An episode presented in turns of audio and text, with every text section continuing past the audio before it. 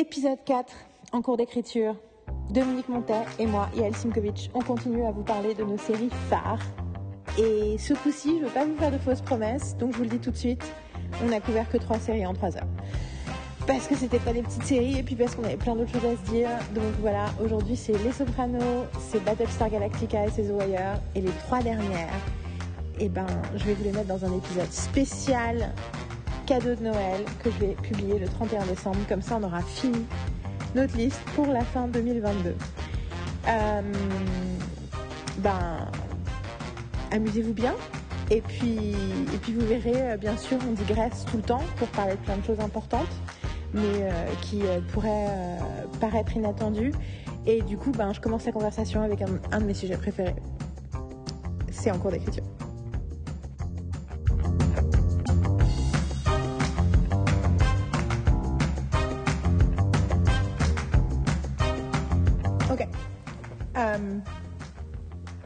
Pareil, c'est parti.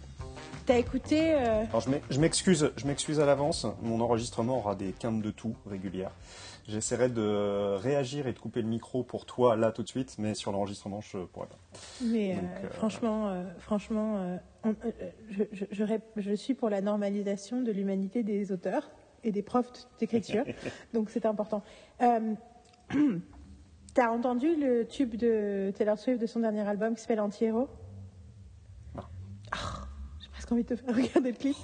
Euh, j'ai l'impression de t'en avoir déjà parlé la dernière fois, de te dire de regarder. Mais enfin, il y a plein de raisons pour lesquelles euh, j'ai envie que tu regardes ce clip. Peut-être que pendant la pause, euh, je te ferai regarder le clip parce que il y a, enfin, j'ai- plein de questions spécifiques à toi par rapport à ce clip. Ouais. mais un des trucs, c'est que le deuxième couplet, donc c'est un truc sur, sur l'autodétestation. Hein, sur, euh, c'est comme ça que je traduis self-loathing en français. J'appelle ça l'autodétestation. Euh, c'est une chanson sur le self-loathing qui a du coup été mal compris par tous les jeunes fans qui ont cru que c'était un truc sur, euh, sur euh, accountability. C'est qu'elle admettait ses, ses défauts, alors que non, c'est sur les, c'est sur les trucs euh, au milieu de la nuit. Enfin, le principe de son album, ce dernier album qui s'appelle Midnight, c'est de parler Ouais. de, de, de, de revenir sur euh, plusieurs sleepless nights de sa vie, où elle pouvait pas dormir pour des raisons très différentes, parfois des raisons très bonnes Mhm. et parfois des raisons très dark.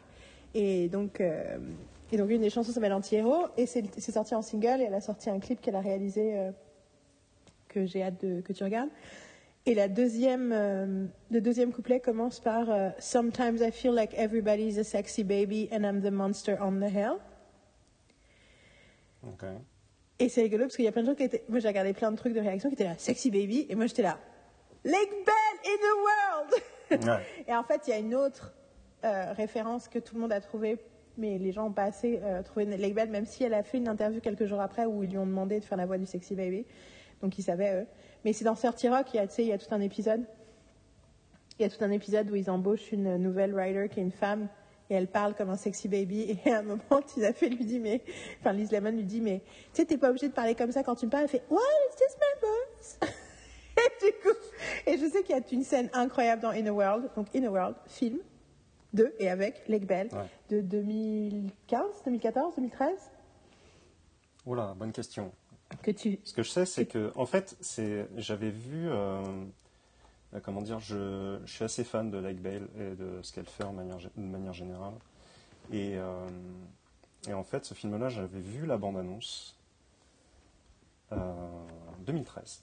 J'avais vu la bande-annonce et euh, je m'étais dit, je veux le voir, je veux le voir, je veux le voir. Et pendant longtemps, ça a été, mais en fait, euh, bah, ça sort pas en France.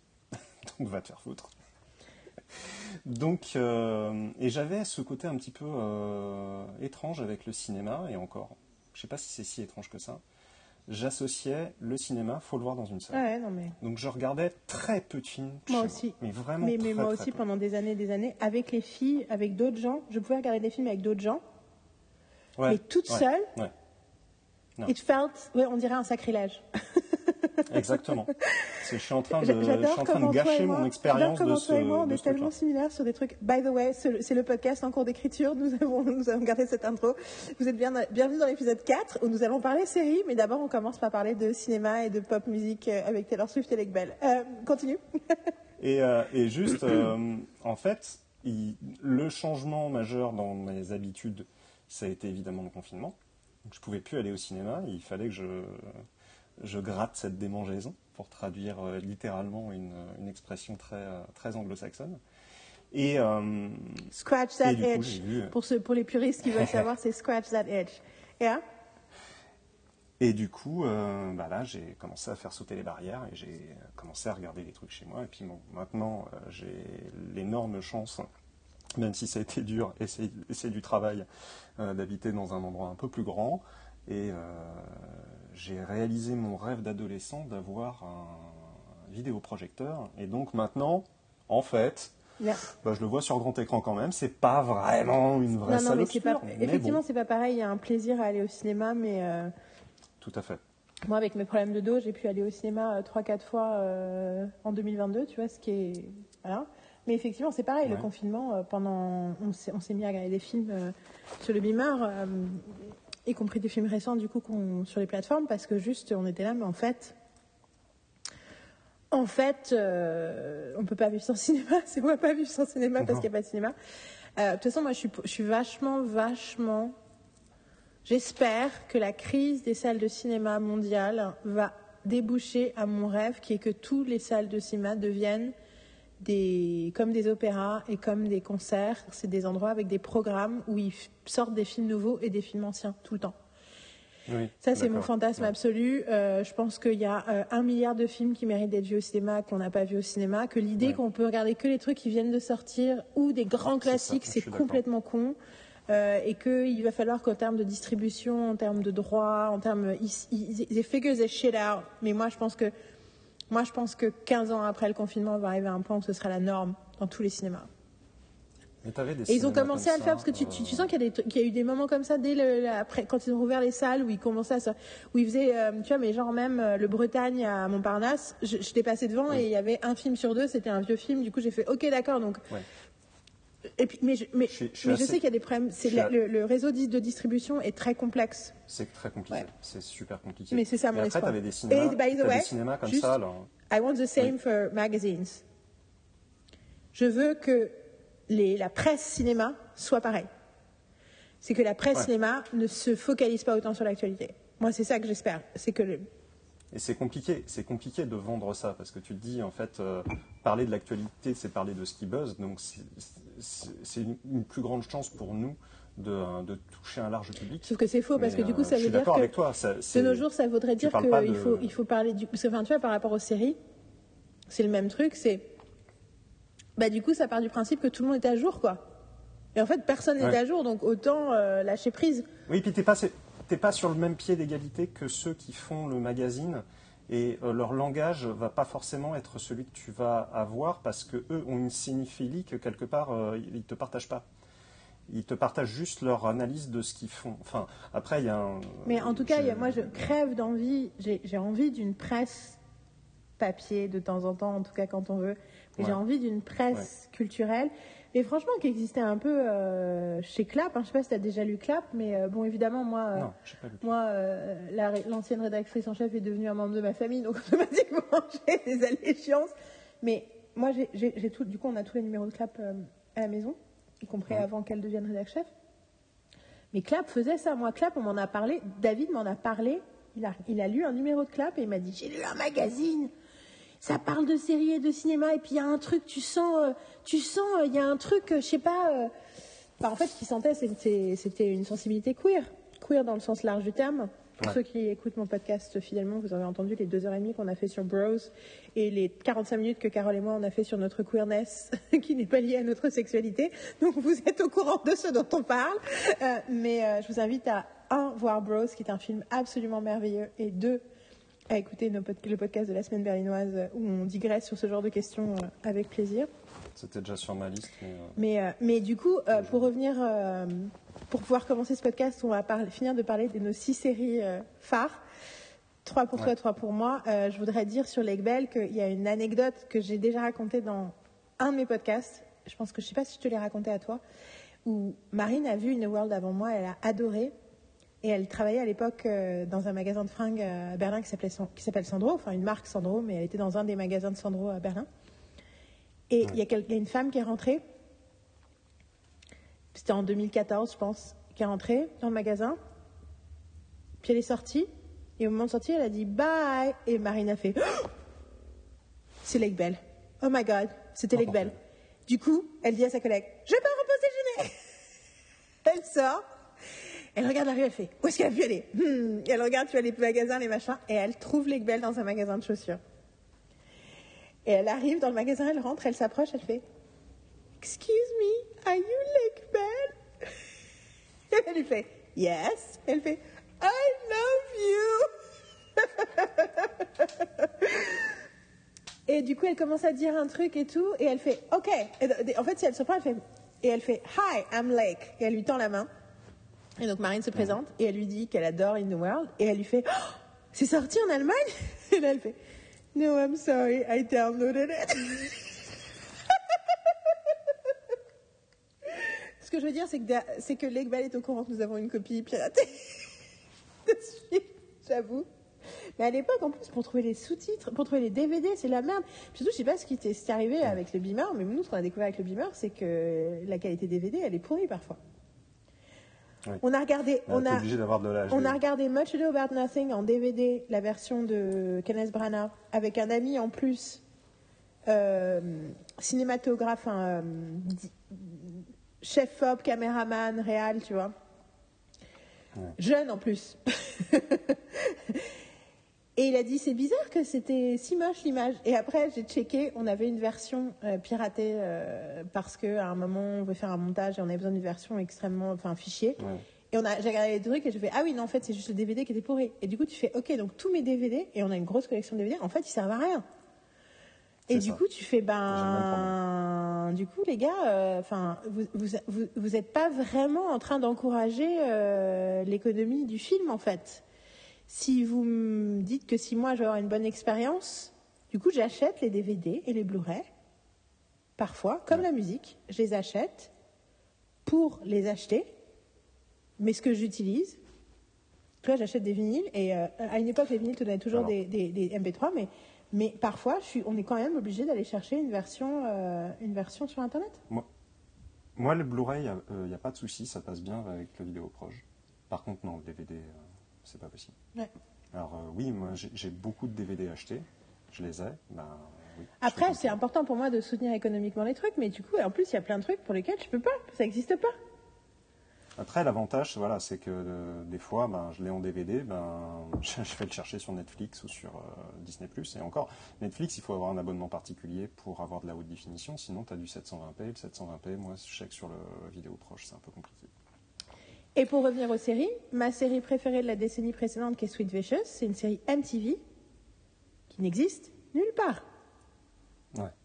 Donc, je suis désolée, non seulement j'ai une version du coup téléchargée, mais surtout, je la fournis à plein de gens. Ouais, c'est- Parce que c'est une série qui a besoin d'être vue. C'est une série exceptionnelle. Tu l'as vue ou tu l'as pas vue Je sais plus. Non, je l'ai pas vu. Et, non, il faut que et je le tu, voie, mais you're je l'ai gonna pas vu. fucking love it. Et tu vas comprendre pourquoi c'est nécessaire. Il y a des chances. Et là, c'est rigolo parce qu'il y a deux personnes différentes qui m'ont demandé, euh, deux profs de- d'écriture différentes avec qui j'ai collaboré à différents moments, qui m'ont demandé, je l'ai peut-être déjà dit dans un podcast précédent, I'm sorry if I did. C'était quoi déjà la super série? Il y en a un qui m'a dit hey, j'ai perdu tous mes fichiers, tu peux me renvoyer sous les choses. Et l'autre m'a dit hey, c'était quoi déjà la série? Tu sais, je sais plus comment ça s'appelle, mais c'est toi qui m'en as parlé. Et tu m'écris le truc, je fais tu cherches Sweet Vicious Et euh, entre-temps, euh, Jane Kathleen Robinson qui a écrit Sweet Vicious, elle est en train de faire une carrière fulgurante. Mais parce que c'était un truc MTV, ça n'existe nulle part. Et Ouais. du coup, ben, tu peux pas l'acheter en DVD, ça n'existe pas en DVD. C'était, euh, comment dire, c'était une conversation que j'ai- entendue dans le podcast, enfin le podcast. C'est pas un, web, un podcast, c'est sur Twitch, donc le stream de Paul Scheer. Tous les jeudis, il se réunit avec euh, Rob Hugel et ils ont un podcast qui s'appelle Friendzone. Ouais, je sais parce que enfin, je les vois sur Instagram, je vois des extraits sur Instagram. Ouais, et euh, qui, est, qui est devenu avec le temps un, un faux podcast de spécialistes de Wood the Boss. C'est comme on a parlé euh, Donc- dans, mon, dans mon cours aussi. De... Ah, c'est assez, assez excellent la façon dont je, ils font je parce fais, fait, je plug-in, je fais un podcast pour Geek en série. Je fais un épisode spécial dans janvier, février, qui va être sur euh, euh, Madame et Servie slash Melissa and Joey, où on va parler Ah. euh, des deux, parce que moi j'adore Melissa and Joey. J'ai revu les premières saisons de Madame et Servie. Et Melissa and Joey, c'est un moderne Madame et Servie, mais ça a quelque chose de. Enfin, c'est une excellente euh, sitcom, Melissa and Joey. et totalement pas prise au sérieux parce que c'est Melissa John Hart et le mec de Blossom, donc on s'en fout. Euh, mais c'est très bien écrit. Toujours est-il que voilà, donc euh, Madame est servie est au, est- est au cœur de mes préoccupations actuelles. Et euh, bah après, euh, voilà, c'est. Alors, ils se moquent pas de la série, même si ça leur arrive de le faire, mais pas, pas au sens large du genre on méprise Who's the, Who's the Boss. Mais par contre, la se moquent peut-être un petit peu plus de la, de la rythmique des, euh, du rythme des, euh, Des blagues? des podcasts de spécialistes euh, sur, les, sur euh, les séries qui décortiquent les épisodes. Parce qu'en fait, leur concept, c'est. On, évidemment, on parle de tout et de rien. C'est pas du tout un, podcast sur, euh, sur Who's the Boss. C'est des discussions au sens large. Et des, et des blagues. et Il y a des invités, des fois, et tout ça. Et surtout, le, le seul truc qu'ils font sur Who's the Boss, c'est qu'ils analysent la première ligne de dialogue et la deuxième. Et la dernière. Et ça se limite à ça, en fait, leur, leur degré d'analyse. Et en gros, ils se, posent, ils se posent comme experts, mais des experts qui n'y connaissent strictement rien dans la série. Et euh, t'as le gag récurrent qui est Rob Hubel, qui, est- qui, qui replace toujours les personnages en se demandant qui ils sont.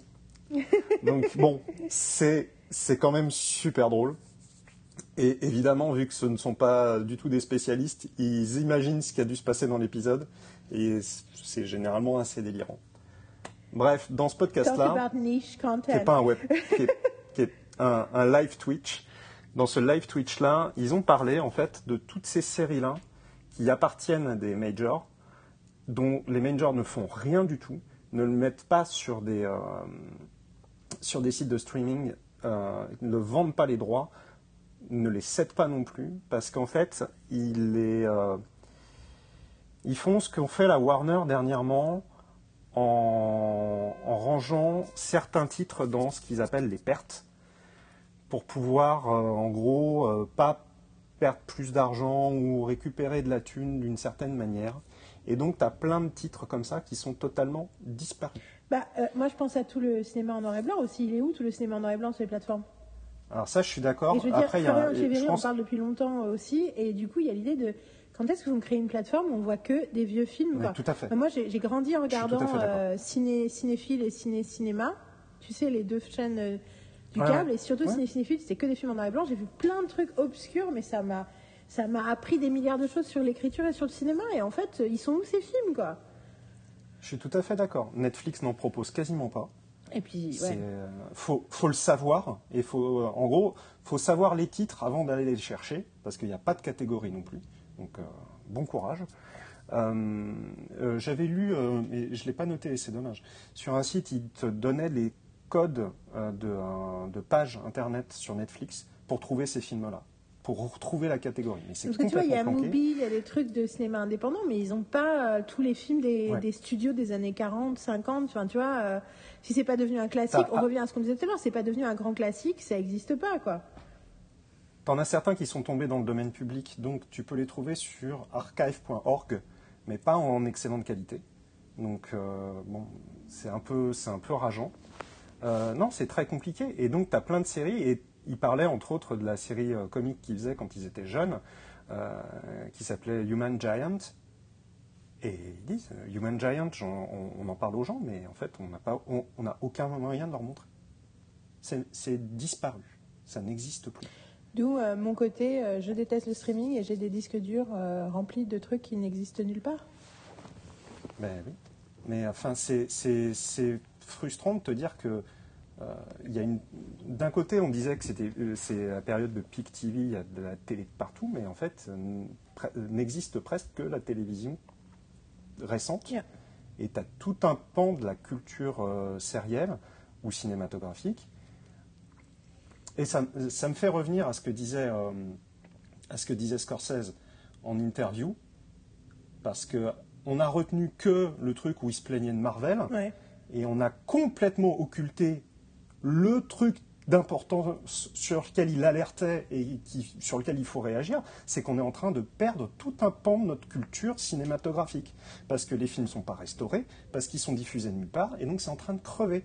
Et évidemment, le seul truc qui est sorti, c'est ah bah il Mais se après, en toute honnêteté, Oh là là. euh, c'était aussi euh, erreur stratégique de Scorsese. Qu'est-ce qu'il avait à parler de Marvel? Bien sûr. Tu vois, En Mais plus, surtout, c'est tellement un truc de, euh, c'est tellement un truc genre ah, il y a du chômage à cause des immigrés. Enfin, c'est tellement un truc, c'est ça n'a rien à voir. Enfin, Oui, c'est la, c'est, la réaction du, euh, du grand-père sur mais- non, mais Get surtout, off my lawn. surtout- mais, mais surtout, le- surtout l'idée, c'est que il- il- c'est peut-être ce qu'on dit dans les dîners hollywoodiens, mais c'est pas vrai que c'est à cause de Marvel que qu'on fait pas ça. Enfin, tu vois ce que je veux dire C'est absurde. Non, c'est pas à cause. de- Non, c'est absurde. C'est, pas à cause des films Marvel. Effectivement peut-être à cause pourquoi à cause de ce type de, de ce que ce type de cinéma fait fantasmer certaines personnes dans le milieu du business de Los Angeles qui du coup veulent investir là-dedans plutôt que dans autre chose. En, en ça c'est vrai, mais ça n'a rien à voir avec les films Marvel, ça a rien à voir avec les gens quoi. Et Le, le vrai cancer d'Hollywood, c'est, euh, la propriété intellectuelle. C'est de se dire, il faut que ça ait existé ailleurs pour qu'on puisse faire quelque chose. Et, et- ça, c'est le et cancer pourquoi d'Hollywood. Parce que, moi, c'est ce que j'explique à mes stagiaires quand ils me disent, pourquoi- Ouais. quand ils me disent mais comment ça se fait qu'il y a plein de reboots ou plein de revival ou tout machin? Et je leur Ouais. dis, mais en fait, c'est parce que il y a des gens qui ont compris qu'il y avait un business dans le pre-package et le repackage. C'est comme les economic assets, c'est-à-dire qu'il y a des entre... Je suis sûre qu'il y a des agences qui se sont spécialisées dans on va chercher toutes les franchises qu'on peut chercher, trouver qui sont les créateurs originaux, les pitcher, les repackager et se faire une commission dessus. Et du coup, c'est devenu leur business. Donc, ils ne regardaient que ça. Du coup, tout d'un coup, plein d'auteurs ont, leur- ont reçu des coups de fil qui leur disaient Eh, votre vieux truc, finalement, peut-être le revenir. Les, les chaînes ont été euh, bombardées de propositions. Et en fait, c'est pour ça que ça existait. C'est pas parce qu'on n'a plus d'idées, quoi. Tu vois, c'est. Non, c'est pas une question. Mais c'est vraiment, littéralement, c'est la même. Franchement, c'est la, la- c'est le même système que la bubble du, du marché immobilier de- du début des années 2000. C'est on a inventé un nouveau, une nouvelle façon de se faire du fric, et du coup, il y a Ouais. des gens qui se professionnalisent là-dedans, et du coup, c'est partout.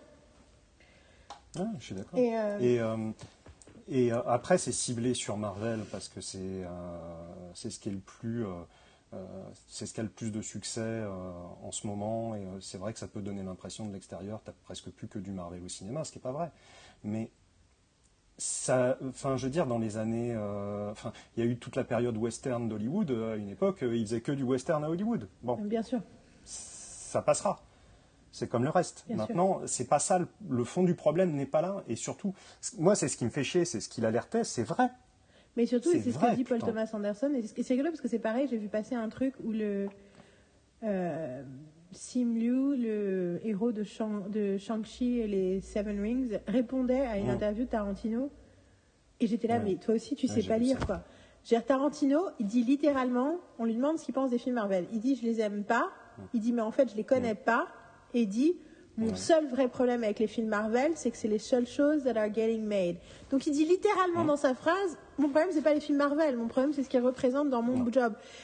Et il dit, ensuite, il dit, en plus, ça crée pas des vrais movie stars, parce que la star, c'est le super-héros, c'est pas l'acteur. Bon, déjà, c'est pas complètement vrai, mais c'est un peu vrai. Et ce qu'il était en train de dire, c'est qu'il y a une commodification des acteurs, où on peut, en gros, se débarrasser des acteurs et garder les héros. C'est ça qu'il est en train de dire. Et le mec de. Shang-Chi fait, mais j'ai le droit aussi d'être un acteur, d'être une movie star. Et t'es là, yeah, that's what he's saying, actually, idiot. enfin, pas idiot, tu vois, je comprends pourquoi, mais du coup, t'es là, bah oui, mais c'est littéralement ce qu'il est en train de dire, en fait. Ce qu'il est en train de dire, c'est que Marvel t'a embauché parce que tu coûtais pas cher et que le moment où tu vas commencer à coûter cher, ils vont essayer d'embaucher quelqu'un d'autre. Et j'adore Marvel, c'est pas la question. Mais c'est ça le business model quand Ouais. même. Ouais. C'est euh, le business model, c'est on ne nous refera pas un Robert Downey Jr. qui va se faire plein de fric avec nous. On va limiter les coûts en prenant des gens. Enfin, tu vois, c'est le, puis, le modèle euh, il y a de. aussi le côté, euh, on va prendre des très jeunes pour pouvoir leur faire signer des contrats de, de 15 Absolument. ans et que ils n'arrivent pas justement comme Robert Downey, Robert Downey Jr. euh, à 60 ans et à se dire non mais là je peux plus jouer ce rôle- ce rôle-là. Je sais même plus s'il a 60 ans. Pour terminer, il est 12h33, il va falloir qu'on fasse un premier break. Donc oui, oui, oui, podcast, nous venons de commencer le podcast, mais nous faisons un premier break. Cependant, j'ai un truc à te dire Euh, avant le break. Pas encore. Bon, pas encore pour toi, très bien, parce que du coup, hi- hier, j'allume euh, pendant ma pause déjeuner, euh, pendant que je fais cours, donc ça y est, j'ai recommencé un nouveau stage et j'ai du coup plein de nouvelles pensées, euh, et notamment plein de questions par rapport aux séries dont tu vas parler aujourd'hui et des séries dont sur moi je vais parler, parce que en fait, sur les six séries dont on va parler, pendant mes deux premiers jours de cours, on en a mentionné quatre. Et j'ai mentionné la cinquième aussi à un moment parce que j'ai j'ai expliqué ce que c'était le Blue Sky Drama et du coup j'ai cité euh, Psych, dont je parlais tout à l'heure. Euh, et du coup, euh, donc 5. Bien sûr, ta préférée, c'est celle-là qu'on a pas citée. I'm sorry. Euh, mais du coup, ça m'a ça m'a fait euh, évoquer plein de questions et plein de trucs et surtout j'ai conseillé à tous mes nouveaux stagiaires d'écouter le podcast. Donc attention, ils nous écoutent.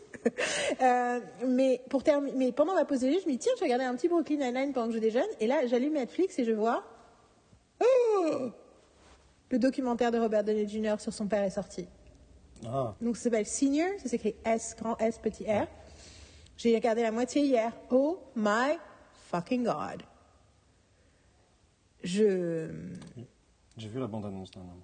moi en fait je sais pas si- Déjà, rien que la bande-annonce, euh, Ouais. bon. Donc, non, parce que par rapport à ce que tu disais, enfin, on a une conversation off caméra, euh, on n'est pas sur la caméra, mais off euh, sur le cinéma des années 70.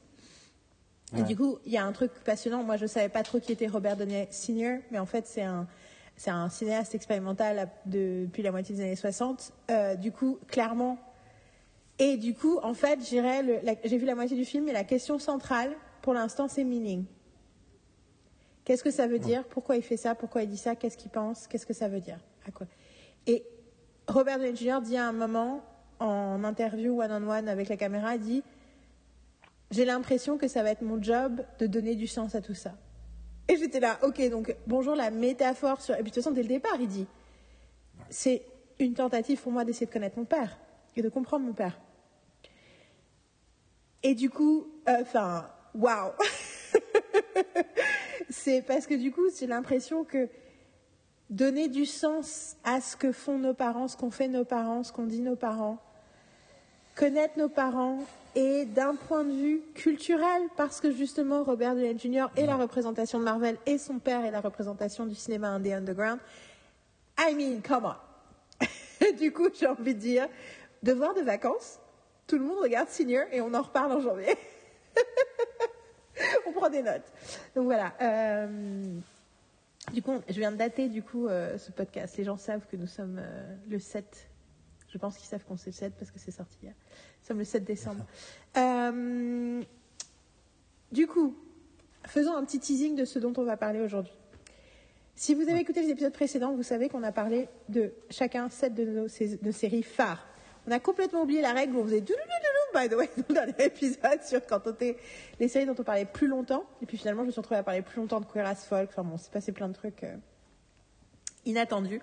Donc aujourd'hui, on va oublier de dire qu'on a des règles. On va juste parler de six séries. Euh, trois pour moi, trois pour toi, trois pour moi. Je vais les dire tout de suite. Tu vas nous parler des Sopranos et j'ai plein de questions. Je vais parler de Battlestar Galactica. Tu vas parler de The Wire. Je vais parler de Psych, enquêteur malgré lui en français, Euh, et expliquer pourquoi c'est ma quatrième série préférée de tous les temps. Enfin, essayer d'expliquer parce que c'est toujours compliqué, c'est émotionnel aussi. Euh, tu vas parler de Deadwood et je vais parler de Brooklyn Nine-Nine. Et sachant qu'à chaque fois, la justification de Brooklyn Nine-Nine, ça va être le sous-titre de chacun de ces trucs, c'est Battlestar Galactica. Pourquoi c'est dans mon top 10 alors que je la regarde moins souvent que toutes les autres? Psych, comment je vais réussir enfin à expliquer pourquoi c'est quelque chose d'extrêmement brillant alors que c'est inexplicable Et Brooklyn Nine-Nine, pourquoi c'est ma préférée des trois séries co-créées ou créées par Mike Schur, phare, alors que j'adore aussi Parks and Rec et The Good Place. Mais pourquoi c'est Brooklyn Nine-Nine que j'ai choisi de mettre en avant? Ça, c'est le sous-titre de tous ces trucs. C'est toi les sous-titres pourquoi, pour toi? The Sopranos ou Euh, les sous- les sous-titres, c'est euh, pourquoi j'adore les sopranos alors que j'arrête pas de taper sur la tête des, euh, des anti-héros. Pourquoi je veux parler de The Wire alors que j'ai. Si, qui si les gens m'ont suivi sur Twitter, euh, les gens savent que euh, c'était un peu ma, ma running, mon running gag euh, de dire quand j'allais à une projo ou quoi que ce soit, putain, si le réalisateur dit qu'il s'est mis aux séries parce qu'il a vu The Wire, je me pends. Et puis surtout, il y a Euh, qui t'énerve autant que quelqu'un qui dit Ah, moi, ma série préférée, c'est The Wire. Donc, Voilà. même si, ouais, ouais. Euh, mais malgré tout, je vais en parler euh, parce qu'elle fait partie de mon top. Mais moi aussi, hein. Et Enfin. Deadwood, pourquoi Ah là là. Pourquoi est-ce que Yael n'a pas toujours pas regardé Deadwood? Ouais, alors que fondamentalement, euh, je pense que parmi toutes les HBO, c'est celle, c'est celle qui pourrait le mieux fonctionner avec toi. Mais En plus, c'est rigolo parce que, un, j'adore les trucs dits historiques. Deux, j'adore les hommes. En Mm. fait, j'adore les hommes. Et j'ai du mal à Et vivre si avec dans t'aimes la les hommes vulnérables avec Deadwood, t'es servi. Et trois, euh, j'adore Shakespeare et j'adore le théâtre. Et je sais qu'il y a une grande dimension euh, théâtre, enfin, dans les dialogues, il y a une grande dimension littéraire et théâtrale. Donc, why the fuck quand tu dis que Dominique Montet est une des personnes que tu respectes le plus dans ses opinions sérielles et que c'est un ami proche depuis maintenant 7 ans, pourquoi n'as-tu toujours pas commencé à regarder Deadwood C'est une vraie question. Donc voilà, ça, ça va être euh, les questions. Moi, je dis, euh, on break maintenant ou on break plus tard Comme ça, tu... On break plus tard. Ah, on- on- ah bah d'accord, toujours pas de break. Ah putain, du coup, il faut que je meuble. Est-ce que tu as des... Non, non, mais commence, commençons. Euh, Bah, on commençons. s'arrêtera après la première, je pense. euh, ben, c'est toi qui commence, hein. C'est les Sopranos. Les Sopranos Euh, je tiens à dire que. Wow. Alors attends, parce que j'ai l'impression qu'on a craché beaucoup sur HBO. Je tiens à dire que hier, quand. euh, Avant-hier, quand plusieurs de mes stagiaires m'ont expliqué que la meilleure série qu'ils avaient jamais vue de leur vie c'était Soprano, j'ai pas du tout. euh, J'ai une double réaction. J'ai une réaction, je comprends. Vous n'êtes pas les premiers. Beaucoup de gens ont été dans mon entourage proche, beaucoup de gens que je, que je respecte intellectuellement, euh, avec qui je partage beaucoup de choses, ont eu une relation euh, similaire. Euh, y compris, euh, je me rappelle quand j'ai montré le soprano à mon ex, on vivait ensemble et qu'il a fait genre. Oh je me rappelle ce que c'était de découvrir les sopranos. Je me Ouais. rappelle ce que c'était de découvrir. euh, un jour où j'étais à Paris, j'habitais en Allemagne à l'époque, entre 2000 et 2005, j'habitais en Allemagne. Donc beaucoup de ces séries, je les ai découvertes soit en DVD en Allemagne, soit en passant à Paris sur le câble et ensuite récupérant les DVD en Allemagne. Euh, parce qu'on avait un, on avait un vidéoclub en Allemagne qui s'appelait The English Shop où ils avaient, ils louaient des DVD de films et de séries en anglais. Ça a fait toute ma médiathèque pendant des années parce que du coup on pouvait voir énormément de choses. On allait juste pour quelques euros, on pouvait louer un truc pour deux jours. Donc euh, ça a changé notre life. Et, et je me rappelle être tombée sur un épisode de la saison 3 que j'ai découvert plus tard être euh, genre euh, un des épisodes les plus célèbres de la série euh, où, euh, où la psy se fait agresser et tomber dessus par hasard, voir l'épisode et faire Oh, quand même, les sopranos, pff, ils se foutent pas de la gueule du monde. je me rappelle écouter avec beaucoup de plaisir la BO euh, des sopranos, notamment avec la chanson de Sinatra It Was a Very Good Year, qui ensuite a été Mm. Repris en partie par euh, Robbie Williams. Donc j'ai plein de de moments positifs. Je trouve que Gandolfini est incroyable. Je trouve que la plupart des acteurs de cette série sont incroyables. Oui. Je voilà. Cependant, je n'ai vu que deux saisons en entier. Je me suis remis au soprano. J'avais vu toute la première saison. Je me suis remis au soprano il y a 10, 12 ans, 13 ans, un truc comme ça. Et je me suis dit, allez, on regarde tout. J'ai revu toute la première saison. J'ai regardé toute la deuxième saison. Je me rappelle de la dernière scène de la deuxième saison. Et après, j'ai fait There is no more desire in my heart. Et euh, je sais comment ça se termine.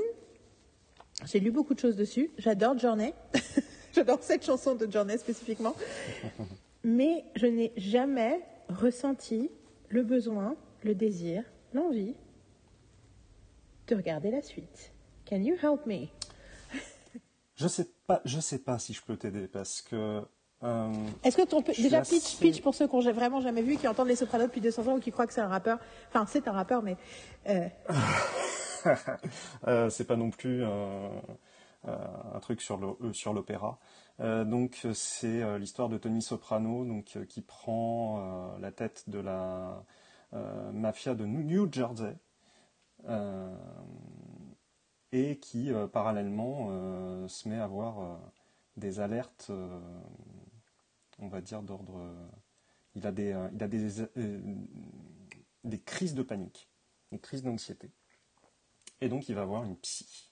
Ce qui est, c'est pas seulement mal vu chez, chez les mafieux, c'est une, c'est une preuve de faiblesse. Donc il doit pas le dire. Donc il va chez, chez une psy, le docteur Melfi.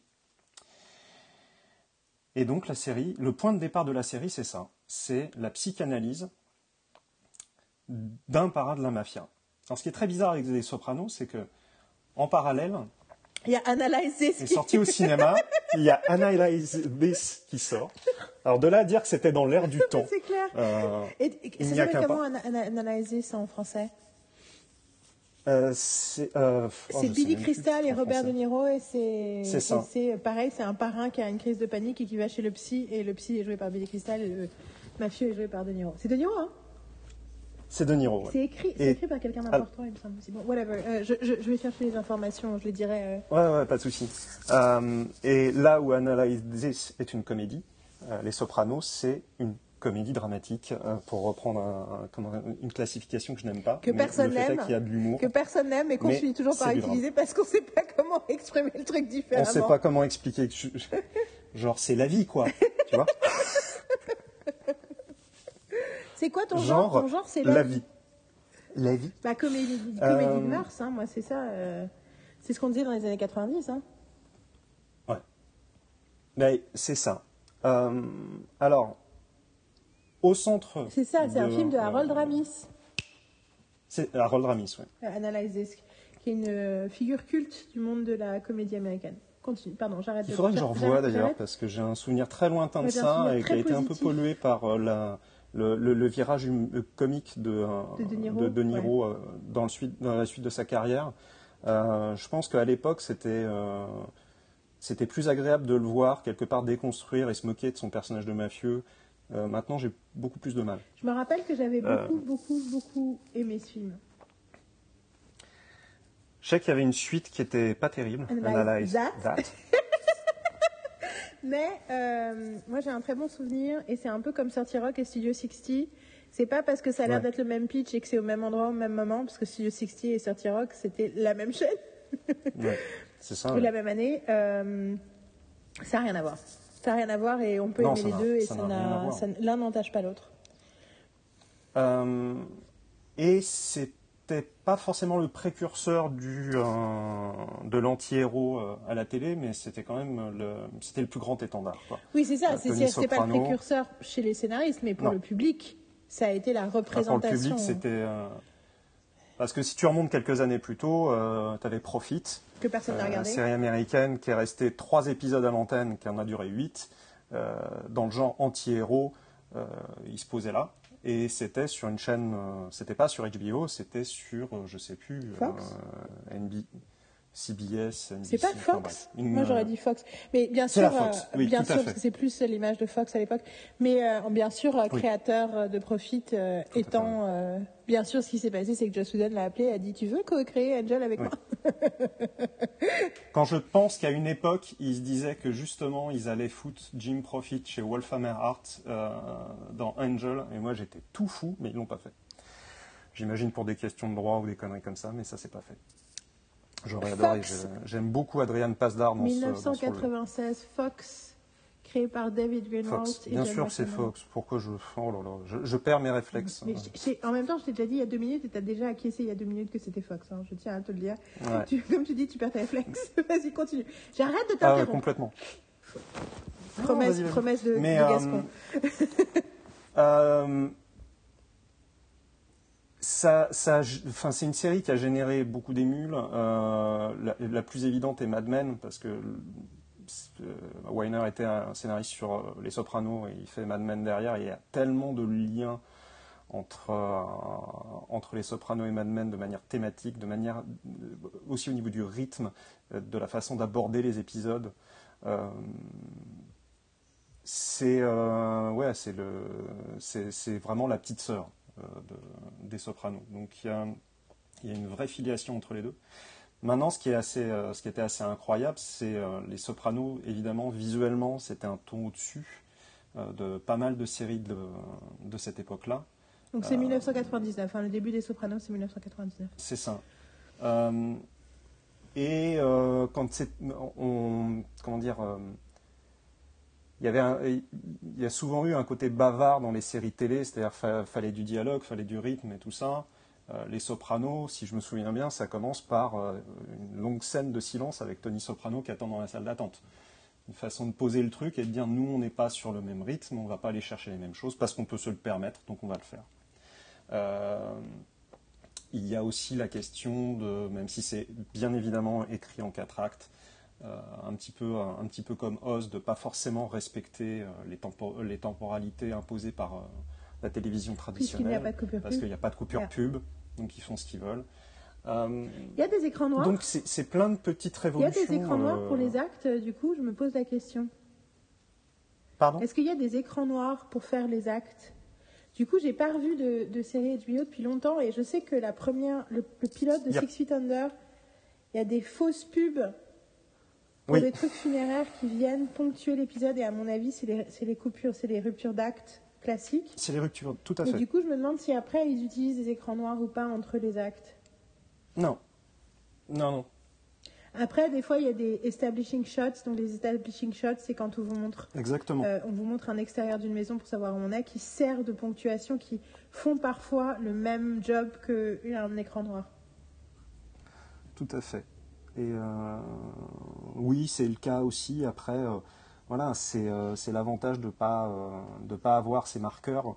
Qu'en fait, du coup, euh, l'œil pas entraîné va se dire, bah, en fait, il euh, n'y a pas quatre actes, il y, euh, y, a autant de trucs parce qu'il n'y a, pas ces, a pas ces fondus au noir, il n'y a pas ces, ces, coupures traditionnelles, et ça paraît donc révolutionnaire, mais en fait, elles sont là, c'est juste qu'il faut aller les chercher un petit peu plus parce qu'il n'y a pas les marqueurs.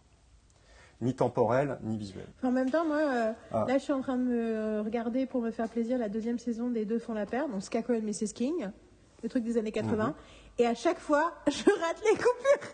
Parce que du coup, je me dis, je vais l'analyser, je vais l'analyser. Et je regarde le truc et je fais, fuck, j'ai raté les écrans. j'ai vu le premier. fin de l'acte 1, je le vois.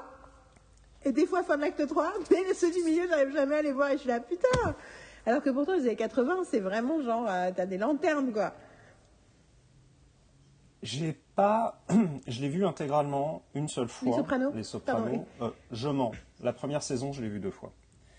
Euh, tu l'as vu, tu l'as vu à l'époque? Tu l'as vu à l'époque? T'as attendu entre les saisons, tu vois, euh, que ça, que ça sorte tu... Ouais, ouais, ouais. la première saison, j'avais emprunté les DVD d'un pote. La deuxième, je les chopais sur Canal Jimmy. Ouais. Jusqu'à, je pense, l'avant-dernière saison. C'est Jimmy ou c'est Série Club comme ça. Non, non, c'était Jimmy. Jimmy d'accord. Moi aussi, c'est là que j'ai vu la euh, première fois. Non. Pareil, hein, euh, les Sopranos sur Jimmy, c'était 20h50, euh, c'était le gros truc. Oui, mais d'ailleurs, c'est ce que j'allais dire, c'est que j'allais préciser, hein, je, je, voilà, j'historifie en même temps que toi. Il faut savoir que c'est donc ça a été une révolution pour dans la série Philly, c'était une révolution importante dans la série Philly, y compris aux États-Unis, où ça a été le premier truc de câble qui a été un, un vrai succès d'audience par rapport aux chiffres du câble. Alors, il me semble, c'est la troisième grosse série phare de HBO. Euh, il y a eu Dream On, mais série prise au sérieux par le, les, les cahiers critiques, les Emmy Awards et machin. Il y a eu mhm. Oz, il y a eu Sex and the City et il y a eu Les Sopranos. Il y a aussi il y a un bouquin qui s'appelle The Revolution Was Televised qui parle de la genèse de 15 séries qui ont changé la télévision. Et un des trucs c'est Les Sopranos et j'ai pas lu ce chapitre là.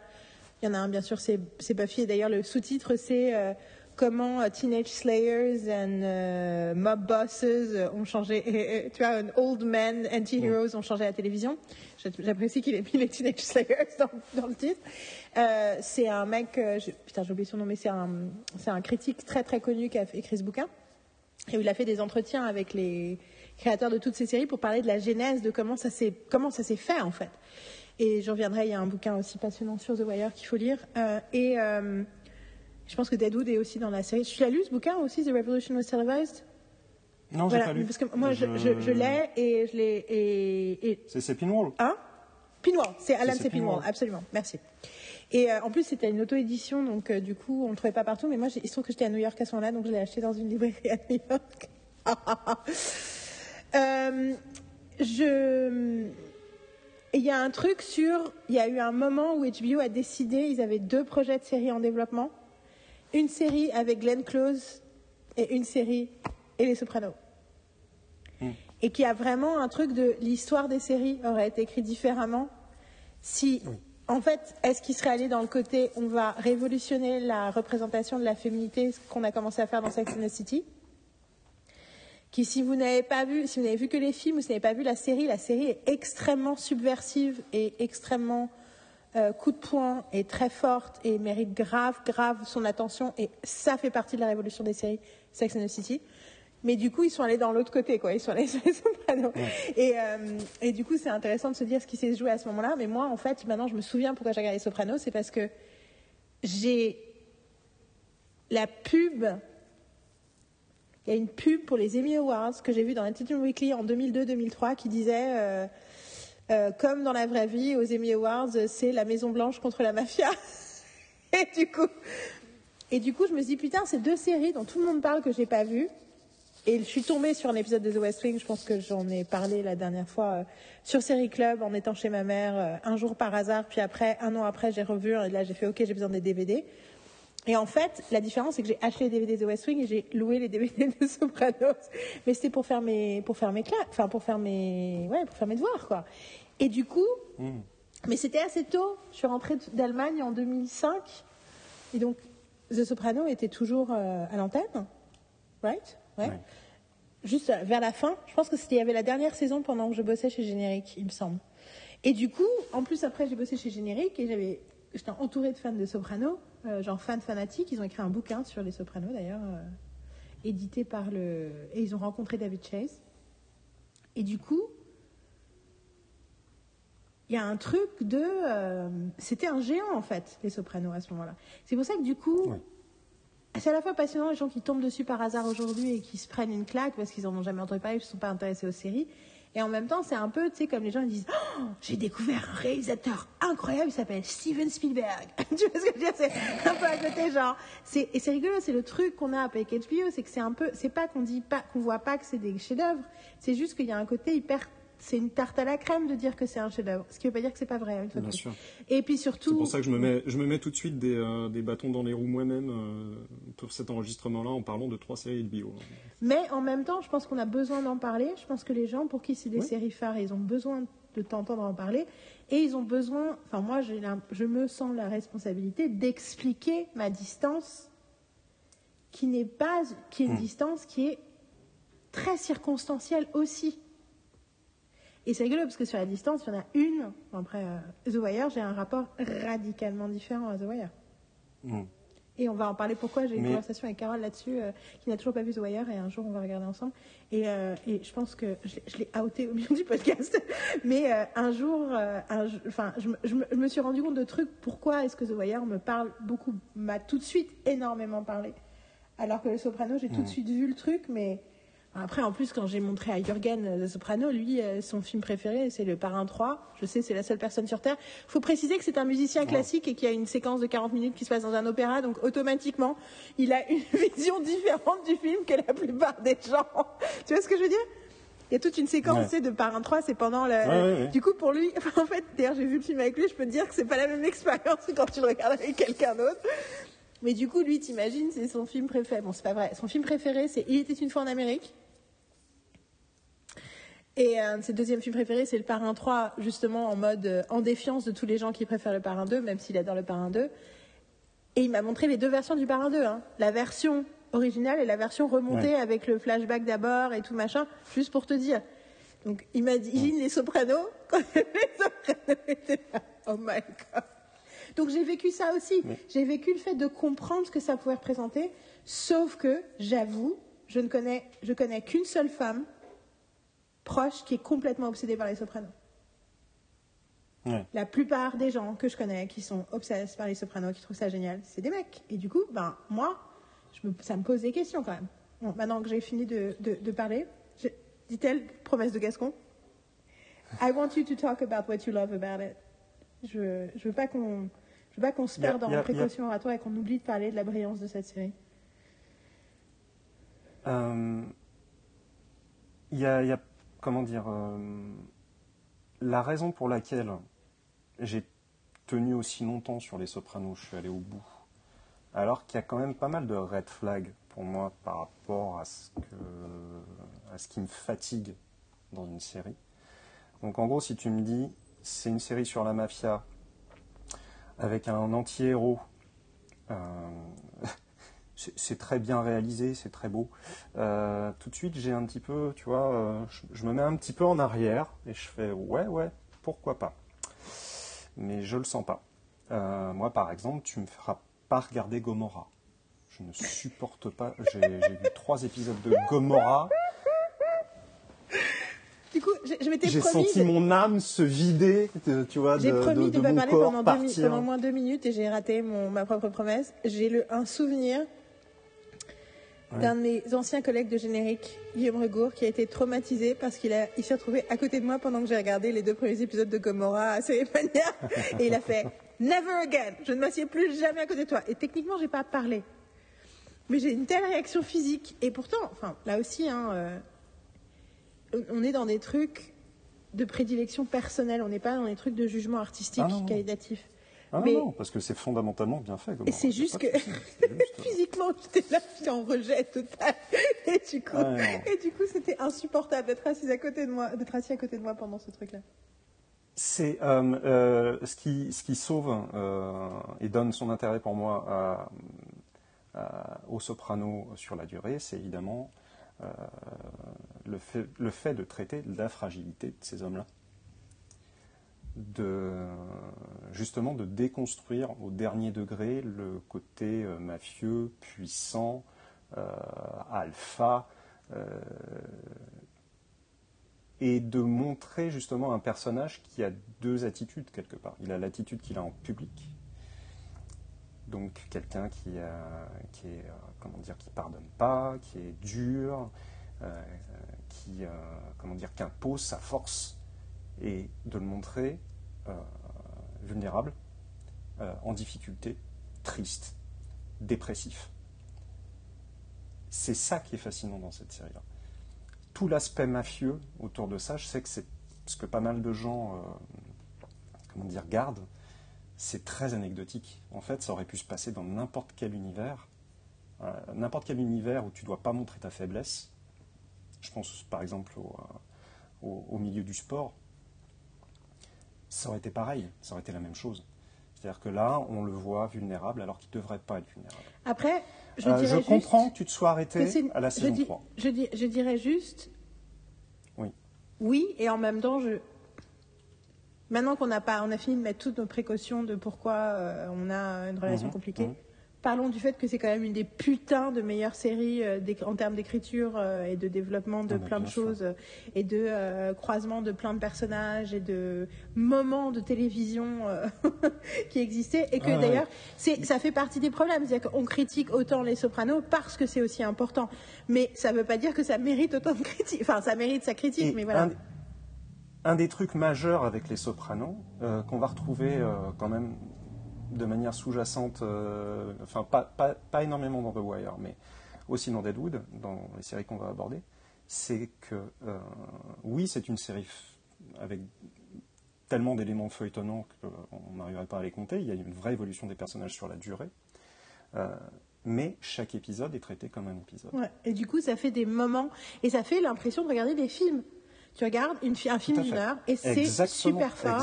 Il y a un début, un milieu, une fin et ça fait partie du bonheur. Euh, il, y a une vraie, il y a une vraie grammaire sérielle dans Les Sopranos. Euh, que, parfois, ce qui m'agace, c'est quand je vois certaines séries qui font voler en éclats euh, comment dire, cette idée de sérialité, cette idée que, bah oui, on doit raconter quand même une histoire pendant une heure, même si ça s'inscrit dans une histoire plus large et qu'on a des, cliffhangers et que tout ça. Oui, mais en fait, euh, si tu cites les Sopranos, bah, les Sopranos, chaque épisode, c'était une histoire contenue qui alimentait l'évolution des personnages sur la durée ou qui alimentait un fil rouge de la saison, parce que chaque saison, tu avais un fil rouge.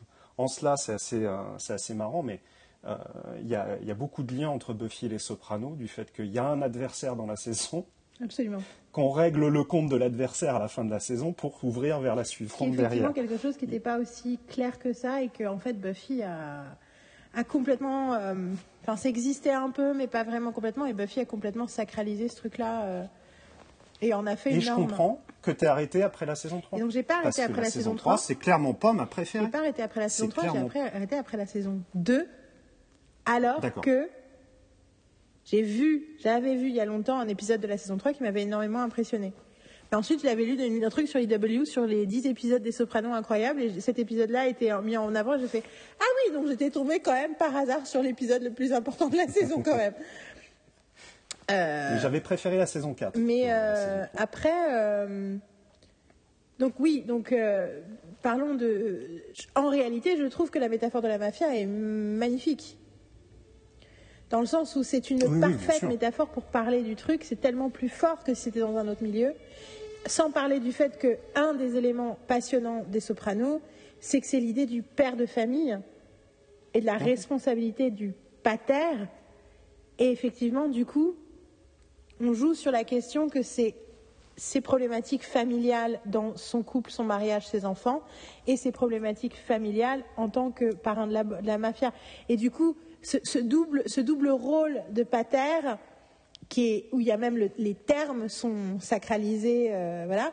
Euh, enfin, tu vois, le, terme même de parrain sous-entend quelque chose déjà à l'intérieur même du mot. Ça, ça aussi, ça, donne une force métaphorique au propos hyper fort, parce que c'est l'idée de. Moi, je, demande souvent à mes stagiaires quand ils analysent Soprano, je dis, mais, enfin, si je dis Soprano, c'est, tu sais, dans mes pieds du concept, il y en a un, c'est le sujet. Et je dis, c'est quoi le sujet? C'est quoi le sujet profond? Et à chaque fois, ils me disent, c'est l'histoire. Je dis, non, un sujet, ça pourrait être une question, c'est ce que j'ai dit aujourd'hui pour que Un sujet, ça pourrait être une question posée en, en dissert de philo au bac. Comment fonder une famille? Ça, c'est le sujet de Friends. Le sujet, du coup, la question de sujet, est-ce que c'est quoi être un bon père? Est-ce que c'est ça le sujet des Sopranos? Et du coup, ben, c'est un putain de sujet, quoi. Ce qui est intéressant, ce que je trouve intéressant avec euh, les Sopranos et avec Mad Men, euh, c'est que c'est la tentative d'un auteur, alors moins, de manière beaucoup moins évidente sur, sur Mad Men, qui est beaucoup plus maladroite là-dessus. Euh, de dire, mais en fait, euh, la patriarchie, c'est de la merde. Oui, en fait, c'est quoi cette, c'est quoi cette masculinité de merde qu'on nous a dit qu'il fallait, euh, qu'il fallait endosser pour être un, homme bien, enfin un homme bien, un homme, un, homme respectable, y compris dans le côté, enfin respectable. C'est ce que j'apprécie avec ces séries-là, en fait, c'est que il n'y a, a, pas de solution. Attention, c'est pas une, on, on creuse pas assez certainement euh, cet aspect-là et on déconstruit pas assez la masculinité toxique. Malgré tout, c'est quand même un ce sont des séries qui disent c'est quand même de la merde. Hein. On est d'accord. Hein. on, est, d'accord. Je ne sais pas trop quoi faire de cette info-là, mais on est d'accord, c'est de la merde. Hein. mais c'est rigolo parce que du coup, euh, je sais comment la série se termine, et notamment vis-à-vis de la psychanalyse ou la, de la thérapie, parce que je pense pas que c'est la psychanalyse, c'est une, une thérapie. Oui, tout à fait. Euh, en gros, spoiler alert, elle le vire de, comme client, comme patient. À la fin, elle lui dit, en fait, je ne peux pas te soigner. Et c'était... Euh, et en gros, c'est ce que j'ai ressenti à la fin de la saison 2. Je me dis, en fait, à quoi ça va servir de suivre ces gens? Parce qu'en fait, ils vont jamais se soigner. Et du coup, je trouve que sur le long terme, ça sous-entend une complaisance de, ben, en fait, c'est, on peut rester comme ça et on va jamais changer et on va jamais aller mieux. Et je n'ai, je n'ai, j'ai peu d'intérêt pour ce parcours émotionnel-là. Je comprends. C'est pour ça que quand tu me disais tu vas essayer de me convaincre ou euh, tu vas me de, dire... de, me motiver à voir la suite, je suis pas sûr que je, sois capable de Tous les gens qui nous écoutent et qui ont adoré les saisons d'après, par pitié, envoyez-moi des lettres pour me dire pourquoi je dois voir la suite. Convainquez-moi. Parce qu'en fait, c'est ça surtout, c'est que j'attends, j'attends que quelqu'un me, me, me convainque. Bon, euh, c'était The Sopranos. On aura peut-être d'autres choses à dire après le break, mais là on va faire un petit break. Et oui, c'est comme ça, la vie est comme ça. Donc break et à tout à l'heure. Et euh, j'arrête mon enregistrement parce que sinon les fichiers sont trop lourds, donc tu peux arrêter le tien aussi. Retour du break. Euh, j'ai l'impression qu'on n'a pas, qu'il y a deux choses qu'on n'a pas. dit. Il y a un truc que moi je veux dire sur les Sopranos que que j'ai pas encore dit, et surtout j'ai une question à te poser. Et je pense que c'est important qu'on en parle. Une fois de plus, je suis très inquiète du fait qu'on a passé tellement de temps à parler de notre distance avec les sopranos qu'on n'a pas assez, pas de temps à parler de l'importance de cette série. Du coup, moi, le premier truc que je voudrais dire, c'est que. Euh, un truc que je trouve passionnant sur les sopranos, c'est que. Euh, quand j'ai regardé la saison 1, Et puis je pense qu'en plus, c'est peut-être, je me demande, c'est même pas peut-être le premier épisode que j'ai vu. Là, tout d'un coup, je me demandais si j'ai pas quand même vu un épisode sur Canal Jimmy en passant à Paris et que, et que c'est pour ça que j'ai loué les DVD hein, quand je suis rentrée à Stuttgart. Je pense si, maintenant que j'y pense. Et en fait, le premier épisode que j'ai vu, c'est l'épisode, je crois que c'est l'épisode 7. Et c'est l'épisode euh, qui est l'épisode où les gens deviennent fans. Et si tu regardes, surtout les premières années où ça commençait et les gens n'avaient pas tout vu et entendaient vaguement parler que c'était bien, mais ne savaient pas trop et tout. Et il regardait la saison 1 et fait oh, ok. Et en fait, c'est l'épisode 7 qui les a convaincus. Je vérifie que c'est l'épisode 7, non, c'est l'épisode 5. C'est l'épisode 5 qui s'appelle College. qui est l'épisode. Voilà.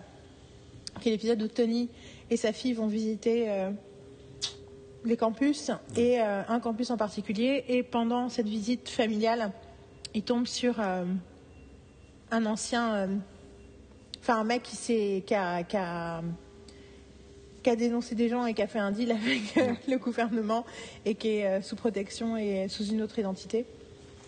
Et il l'assassine. Et cet épisode, c'est l'épisode, c'est l'épisode d'entrée en fait. C'est l'épisode où les gens commencent à comprendre la force de cette série. Et je trouve ça très intéressant parce que c'est l'épisode 5. Et ça prouve à quel point, à l'époque, une série aussi brillante que Les Sopranos a aussi besoin, pour, enfin, aussi brillante pour. Dans le ressenti de plein de gens, c'est vraiment le truc parfait, incroyable et tout, mais ça avait besoin de 5 épisodes pour se trouver. Oui, bien sûr. Et je pense que c'est important de le savoir et c'est important de, de réaliser. Je dirais aussi que si vous n'avez pas vu la première saison des Sopranos, je pense que c'est important que vous la voyez malgré tout ce que j'ai dit sur euh, les mecs, les machins, un truc, la première saison, il faut que vous compreniez c'est quoi l'ambiance, il faut que vous compreniez c'est quoi la qualité. Peut-être que vous allez tomber amoureuse, amoureux ou amoureuse de la série et vous regardez toute la suite. Mais cette première saison, ça fait partie de la grammaire sérielle. Vous avez besoin de la voir, quoi. J'aime pas trop euh, le fait de dire que c'est parfait, tout ça, hein, parce que c'est complètement stupide, mais. Euh, il y, a, un côté, euh, ça, loupe pas grand chose en fait. Au niveau du développement des personnages, au niveau du développement des intrigues, tu parles de collège, qui est un super épisode et donc qui montre Tony, comment dire, régler le compte d'un rat, et ça va faire écho à quasiment déjà toute la saison, mais énormément de choses qui va vivre par la suite. dans la saison, à l'intérieur de la saison 1, il y a un problème qui se pose avec un, des, euh, un de ses proches euh, qui, euh, qui parle aux, fédéraux. Et le problème, c'est qu'on passe, on passe d'un gars donc, dont, il se charge au détour de visite dans des, dans des universités à quelqu'un qui est un de ses proches, qu'il aime profondément. Et attention, attention, parce que du coup, ne va pas trop loin dans l'explication, juste pour que les gens qui n'ont jamais vu puissent. Oui. Ou alors, si tu veux, je redis, spoiler, pendant une minute. Pendant une minute, si vous n'avez pas vu la saison 1, vous n'écoutez pas les, les, 60 secondes qui viennent. Vas-y, parle. Euh, bah, j'ai déjà dit beaucoup, en fait. Non, non, non, mais c'est où ça va, du coup, vers la fin de la saison, quoi. Euh, bah, Et surtout, il y a un truc avec sa euh, mère, moi, dans la première saison, je me souviens surtout du truc avec sa mère, quoi. Oui. Il y a tout un délire avec sa... mère ultra toxique, ah, bah, sa mère, ultra cruelle. C'est de la toxicité à l'état pur. Euh, mais euh, oui, donc il va, il va, être obligé de, de régler le compte d'un de ses proches, d'un de ses amis, et tu sens que ça lui coûte plus que ce que, que ce qui paraît, quoi. Que dans ce moment-là, il y a un côté aussi, je suis né dans cet univers-là, je dois devenir ça parce que c'est comme ça, je peux pas faire autrement, je suis piégé. Euh, et je dois régler le compte de ce mec-là parce que les règles de cette famille-là vont au-delà des règles de, euh, de ma famille de cœur ou de ma famille tout court. C'est cette famille-là avant tout. Et. Attention, une minute. Les gens sont revenus nous, voir, nous écouter. Mais tout ce que tu viens de dire.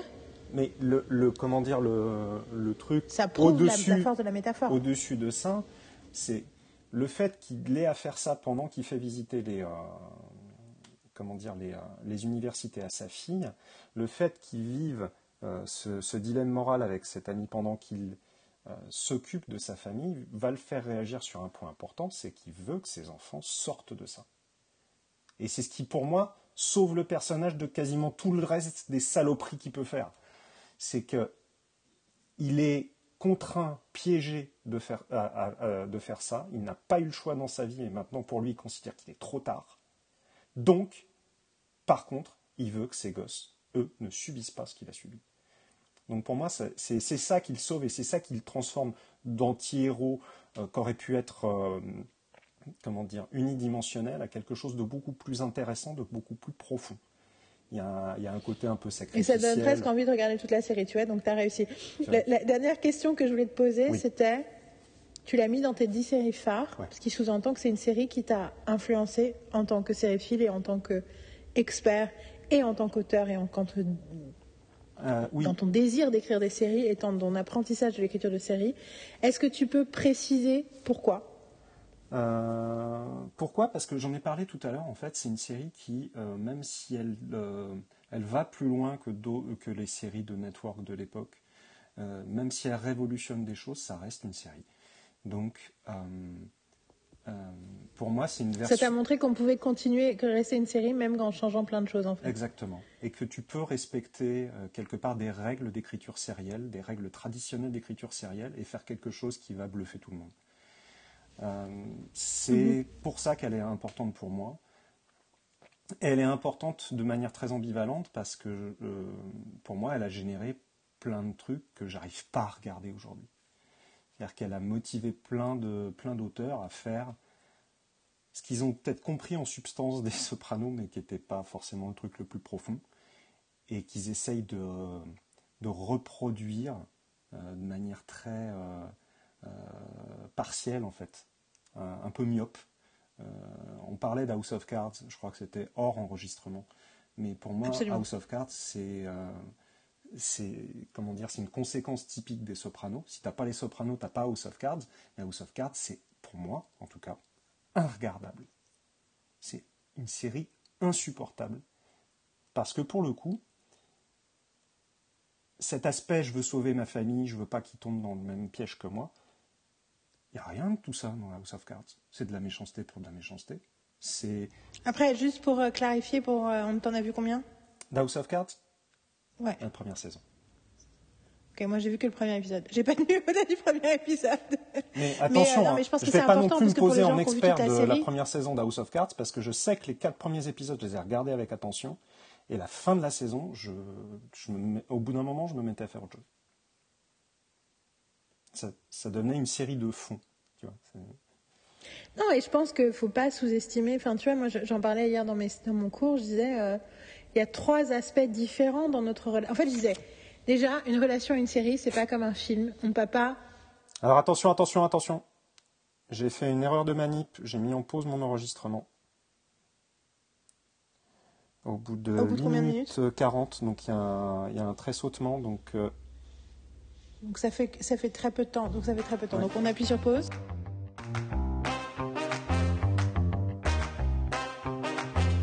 Donc en gros, avant que tu fasses une erreur de manipulation qui nous fait perdre au moins 40 secondes des précieuses pensées que nous avons, euh, j'étais en train de dire que, donc je ne sais pas à quel moment ça a coupé, mais en gros, oui, j'ai essayé de conversation euh, avec mes stagiaires ces derniers jours. Je disais, je leur ai dit,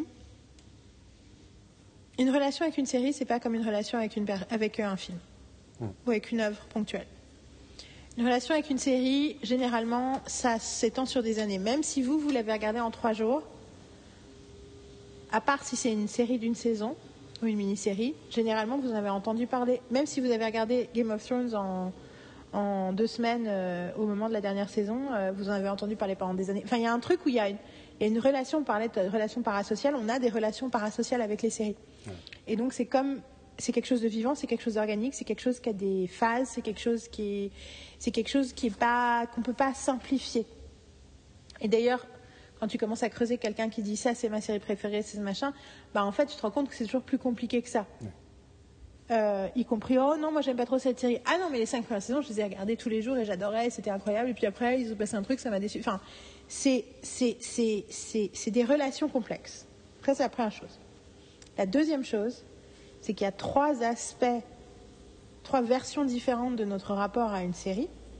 C'est vrai pour tout l'art, mais là, du coup, pour les raisons que je viens de dire, c'est encore plus complexe avec une série. C'est il y a un aspect artistique pur, qualitatif artistique, le talent, le soin, la prouesse artistique qu'on voit à l'écran.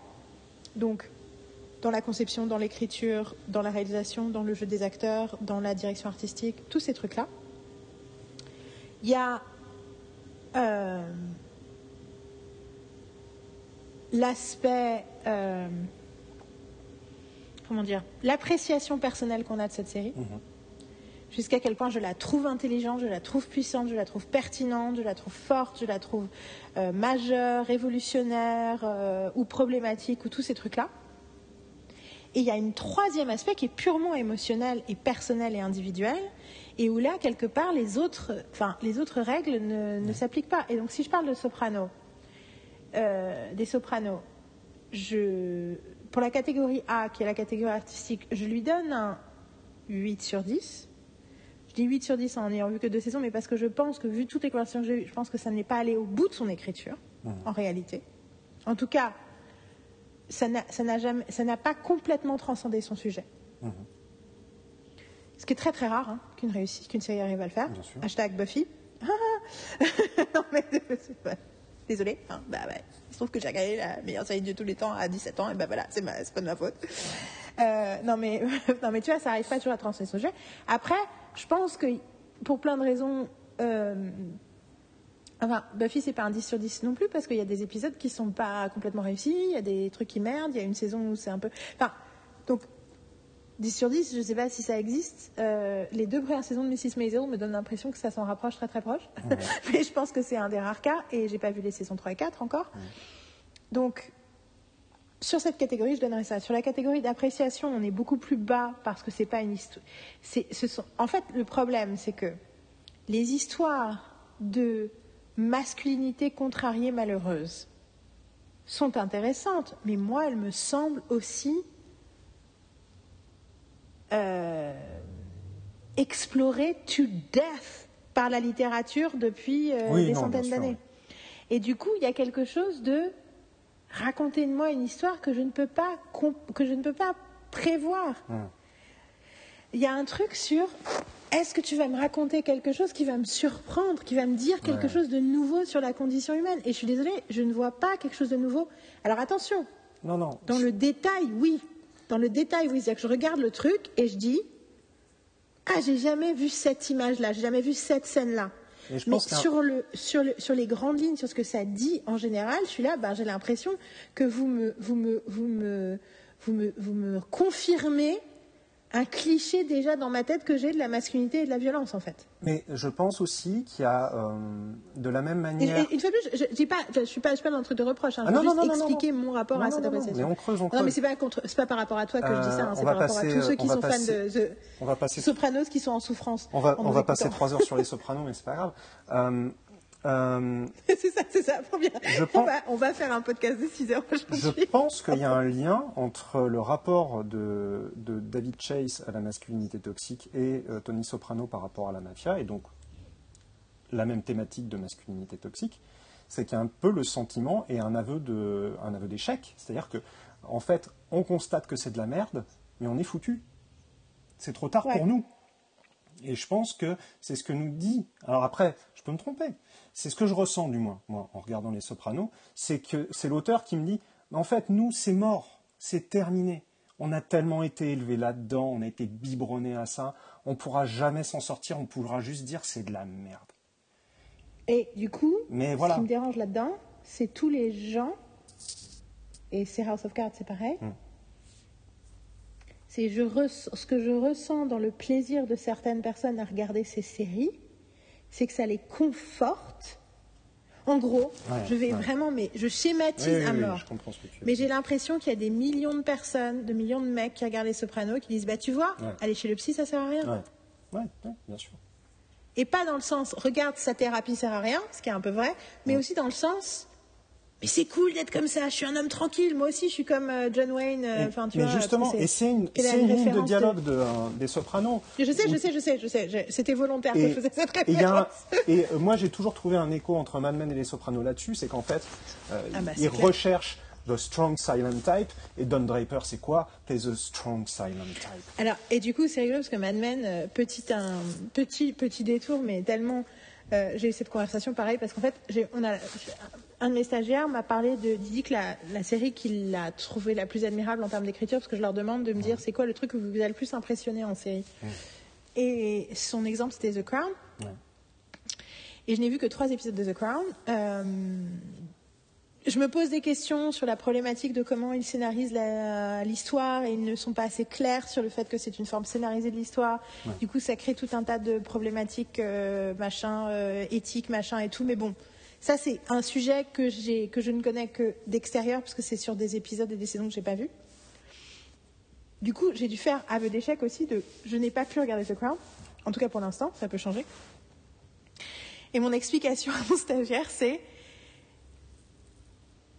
un jour, je me suis dit, je me rappelle, des fois, il y a des trucs, ça sort, tout le monde en parle, t'as peut-être pas envie de regarder, puis un jour, tu te retrouves sur Netflix et tu vois, et tu cliques dessus et tu regardes. Et donc, j'ai lancé The Crown. Je pense, c'était déjà la saison 2. Et j'ai regardé les trois premiers épisodes d'un coup. J'étais genre, ok, en plus, moi, j'adore l'Angleterre, je suis très, très intéressée par euh, l'histoire anglaise. Euh, Et du coup, j'ai. J'ai. Et j'ai dit, ah ouais, ok, je comprends pourquoi les gens ils sont tombés dedans, quoi. Genre, euh, ok, quoi, grave. Et donc je regarde, je regarde, je regarde. Et à l'épisode 3, je t'ai raconté ça déjà tout à l'heure, mais je répète. À l'épisode 3, j'ai une réalisation. Je dis, ah, mais en fait, elle va jamais le quitter. C'est la reine Elisabeth, donc on sait qu'elle va pas quitter son mari. Non. Et je pas, je peux pas, je peux pas regarder ça. Et c'est pas pour dire que Prince Philippe est un infâme salaud, c'est pas la question. C'est que une grande partie des problématiques qu'ils ont eues dans leur mariage apparemment et surtout dans la série, c'est la problématique classique de la misogynie ordinaire d'un homme qui a du mal à accepter que sa femme soit plus puissante que lui. Et en fait, I don't fucking want to watch that. Ouais, je comprends. Et en réalité, et du coup, on a, ça a amené une, toute une conversation très intéressante sur, mais du coup, est-ce qu'on peut pas. et en fait, c'est là que j'ai fait cette dissociation. C'est que je dis pas qu'on n'a pas le droit d'écrire ces histoires-là. Il y a plusieurs choses. Moi, personnellement, j'ai, pour la raison, la catégorie C émotionnelle, j'ai pas envie de le regarder. Personnellement, pour ma santé mentale, c'est toxique de voir des figures masculines qui font, qui sont comme ça. Pourquoi? Parce que déjà, je suis en PTSD, en stress post-traumatique des hommes. Si je parle à plus de un mec, j'ai l'impression qu'ils m'écoutent pas, qu'ils s'en foutent de ce que je dis, qu'ils m'in- qu'ils m'interrompent, qu'ils sont pas d'accord, qu'ils mettent ma parole en doute.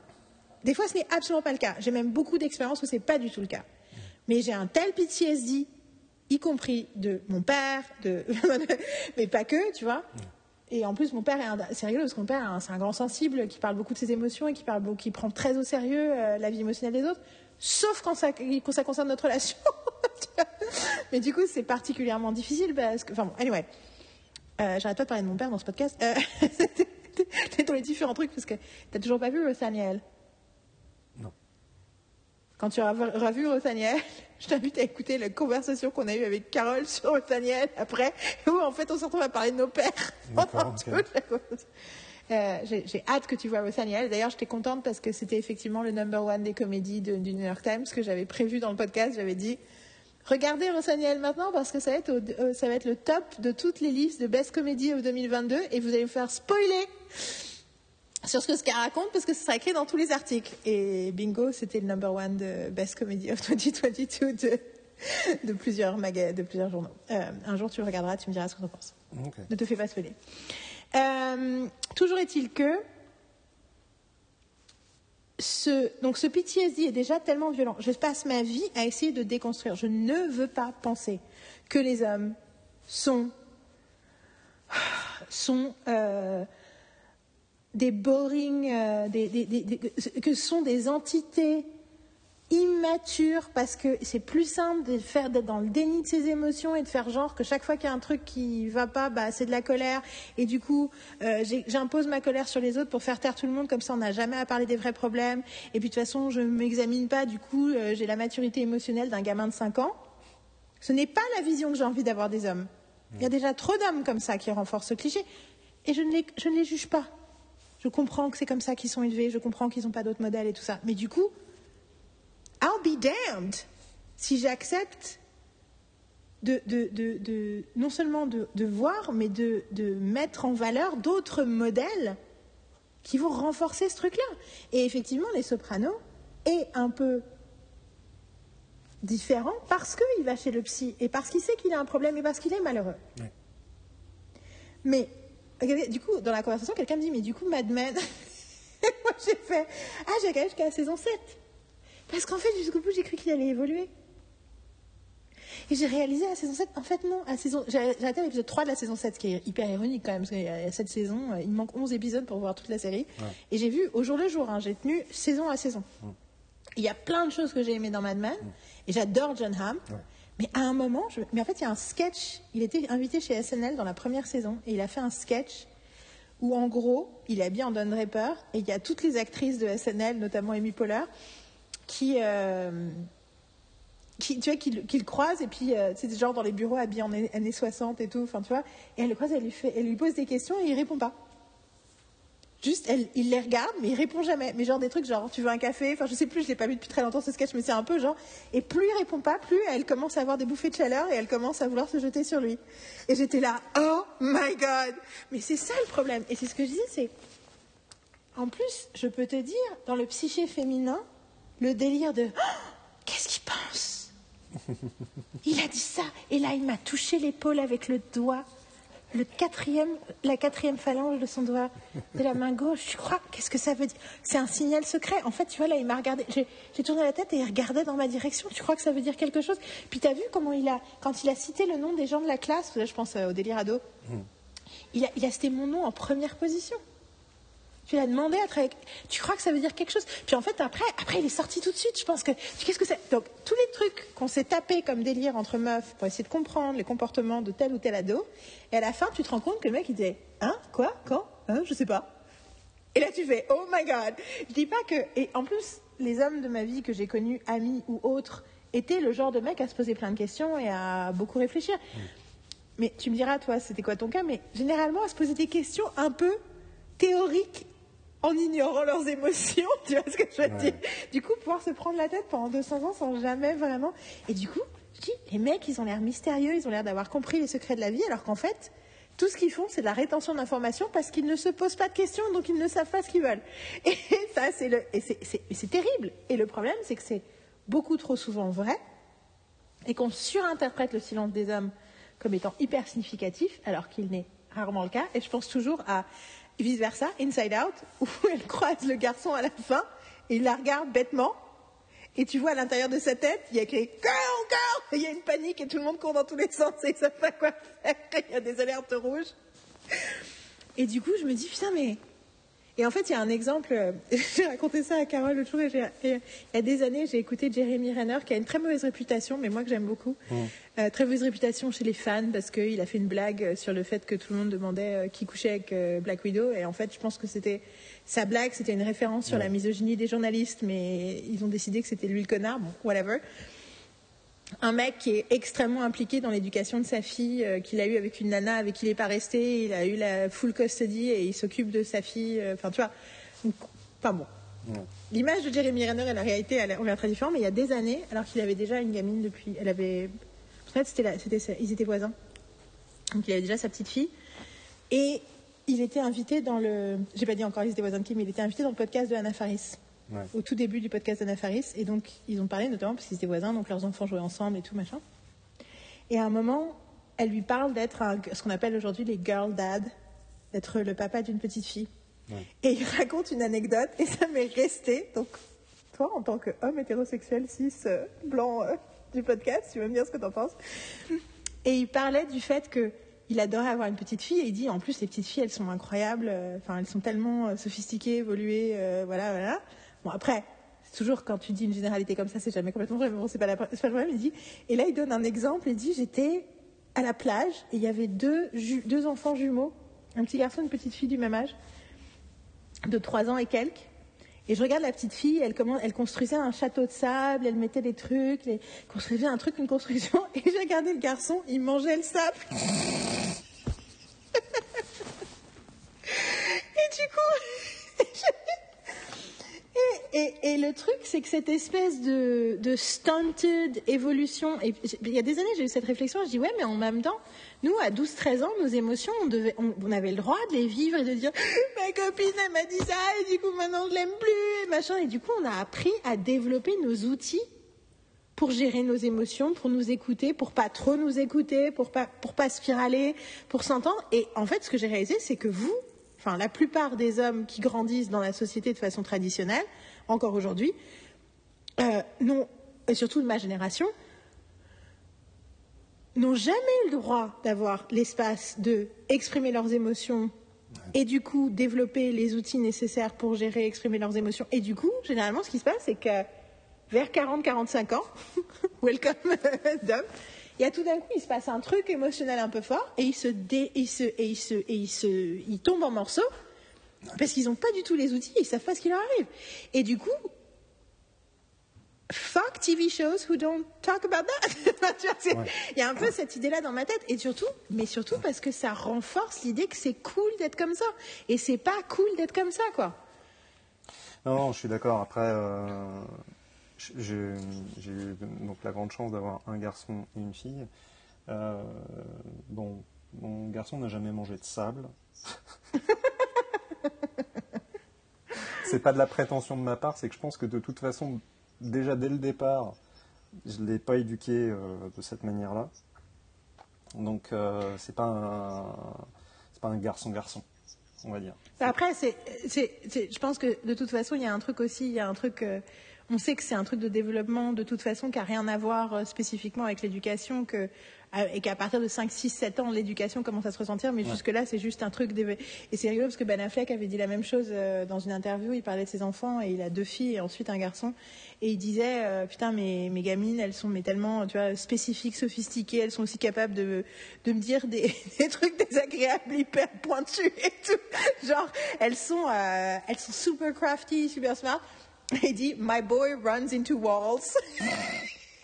du coup, et du coup, t'as un peu l'idée de, quand même, il y a un truc développemental qui se passe, probablement à cause des hormones et de trucs qui fait qu'entre 3 et 7 ans, il y a une, vraiment une grosse différence. Entre... Puis pour avoir des gens qui ont vécu, qui ont travaillé dans des maternelles, dans des machins, euh, effectivement, c'est un truc, euh, apparemment, c'est un vrai truc. Euh, physiologique qui se passe. Euh, je pense que c'est peut-être pour ça aussi que la société essaie de dire aux garçons tu es fort, tu es vain et aux filles sois sage mmh. et sois silencieuse. C'est peut-être pour, pour, créer une pied d'égalité à cette période-là de la vie.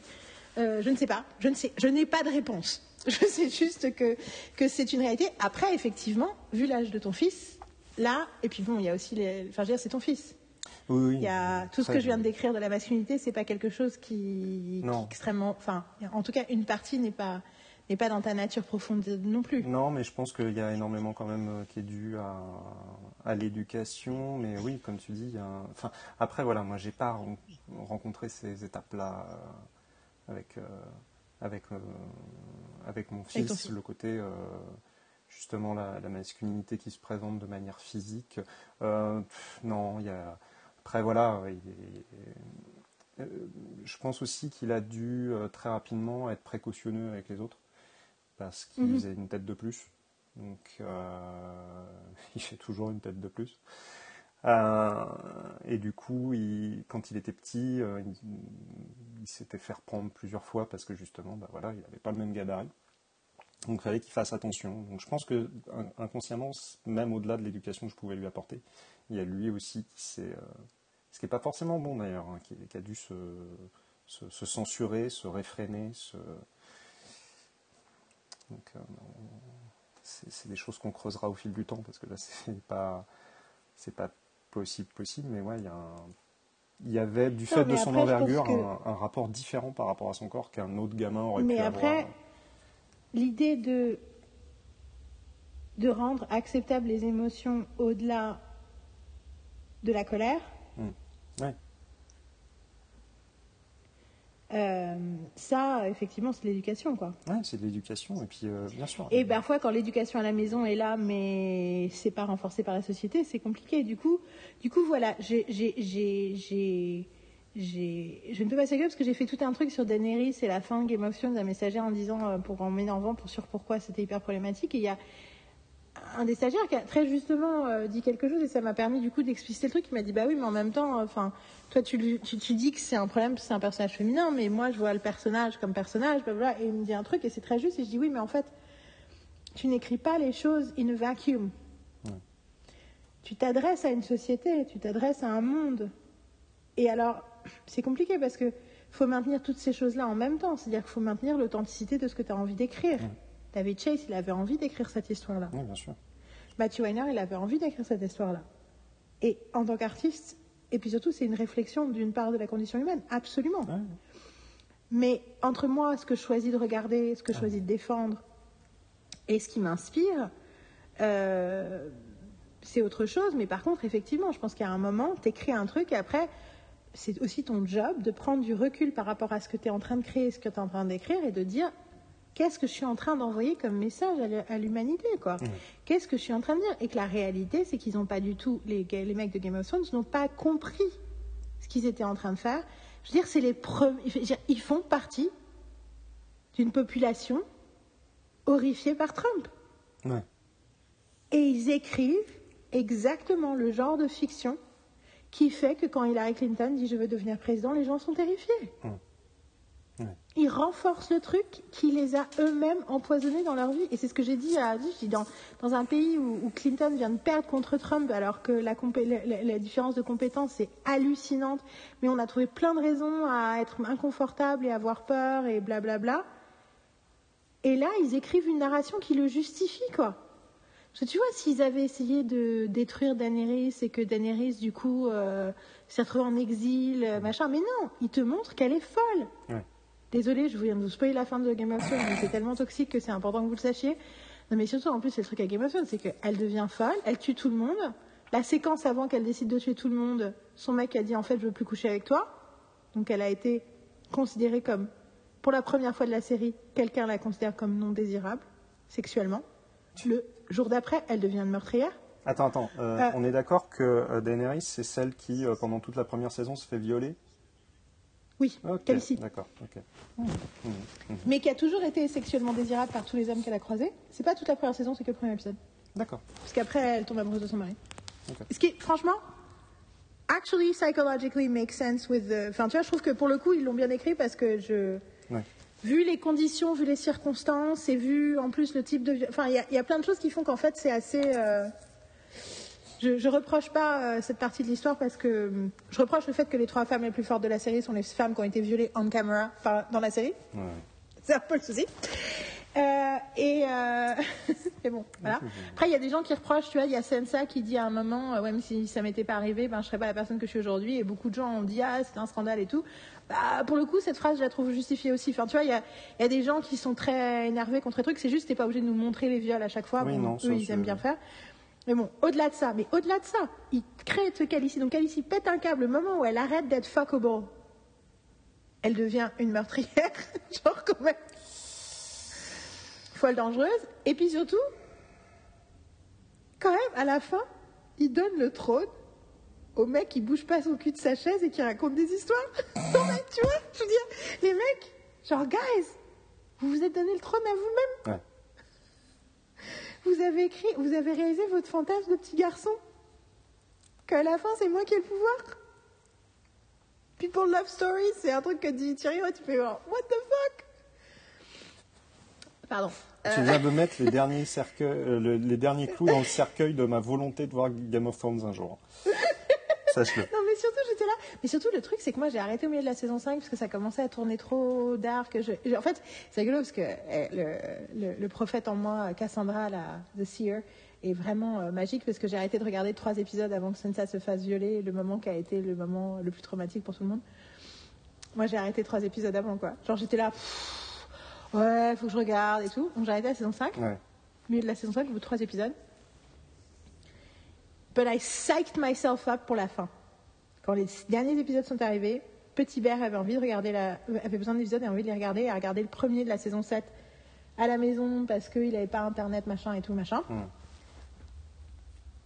Et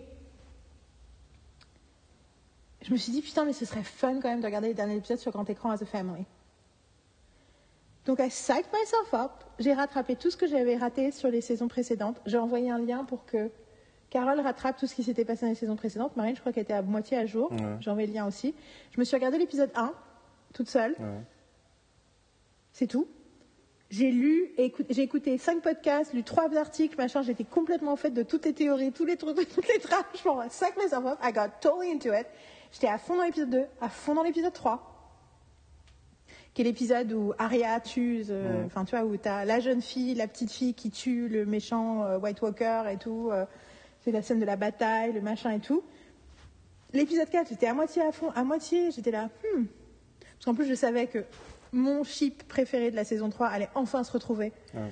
Et je me suis dit, peut-être qu'ils vont vraiment se mettre ensemble. Et ils se mettent, enfin, ils couchent ensemble. Ouais. Et puis, on a regardé l'épisode 5. Moi, j'avais déjà vu passer des trucs. Et du coup, j'ai regardé l'épisode 5 en regardant mon téléphone et en me couvrant les yeux. Et j'ai refusé de regarder l'épisode 6, qui est le dernier. D'accord. Donc j'ai réussi à monter à un pic d'enthousiasme moi-même. qui est immédiatement retombé où j'ai fait What the fuck is this? Du coup, c'était hyper drôle parce que, parce que ça veut dire que j'avais. J'ai très vite retrouvé pourquoi j'avais aimé la série, pourquoi j'avais envie de regarder la série. L'Heroic Fantasy, ça m'a toujours plu. Enfin, tu vois. Ouais. Et je me suis moi-même. euh, et en fait, j'ai fait, mais non, en fait, j'aime pas ce qu'ils font avec cette histoire. Ouais. Et, euh, et j'aime pas comment ils traitent Brienne, j'aime pas comment ils traitent Jamie, mon personnage préféré. J'aime pas pour- pourquoi Jamie se rebarre, ça n'a aucun sens. euh, Enfin, il y a plein de trucs, ça n'a aucun sens. Et surtout Daenerys, quoi. J'étais là, putain, mais ils se rendent compte de ce qu'ils sont en train de faire. Et la blague, c'est que le dernier épisode, on était, entre temps, on était à New York avec Marine. D'accord. Et donc, on aurait pu. Il y avait des tonnes de bars qui me regardaient le dernier épisode de Game of Thrones. Et nous, on était dans l'appartement. Et à ne pas regarder Game of Thrones, mais, mais du coup, j'étais sur Twitter en live. Ouais. Je suis allée sur Twitter et j'ai suivi. J'ai commencé à voir quand, quand, les, quand les news euh, Game of Thrones ont commencé à tomber pendant l'épisode, les gens qui live tweetaient. Et du coup, les bullshit de la fin, je les ai vus en live sur Twitter. Tu vois ce que je dis Parce qu'il était 22h, enfin tu vois, il était 21h, 22h. Enfin bon, tout ça pour dire que c'était du coup, mais du coup, c'était une énorme. euh, Et à l'époque, j'ai commencé à écrire un article que j'ai jamais fini, bien sûr, euh, sur euh, comment avoir une relation saine avec sa série, qui était un peu comme un Ouais. truc de relationship advice, mais par rapport aux séries. Et un des points, c'était il faut savoir quand il faut rompre. Il faut savoir quand il faut rompre. Il y a des fois, vous êtes plus Ouais. fait pour vivre ensemble, vous êtes plus fait pour vous aimer. Il faut pas, faut pas forcer le truc, il faut pas s'obstiner, parce que quelque part, je suis partie à la saison 5 au bon moment, quoi. Ouais. Euh, là, là. On a fait, Enfin bon, donc voilà, donc, euh, Game of euh, Thrones? Ah, shut up. C'était je pas vais, je vais c'était te demander, je vais te demander une nouvelle pause. Moi aussi, j'ai besoin d'une nouvelle pause, ça tombe bien. À tout de suite. À tout de suite. Je relance. Euh, Je voudrais quand même dire, je passe mon temps à penser quand on est, euh, on dit ce qu'on a toujours rêvé de dire sur ces séries-là. Je pense toujours euh, aux gens qui ont adoré ces séries et aux gens qui se sentent euh, incompris ou parce qu'on est en train de dire que euh, il y a des évidences pour nous dans la qualité de beaucoup de ces séries-là, celles qu'on a vues en tout cas. Moi, j'ai une, une de mes stagiaires qui a dit oui, mais alors du coup, si c'est de la merde, Game of Thrones, pourquoi ça a plu? Alors du coup, j'ai précisé. Parce qu'en plus, il dit oui, vous avez tous l'air d'être d'accord. Je dis non, je pense pas qu'on est tous d'accord là-dessus. Mais du coup, j'ai précisé, je lui dis si tu regardais Game of Thrones, tu ne pourrais pas t'empêcher de la trouver extrêmement impressionnante comme série. Il y a énormément de choses incroyables dans cette série, bien sûr. Mais le problème, c'est que c'est pas toute l'histoire et que la partie de l'histoire qu'on raconte pas assez, c'est une partie importante et intéressante. Et du coup, Moi, le fait est que Game of Thrones, quand je disais que je ne regardais pas Game of Thrones, je me prenais dans la gueule. Et tu te dis euh, spécialiste en série et tu regardes pas Game of Thrones que je trouve. Bah, c'est hyper problématique parce qu'en réalité, bah, il y a plein de types de séries, il y a plein de choses. Et bah, après, effectivement, euh, c'est totalement fascinant de se- s'intéresser à pourquoi Game of Thrones a plu, comment Game of Thrones a plu, euh, contre toute attente. Parce que moi, je me rappelle du jour où euh, le frère de Marine m'a dit Oh, il y a une série qui va venir, c'est la reprise d'une série de bouquins qui s'appelle Les Trônes de Fer. Et j'étais là, what? Et il m'a décrit le truc un an avant que je regarde Game of Thrones. Et du coup, j'avais déjà. Et le premier truc qu'il m'a dit, c'est bon, j'espère que personne va s'attacher au personnage. Donc déjà, il m'avait dit, genre, les personnages, ils disparaissent dans cette série, des fois, enfin, dans ces bouquins, c'est des fois un peu violent, donc euh, faut pas trop s'attacher aux personnages. C'était le truc qu'il m'avait dit avant que je commence à regarder la série. Mais bon, c'est intéressant d'avoir des geeks dans, sa, dans, son, dans son monde. Mais euh, n'empêche, j'ai envie de dire deux choses. J'ai envie de dire, euh, les reproches qu'on fait ne veut pas dire qu'il n'y a que les reproches. C'est aussi, on, dit les choses qui n'ont pas, à notre sens, été assez dites. C'est pour ça qu'on les dit. Euh, nous réagissons, nous aussi, à notre environnement. Deuxième chose, les trois catégories dont j'ai parlé tout à l'heure, la catégorie purement artistique, la catégorie euh, de, d'appréciation qualitative générale de c'est quoi l'importance de cette œuvre dans l'histoire humaine de l'art, on va dire? C'est ce truc de est-ce que ça transcende son genre? Enfin voilà, ces choses-là. Et la troisième catégorie, qui est la catégorie émotionnelle, elles existent pour vous aussi. Et souvent, je, et je, je le connais de moi-même, on réagit négativement à quelqu'un qui critique un truc qu'on aime, aussi à cause de l'attachement émotionnel. Ce qui ne veut pas dire qu'il n'est pas important cet attachement, mais je veux juste dire que c'est pas parce qu'on critique des choses qu'on remet en question la relation que vous avez eue avec ces séries ou que vous avez avec ces séries. Et que les deux choses peuvent cohabiter. Je le dis parce que je pense que c'est très bien dur. sûr, que- après, j'ai été, j'ai été un peu violent avec, euh, avec House of Cards, mais Oui, mais c'est mais, mais, mais c'est parce Ouais, que si on réagit sur nos, nos, nos rapports émotionnels. Mais je, je, je, c'est vu que, et surtout aussi. vu que je vois dans mes cours à quel point on n'est pas équipés, euh, nous autres Français, spécifiquement pour faire la différence entre nos émotions, nos pensées, nos opinions. C'est important pour moi de le préciser parce que je pense que c'est important pour tout le monde de pour ceux qui ne, pour qui c'est pas quelque chose de- d'évident, de se poser la question est-ce que ce qu'on vient de vous dire vous choque d'un point de vue intellectuel ou est-ce que ça vous choque d'un point de vue intellectuel parce que ça remet en cause une relation émotionnelle que vous avez? Et les deux peuvent être vrais et les deux peuvent être faux. Mais voilà, je pense que c'est vrai. Je pense que si un truc que je dis à mes stagiaires, c'est à partir d'aujourd'hui, vous n'êtes plus des amateurs de série, vous êtes des scientifiques de la série. Ouais. Et une partie de la- l'appréciation scientifique, c'est aussi d'assumer sa subjectivité émotionnelle. Parce que c'est une donnée, c'est un facteur hyper important dans notre appréciation de ce qu'on regarde, qui nous sommes, où nous sommes, quand nous sommes. Bien sûr que ça influence notre regard.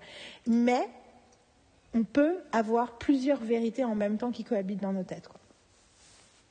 C'est euh, c'est intéressant que tu dis ça parce que euh, le côté subjectif, c'est aussi le côté de, bah, en fait, tu regardes certaines choses et pas d'autres.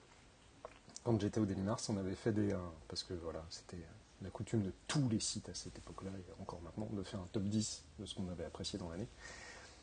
Euh, C'est un peu ce qu'on a fait, hein. Je veux top pas dire, 10, hein, mais top 10, on, a fait, on est en train Bien de faire sûr. techniquement la suite d'un top 10. hein. On a fait une liste, c'est pas. Voilà. Euh, et euh, dans notre euh, top 10, il n'y avait pas Mad Men, hein, et on s'est pris des volets de bois vert. On avait répondu, mais en fait, on n'a qu'un seul rédacteur qui le regarde. Donc les autres n'allaient pas le mettre dans leur top de l'année s'ils ne l'avaient pas vu. Mais sans vouloir cracher sur euh, un collègue illustre, parce que je n'ai pas l'intention de cracher sur lui, mais je vais jeter sous le bus Olivier Joyard qui a dit dans un débat à Sérimania il y a des années, devant moi, qui est fait, qui est fait littéralement, enfin il y avait du, devant moi, je ne faisais pas partie du, Mm. du panel, hein, parce que je ne suis pas une journaliste, euh, bah, journaliste euh, respectable, même si je crois que c'est une année où j'avais pour le coup un... Je suis pas sûre que c'était l'année où je faisais le truc avec Renan. Enfin, tout ça pour dire que il a dit non mais quelqu'un qui me dit qu'il est sériephile et il n'aime pas The Wire, c'est pas possible. Et j'étais là, excuse me? enfin, c'est tellement. Enfin, soyons clairs, j'ai passé des années à aimer The Wire et à dire aux gens. Non mais en fait, faut, si vous l'avez pas vu, enfin, faut que vous le voyez parce que vous pouvez même pas imaginer ce que ça va être de regarder The Wire. Bien sûr que les gens qui me disent j'adore les séries, j'ai envie envie de leur dire regardez en si train de possible. spoiler le reste du podcast, là. Mais, mais, mais, mais dire un statement comme ça, en termes de gatekeeping, qui n'était pas un terme qui était populaire à l'époque, ça c'est du gatekeeping, quoi. Genre, mec, est-ce que tu as regardé tous les Vampire Diaries? Est-ce que tu sais de quoi tu parles? Et Vampire Diaries, c'est un très bon exemple parce que, parce que j'ai passé beaucoup de temps à parler de Vampire Diaries au début, au début en disant cette série est en train de faire quelque chose qu'aucune autre série ne fait. C'est incroyable. La façon, enfin, je pourrais en parler pendant longtemps et je ne vais pas le faire aujourd'hui, mais en gros, à la fin de la saison 2, je me dis c'est incroyable. Un, ils bouffent de la fiction. Beaucoup plus vite que tous les autres. C'est-à-dire que tous les trucs, tu les vois jamais venir parce que le truc que tu penses qui va prendre une demi-saison, ça prend un demi-épisode. Et du coup, et ben du coup, du coup, t'es plus pris par la plot, t'es pris par la réalité émotionnelle des personnages parce qu'en réalité, tu peux pas voir le truc venir en disant ah mais je pense que lui il l'aime bien et donc peut-être qu'à un moment il va lui dire qu'il l'aime bien et non deux épisodes plus tard ils sont ensemble et tu fais ok tu vois ce que je veux dire? Et aussi les trucs négatifs ça c'est la première chose. Deuxième chose euh, le personnage le plus euh, destructeur et volatile il disait tout le temps la vérité. Il disait tout le temps ce qu'il allait faire et pourquoi il le faisait.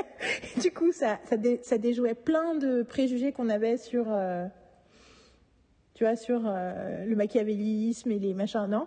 Troisième chose les circonstances étaient délirantes, il se passait un milliard de trucs et tout, mais les personnages étaient intègres et constants émotionnellement. Ils étaient solides. Et du coup, je regardais ce truc-là, je disais, mais en fait, c'est d'une brillance, c'est hallucinant l'écriture qui, qui, qui, ce qui se joue là à l'écran. Et ce qui est très drôle, c'est que c'est exactement la première moitié de la saison 2 de Homeland où tous les critiques, deux ans plus tard, où tous les critiques ont fait oh, Ce que fait Homeland, c'est incroyable Et ils ont dit Oui, on a réussi à faire ça parce qu'on a pris les plus gros tueurs de l'écriture sérielle et on les a tous mis dans une salle ensemble et c'est comme ça. Et moi, j'étais là Vampire Diaries, je fais ça depuis deux ans Donc, ça.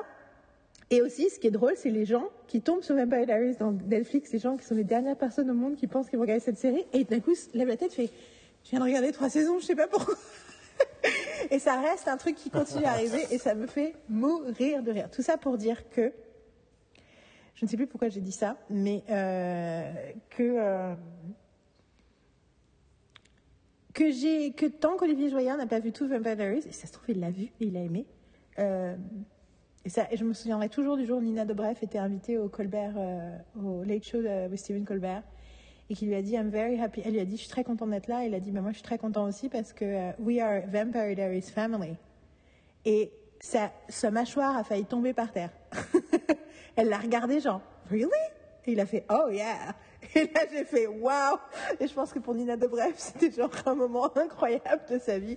C'était des années après qu'elle ait quitté la série d'ailleurs, mais c'était très intéressant. C'est pas impossible qu'Olivier Joyard regarde Vampire Diaries, Vampire Diaries parce qu'il a vraiment deux, euh, il a vraiment deux, deux attitudes, je trouve. Il a deux. Il a une attitude qui peut avoir euh, être un peu. Euh, Donc voilà, maintenant ce podcast. Rentre dedans, et, rentre dedans et prétentieuse. Ce podcast, c'est on va spéculer sur les émotions, la vie émotionnelle d'Olivier Joyard qui était un journaliste aux Arocs, pour ceux qui ne voient pas. J'irai pas plus loin que ça, mais je, je, sais, pour avoir lu certains de ses articles sur des séries beaucoup plus populaires, que euh, son, son spectre est et, et je tiens... beaucoup plus large que ce genre de, de réflexion à l'emporte-pièce que je valide pas du tout. Euh, et qu'il a sûrement, et qu'il a sûrement dit dans un moment de, voilà, il a. Exactement. Mais... Après, c'est pas évident, hein, le, le, le, comment dire, l'art de la table ronde. Clair c'est pas un truc euh, très très très simple. Et des fois tu te retrouves à dire un truc derrière tu te réentends tu te dis pourquoi j'ai dit ça c'est clair. Non et puis pour être honnête Olivier Joyard que je ne connais pas très bien mais toutes les interactions que j'ai eues avec lui ont été extrêmement positives. C'est juste que à son corps défendant il a un peu la représentation d'une forme de la critique série qui dépasse totalement sa réelle identité et qui ont beaucoup plus à faire sur le fait que c'était le mec critique de cinéma qui s'est passionné pour les séries et qui bossait aux rock. Et la et ensuite qui a fait des qui a fait un film notamment sur la fin des séries un film documentaire. Écoute euh, Olivier Joyard alors je pense pas qu'il essaye de cacher cette partie de sa carrière. A été aussi journaliste chez l'équipe. Et il a été scénariste euh, il a écrit une série pour Arte aussi. Et il a été scénariste, bien sûr, mais je me dis que quelqu'un qui a commencé sa carrière comme journaliste sportif peut pas vraiment se poser, euh, comment dire, être euh, fondamentalement, euh, comment dire, fermé d'esprit, oui, étroit. Voilà, je pense, mais du coup, je pense que ses intérêts sont plus pluriels. Sont mais pluriels, je te dis, on va faire un podcast sur ouais. les spéculations. anyway.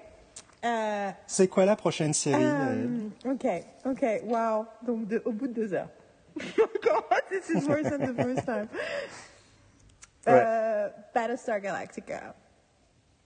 Très bien. Oh, bah, on va parler 5 minutes. Alors, du coup, donc, le sous-titre de Battlestar Galactica, c'est pourquoi est-ce que je ne la regarde pas plus souvent? Je ne l'ai regardé, c'est la seule de ma liste que je n'ai regardée qu'une seule fois en entier. J'ai pas vu la dernière saison, pour information. Oh, je, je sais. pardon, pardon, pardon. Non, mais je suis Euh. arrivé à un stade, en fait, où euh, je l'avais pas vu. Je l'ai pas regardé tout de suite. Puis j'ai attendu. Puis j'ai dit, bah, je vais me la faire. Et puis finalement, j'étais sur autre chose. Et là, j'arrive au stade où c'est, non, mais en fait, il faut que je me refasse toute la Tout série. le début. Alors Et moi, j'ai revu dans- dans le la moitié de la saison 1. Ouais. On a montré la mini-série. Je vais expliquer un peu les données. On a montré la mini-série à Carole et du coup j'ai embrayé, j'ai regardé la moitié de la saison 1. Ouais. Et je veux regarder, mais en fait, je veux regarder, je veux prendre des notes, je veux machin et tout. Et en fait, Mhm. euh, et en fait, la vraie raison, c'est parce que de toute ma liste, c'est celle qui est la moins drôle, même si elle est drôle aussi, mais c'est la vrai. moins drôle. Et donc, du coup, euh, c'est une série qui peut être euh, émotionnellement intense. Et donc, du coup, c'est moins doudou, fun à regarder. euh, voilà. Tout. Et euh, mais du coup, j'ai très envie de la revoir. C'est une série qui m'a beaucoup marqué. Donc Battlestar Galactica, pour ceux qui n'ont pas suivi, parce que pour le coup, ça, dans, les, dans mon top 10, si je, devais si je devais décider la série dont les gens ont le moins entendu parler dans mon public de stagiaires, ce serait la numéro 2. La première, ce serait Queer Folk, of course. Non, la première, ce serait Psych. La deuxième, c'est Queer Folk. Du coup, c'est la troisième. Première, ce serait Psych, si nous en avons le moins entendu parler. Psych, Queer Folk et Battlestar Galactica. Euh, je suis toujours étonnée par le peu de gens qui sont familiers. Du coup, j'étais très contente parce que j'ai une de mes stagiaires qui, quand j'ai dit c'est quoi la meilleure série que tu jamais vue de ta vie, elle a dit Battlestar Galactica. J'ai fait yes Euh, Une série de sci-fi, la chaîne de câbles sci-fi. Donc, il y a deux types de câbles. hein. Il y a le câble prestige et le câble non prestige. Et pendant longtemps, sci-fi, et encore aujourd'hui, je fais partie du câble non prestige. Ce qui est le cas aussi de USA, qui est la chaîne de la série dont je vais parler après. Euh, donc, sci-fi, hein, euh, c'est une série qui est un reboot d'une série des années 70-80. Il y a eu plusieurs versions de Battlestar Galactica, je crois même qu'il y en a eu trois. Alors, Il y a eu Battlestar Galactica dans les années 70, il y a eu Battlestar 80 en 1980. Euh, je crois qu'il y a eu un film, des téléfilms. Enfin, c'est un truc un peu. Mais moi, j'ai jamais vu aucun des classiques. Mais vous tapez Battlestar Galactica années 70 sur Google, vous allez voir des images, vous faites ah oui quand même, c'était visuellement un peu kitsch. Et donc c'est l'histoire d'une guerre entre des humains et des intelligences artificielles robots qui sont euh, qui ont été créés par ces humains et mais dans une galaxie différente de la nôtre où euh, l'humanité est, dispersée sur 12 planètes jusqu'à ce que la guerre éclate et que ce soit la merde et qu'ils soient en, gros alors je sais pas exactement ce qui se passe dans l'original mais en gros on a ça. Je sais juste qu'un des personnages principaux de l'original c'est euh, un pilote euh, de folie kamikaze qui s'appelle Starbuck et que quand la série a été annoncée, au-delà de tous les gens qui disent mais pourquoi vous refaites une série complètement pourrie, il y avait les fans qui disaient comment vous osez? Starbucks ça va être une femme, berk berk berk. C'était en 2003. Parce que c'était un, un, euh, un objet très ambitieux, euh, ils ont financé d'abord une mini-série qui est un, une série de quatre épisodes de 45 minutes qui sont parfois, quand ils, en DVD, sont deux épisodes d'une heure et demie. Euh, ce qui fait que, qui en fait installe tous les prémices de la série. Ce qui veut dire que beaucoup de gens, quand ils louent ou achètent le DVD de la saison 1 de Battlestar Galactica, regardent le premier épisode, ils ne comprennent rien. Ouais. Parce que la mini-série n'est pas dans le coffret. C'est un DVD à part. Il faut acheter à part. Euh, du coup, euh, le premier épisode de la série s'appelle 33 minutes et sont- les gens sont là. What? Je comprends rien. Épisode qui est génialissime. Oui, mais qui, si t'as pas vu le début, tu rentres Ah, non, pas non. dans la série, quoi. Non, c'est clair.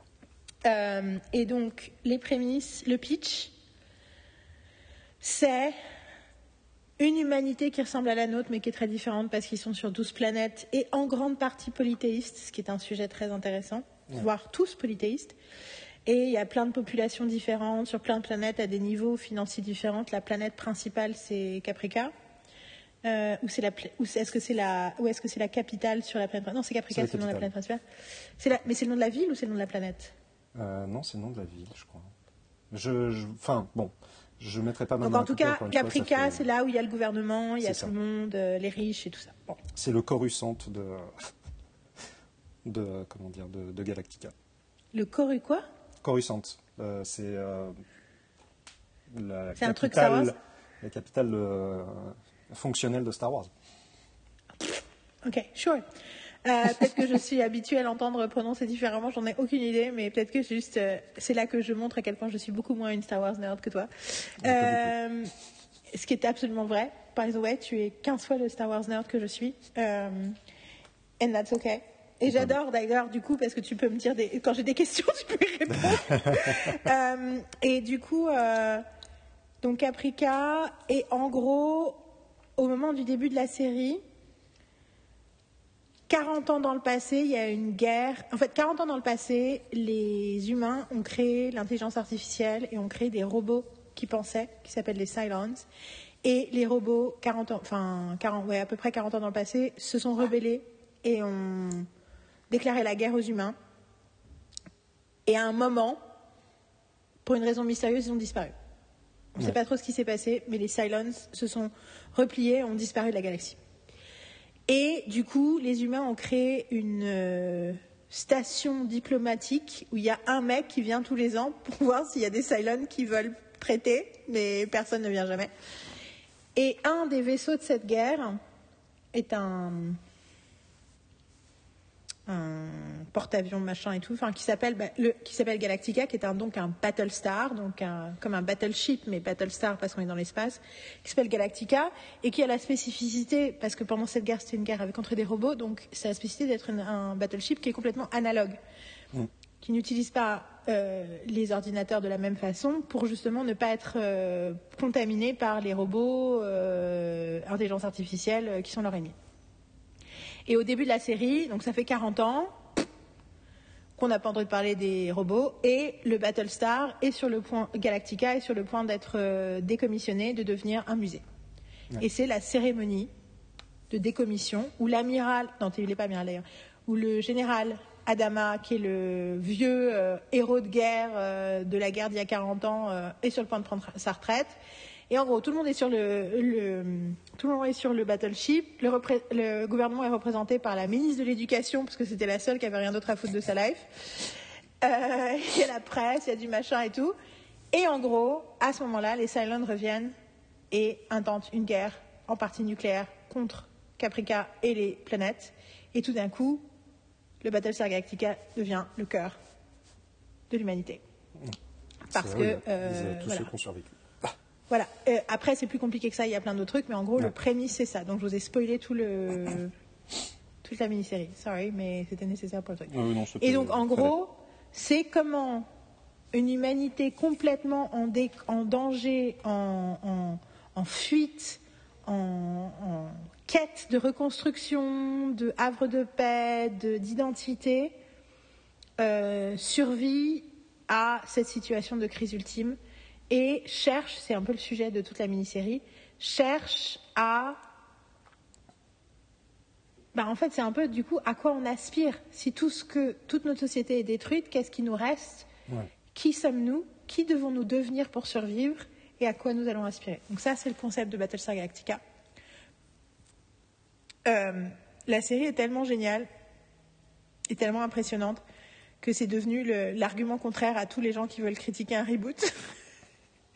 Ils disent mais les reboots c'est de la merde. Ouais mais quand même il y a Battlestar Galactica parce ça, que la, Ouais. la- la série est tellement mais ébouriffante par rapport à son surtout à ce de, de quoi elle s'inspire qui ressemble en gros à un cheap ass euh, faux Star Trek euh, avec une super idée mais un truc ultra kitschouille euh, ça c'est le, le Battlestar Galactica d'origine c'est à ça qui ressemble et Mais là tout d'un coup tu vois un truc euh, Ouais, c'est juste, excuse-moi de, non vas-y vas-y euh, je t'ai interrompu 250 fois euh, ça va heureusement qu'on Euh, tient pas les comptes hein. Mais en fait, c'est un cas d'école formidable qui aurait dû être dupliqué, mais qui ne l'est pas. Parce que c'est un gros coup de bol. C'est-à-dire que Battlestar Galactica, la série d'origine, était très populaire. Par contre, c'est kitschouille et c'est. euh, c'est pas que c'est regardable aujourd'hui, mais c'est compliqué, quoi. C'est faut, faut s'accrocher. Donc, tu as la possibilité de refaire mieux quelque chose de foncièrement moyen, mais populaire. Ça devrait être l'essence même de tout remake. C'est-à-dire se dire, au lieu de se dire, on va refaire un truc qui a déjà marché et qui était super, parce que ça a marché, parce que c'est populaire, bah là on va refaire un truc qui n'a pas marché et on va le refaire bien. Là c'est l'avantage avec Battlestar Galactica, c'est que tu as les deux trucs. Tu as le fait que bah, en fait l'original n'est pas terrible. Et par contre c'est super populaire parce qu'il y, avait une- y avait une telle demande de SF à la télé à cette époque-là. Je dis pas qu'on aurait consommé euh, à l'époque euh, tout et n'importe quoi de ce qui se serait présenté, mais tu avais cet, uni- cet imaginaire par, par le biais de cette série c'était salvateur, quoi. C'était, bah là, on, on va s'engouffrer Dans les là-dedans. années 2000, tu veux dire, au début des années 2000 Non, non, dans les années, euh, la, la première série, fin 70, des années d'accord. 70. Euh, Battlestar Galactica euh, est à l'antenne. Alors, j'ai pas l'historique, et il y en a certainement qui me mettraient la pâtée en, en historique de Galactica, mais ça commence en 78, il me semble, euh, un an après Star Wars. Je veux dire, il n'y a pas de, Oui, bien sûr, il n'y a, pas d'illusion à se, à se faire. Si c'est à si c'est l'écran, c'est parce qu'il y a eu Star Wars avant. Donc il y a une demande du public de d'avoir de la SF à l'antenne. Il n'y a plus à cette époque-là Star Trek, euh, mais bon, ça montre la- l'appétit. Donc c'est devenu un truc, euh, oui, c'est devenu un truc, je vais inventer un mot, cultichime, c'est-à-dire kitsch et, et culte. Euh, Et putain, pourtant, c'est un mot qu'on- dont on a besoin, hein, parce que putain, ça, c'est. Il y a tout un pan de la culture, c'est ça. hein. Mais exactement. Et je trouve que. Merci pour cette invention. Brillante. Euh, Après, euh, encore une fois, il y a des spécialistes de Battlestar qui me, qui Oui, qui me peut-être là. Parce que je n'en suis pas un du tout. Euh, attention, hein, j'insiste. Et j'ai pas vu. euh, j'ai vu un peu euh, la série quand elle passait à la télé à l'époque. Et C'est vrai? Ah, Moi, j'en avais jamais entendu parler de ma life. bah, il me semble que c'est passé à la télé. Alors je sais plus dans quelles Ah, circonstances, possible. mais j'ai vu des épisodes de Battlestar Galactica. Ça me dit quelque chose. Alors j'espère que mon cerveau de- d'adulte n'est pas en train de mélanger les vidéos que j'ai pu voir de Battlestar Galactica, les images que j'ai pu voir de Battlestar Galactica quand j'étais adulte et des épisodes de Buck Rogers qui étaient diffusés, ça je m'en souviens très clairement à la télévision française. Mais si ça se trouve, je suis en train de faire ça. je pose les bases d'entrée sur de jeu. Wikipédia France. Est-ce que Wikipédia France? Mais euh, Mais, vais euh, regarder sur Wikipédia France et toi, tu me dis. euh, continue, que, continue le point. Mais voilà, c'est là c'est vraiment le truc parfait à, à faire en remake. C'est voilà, on a des, on a une base de euh, euh, comment dire de, de science-fiction intéressante qui a été euh, mal développée à l'époque. Pour quelles raisons?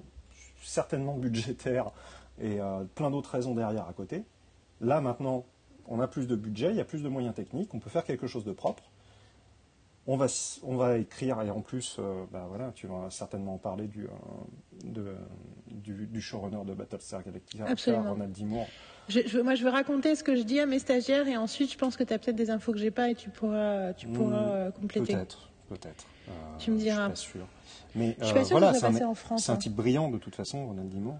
Euh, et, euh, et sa série, alors même si je me suis arrêté au bout d'un moment, je, je- c'était pas par manque d'intérêt, je pense que c'était situationnel plus qu'autre chose.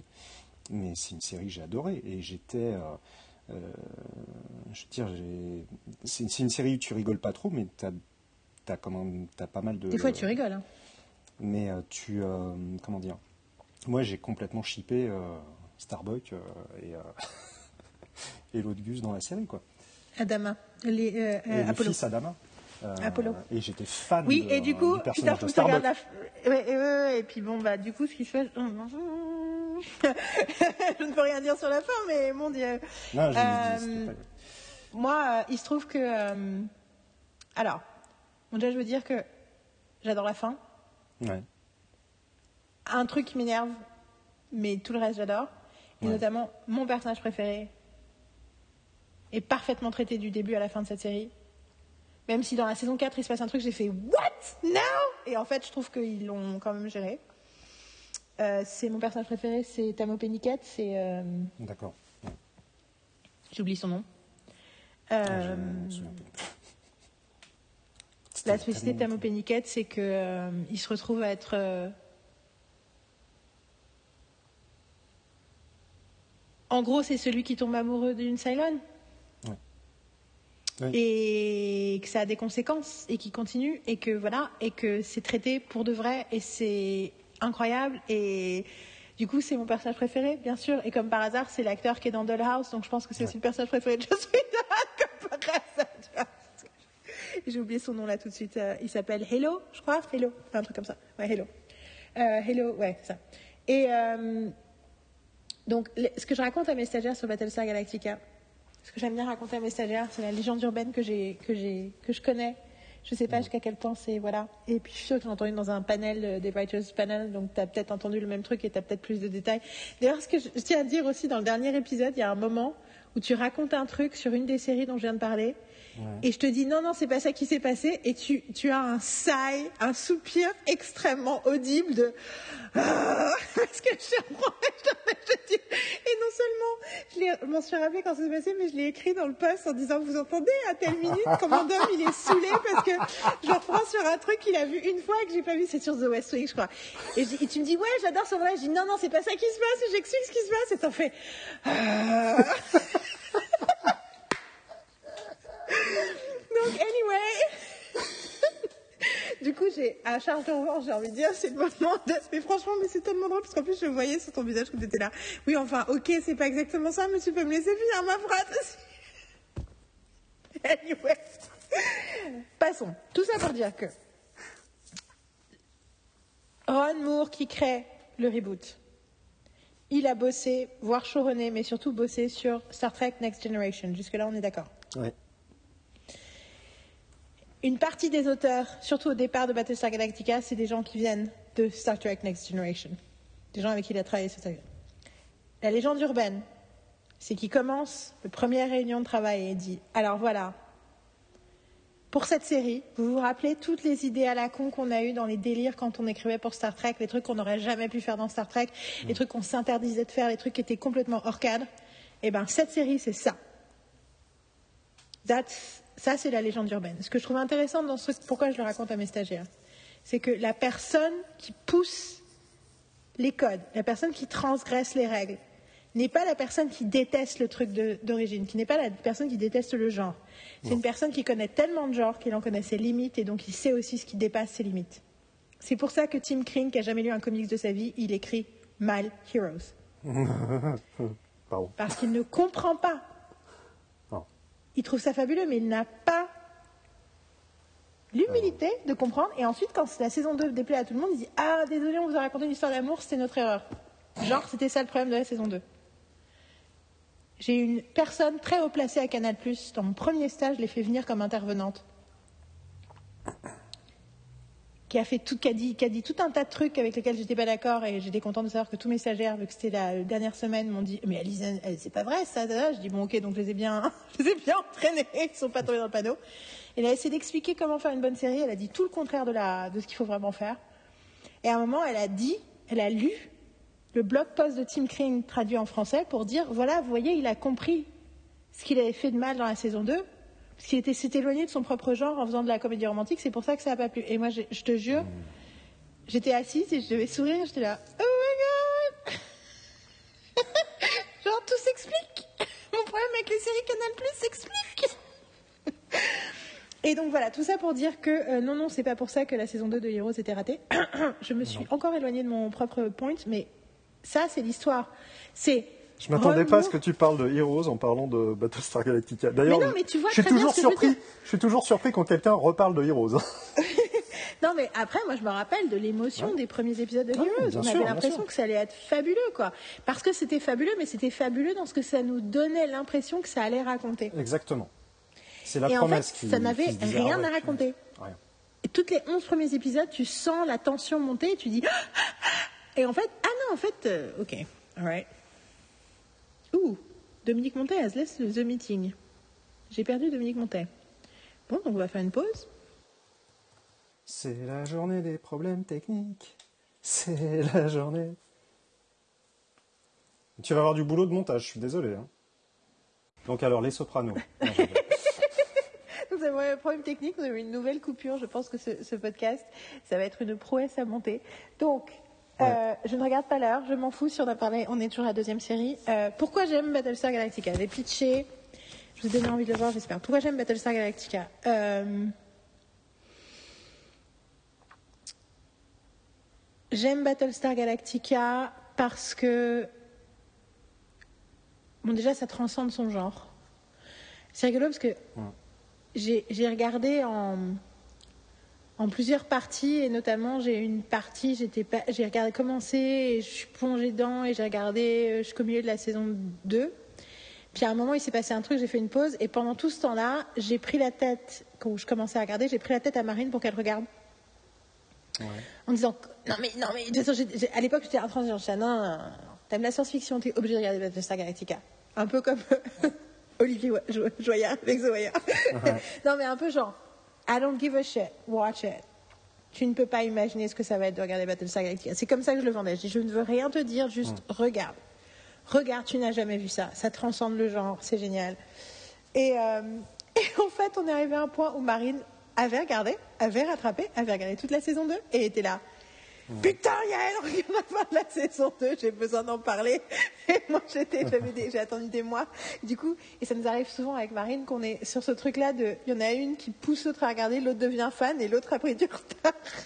Du coup, du coup, ça, c'est la première personne qui a tanné l'autre qui est celle qui du coup se fait insulter par la deuxième personne pour avoir pour pas être à jour sur la série et donc Battlestar Galactica c'est une de ces séries comme ça euh, T'as un chat dans ta, dans ta, dans ta maison? J'ai entendu. Euh, enfin, dans ta maison, dans ton studio d'enregistrement. C'est ça. Il est, il est rentré. Euh, et euh, j'ai entendu. donc ça transcende son genre, genre visuellement, émotionnellement. Un des trucs de Battlestar Galactica, c'est que c'est filmé comme un. En fait, c'est filmé comme Das Boat le film de sous-marin. J'ai parlé ça à mes stagiaires en disant oui, le célèbre film, et là j'ai regardé, mais en France, ce film n'est pas célèbre. Il est célèbre en Allemagne et c'est pas aux États-Unis, il n'est pas célèbre en France. Donc en fait, mais bien sûr, c'est un film allemand sur la, guerre, la Seconde Guerre mondiale. Donc euh, même si le, c'est Wolfgang Petersen, donc c'est un. Il n'est est pas allemand, Wolfgang Petersen? Enfin, en tout cas, c'est un film. Si, si, si, il doit être allemand. Enfin, en tout cas, c'est un film allemand très célèbre pour les années 80 du cinéma allemand, que du coup, moi j'ai vu en Allemagne qui raconte euh, une troupe pendant la Seconde Guerre mondiale qui est dans un sous-marin de guerre, euh, avec notamment un personnage de journaliste qui est euh, embedded, je sais pas comment on dit, mais quand les journalistes sont... Comment on dit embedded? Tu sais, c'est quand un journaliste, il fait partie de la... Il est mis dans une troupe, il est mis dans une situation et il suit tout le monde et il fait la même chose qu'eux. Euh, immersion je sais pas. Mais parce que c'est rigolo, parce que c'est un truc que j'utilise dans mon mémoire sur Buffy et je fais un comparatif des différents personnages et de comment ils reflètent une représentation de la euh, de l'imagerie militaire. Et euh, tu vois, Buffy c'est le général, euh, les potentiels c'est les troupes, c'est sur la saison 7. Et tu vois, Faith c'est la mercenaire. Giles c'est l'idéologue. Willow c'est la c'est le savant fou. Euh, tu vois ce que je veux dire? Euh, Le Zender, c'est la army wife. Dawn, c'est la army brat. Euh, Anya, c'est la traductrice. Tu as local. Spike, c'est le transfuge qu'on a retourné. Et Andrew, c'est le embedded journalist. tu vois ce que je veux dire? Et donc, du coup, je me rappelle qu'à l'époque, j'avais dû trouver le terme parce que j'ai écrit mon mémoire en français, mais. enfin, ça c'est pour. voilà, oui, je m'amuse à faire des trucs comme ça dans mon mémoire sur Buffy, saison 7. Tout ça pour dire que. Euh, Das Boat, ça se passe dans un sous-marin, donc on est tout le temps en train de filmer euh, des mecs, euh, caméra à l'épaule, au milieu des tranchées, en fait, c'est ça.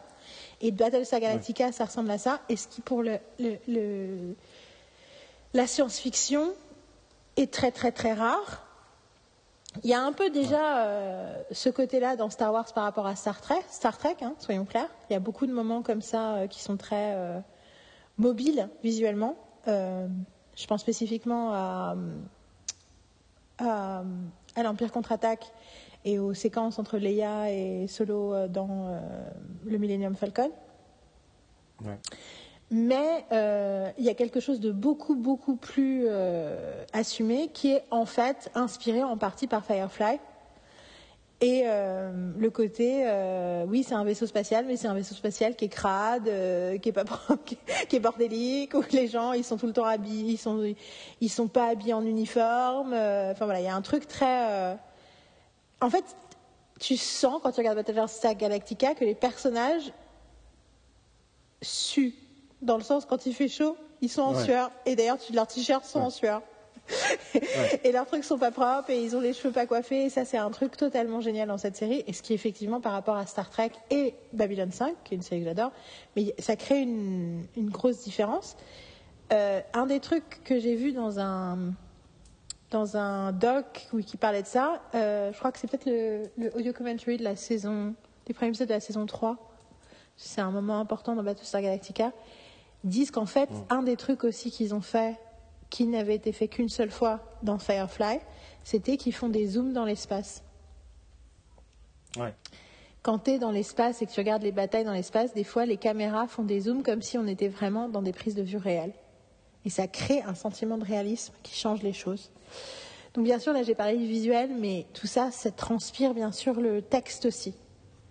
Un des trucs que j'aimais le plus quand j'ai regardé Battlestar Galactica saison 1, c'est que c'était pas très longtemps après que j'ai vu la première saison de Lost. C'était 2006, donc euh, j'ai vu la première saison de Lost pendant, que ça pendant sa diffusion en parallèle, donc en fin 2004 et début 2005. Et le truc qui m'énervait le plus dans Lost, à l'époque, c'est que plein de gens magnifiques qui passaient leur temps en bikini et torse nu, et que passaient du temps sur la plage, pensaient qu'ils allaient mourir, enfin, on ne savait pas comment ils allaient vivre, et que personne baisait. En toute honnêteté, la conversation que j'ai le plus souvent, c'est How is not everybody fucking Non mais sérieusement, genre, les gars, you half naked all the time. It's hot. Je, je pense qu'il doit y avoir une version sur Pornhub de Lost qui devrait. Euh, Et surtout, t'as jamais vu euh, Wrecked? Wrecked, c'est une comédie de TBS, c'est Lost en, comédie, mais genre vraiment, ça commence, il y a un crash d'avion, ils sont sur l'île, ils savent pas quoi faire. Il y a un mec d'origine australienne, parce qu'ils viennent d'Australie, il y a un mec d'origine australienne ah, qui est docteur, qui a tout le monde, qui machin, et t'as les trois héros qui regardent, enfin trois mecs qui, tu sens que c'est au point de vue qui sont là, putain mais il est incroyable ce mec, il fait ouf. Et le mec, bien sûr, se fait, se fait se fait tuer par une, une, noix de coco qui tombe du ciel, qui tombe d'un arbre à 20 minutes de l'épilote. Et du coup, ils sont la merde, on a perdu Jack techniquement, tu vois, c'est un peu ça. Et il y a plein de trucs comme ça. Et il y a notamment le fait que, qu'est-ce qui se passe? Ils finissent par décider. Donc ils disent, bon, faut rationner l'alcool, le machin et tout. Ou alors on peut tout boire tout de suite. Et donc ça commence par une orgie de trois jours. Et ils ont bouffé toute leur bouffe, ils ont tout bu, ils ont plus rien. Il y a aussi une relation euh, sexuelle qui s'établit entre deux personnages, clairement juste euh, parce qu'on est dans le désespoir et que tant qu'à faire, autant baiser. Ça, c'est dans Wrecked. Et euh, il y a un épisode où un des personnages n'en peut plus d'être en communauté avec d'autres gens, donc il se barre sur l'autre côté de l'île et il tombe sur euh, l'hôtesse de l'air, sa chef hôtesse de l'air, qui lui dit mais si, mais dit et en fait qui lui fait comprendre qu'il y a d'autres gens sur l'île, the others, tu vois. Et donc il la suit à son campement et en fait elle a des noix de coco avec des visages dessinés dessus parce qu'elle est complètement et, et, cette, ce personnage c'est Eliza Coupe. Je sais pas si tu imagines ah, le délire. Donc voilà, donc Wrecked, plus tard, des années plus tard, Wrecked a, résolu tous mes problèmes avec Lost en assumant complètement tout ce que je. Enfin, tu vois, en, fait, tirant des conclusions logiques de la réalité du truc, mais pour, euh, pour les besoins euh, humoristiques. C'est une série que j'aime beaucoup, beaucoup. Euh, où la deuxième saison, ils trouvent un bateau et donc toute la deuxième saison se passe sur un bateau, un cruise ship qui a été abandonné, du coup qui où ils essayent de rentrer chez eux. Et la troisième saison, ils se retrouvent sur une autre île où ils sont. Euh, ils se rendent compte que c'est une île où il y a des milliardaires qui chassent, qui font de la chasse à l'homme. ils se retrouvent. D'accord, ok. It's very funny. Donc voilà, Wrecked, la, la, recommandation inattendue du jour. C'était en fait la même année où TBS a fait Search Party et, euh, et, euh, et People Lovers, qui sont d'excellentes séries. D'accord. Et donc, bien sûr, en 2016, personne n'en parlait. 2015, ouais, c'est 2016. 2015, ouais. Personne, tout le monde s'en fout, tout le monde, personne n'en parle, et c'est trois des super séries de cette année-là, quoi. Et c'est TBS qui a arrêté de faire des séries. Bon, c'est pas grave. Euh, tout ça pour dire que dans Battlestar Galactica, l'angoisse existentielle du fait que euh, plein de gens qu'on connaît sont morts, euh, c'est la guerre, on ne sait pas où on va, on ne sait pas si on va survivre, est extrêmement présente. Et pas en mode tragédie, mais aussi en mode, du coup, on fait un peu n'importe quoi aussi, et notamment, on peut coucher avec n'importe qui. Il y a une scène notamment comme ça avec euh, Starbuck qui se tape un, un, autre personnage dans la saison 1 où je me, ça m'a frappé parce que j'ai dit putain mais ça c'est ce qui se passerait vraiment. Bien sûr que c'est ça le prix de cette situation psychologique et c'est pas grave d'ailleurs mais du coup là je, je ressens ça a été un des premiers signaux où j'ai fait wow. Donc, super bien. En fait, en fait, on arrive, on commence, c'est comme les sopranos, c'est comme les autres séries. On regarde et dès le début, on dit ok, ok, là, on a, on a affaire à quelque chose de. C'est pas écrit n'importe comment, c'est joué incroyable. Il se passe quelque chose. Artistiquement, il se passe quelque chose. Puis après, il y a comment ça va vers où? Et donc, Battlestar Galactica, quand ce truc-là sur putain, mais ils ont pris vraiment au sérieux l'humanité de ces personnages et ce que ça leur ferait d'être dans cette situation-là? Ça, là, je me dis, ok, on monte d'un cran. Deuxième grosse, grosse révolution qui arrive plutôt vers la saison 2, on va prendre les Cylons au sérieux. Et on va explorer ce que c'est, pourquoi ils sont comme ça, pourquoi ils font la guerre aux humains, c'est quoi leur vision du monde, comment ils fonctionnent. Et là, je fais OK, on remonte d'un cran. Et finalement, on va traiter du développement des personnages et de leurs relations jusqu'au bout. Alors ça, c'est presque le cran d'après, parce qu'un des crans d'après, c'est à partir de la saison 3, on va traiter des, toute la saison 3, c'est les dérives morales qui apparaissent. Il y a, des, déjà dès la saison 1, il y a des questions comme ça euh, éthiques euh, où ils prennent des décisions éthiques qui vont à l'encontre de nos décisions éthiques, mais parce qu'ils sont dans un état de guerre et de survie qui du coup fait qu'il y a, ben, ça change la donne. Et euh, enfin pour eux, ça change la donne en tout cas. Mais à partir de la saison 3, on va commencer à dire voilà, maintenant on va commencer à explorer toutes les dérives morales, éthiques qui arrivent aux humains quand ils sont dans une situation de guerre. Et comment ils justifient des actions qui nous semblent injustifiables quand on n'est pas dans cette situation, et notamment en termes de violence. Et ça se passe quelques années après le début de la, deuxième, de la, enfin, de la dernière guerre en Irak, toujours en date. Et du coup, tout d'un coup, Battlestar Galactica devient la série la plus politique de la télévision américaine. La seule série qui a un vrai commentaire au-delà de Buffy qu'il avait fait avant, mais qui a un vrai commentaire sur ce qui se passe en Irak, sur comment on diabolise certains acteurs de ce qui se passe en Irak. Et du coup, je vais le dire parce que c'est important. Le double épisode qui ouvre la saison 3 est un épisode où la plupart de nos personnages sont en situation d'occupation. Ils sont assiégés par. Ils vivent en cohabitation, mais en étant dominés par l'ennemi. C'est un double épisode. Tout le premier épisode joue sur l'imagerie. C'est mon ancienne euh, directrice de mémoire, euh, Marjolaine Boutet, qui a beaucoup parlé de ça et c'était passionnant quand elle en parlait. Joue sur l'imagerie de la Seconde Guerre mondiale et de l'image de la résistance. Tout à fait. deuxième partie, deuxième épisode, fait écho à la réalité irakienne. Ce que je veux dire, c'est que nos personnages avec lesquels on a vécu pendant deux saisons, et qu'on aime et qu'on a compris et on sait que ce sont des personnes bonnes, sont en situation de résistance et du coup deviennent en gros en partie certains des terroristes. Et la série flips notre représentation entre le premier et le deuxième épisode. Je vous ai spoilé un petit truc, franchement, je vous ai rien spoilé parce qu'il y a un milliard de trucs qui se passent dans cette série. Je vous ai pas spoilé le prémisse narratif de base qui est fabuleux qu'on découvre dans le premier épisode sur les Silence et leur rapport avec les humains. Du coup, vous pouvez, ne pensez pas que je vous ai défloré cette série, loin de là. C'est dingue parce qu'en fait, plus t'en parles, plus, alors là c'est mon, en effet c'est mon nerd Star Wars qui ressort, plus euh, je trouve des, liens entre, euh, pareil, des liens thématiques, des liens euh, même, même un peu esthétiques entre Battlestar Galactica et le diptyque Rogue One et Andor, mhm. je trouve. C'est marrant. Je, vois tout à fait ce que tu veux dire sur Rogue One. J'ai pas vu Andorre, mais en Rogue One, je vois tout à fait ce que tu veux dire. Il y a un côté très Battlestar Galactica, euh, Rogue One. Enfin... Complètement, complètement. Voilà, c'était c'est pas très intéressant. non, non, non, mais c'est, mais euh...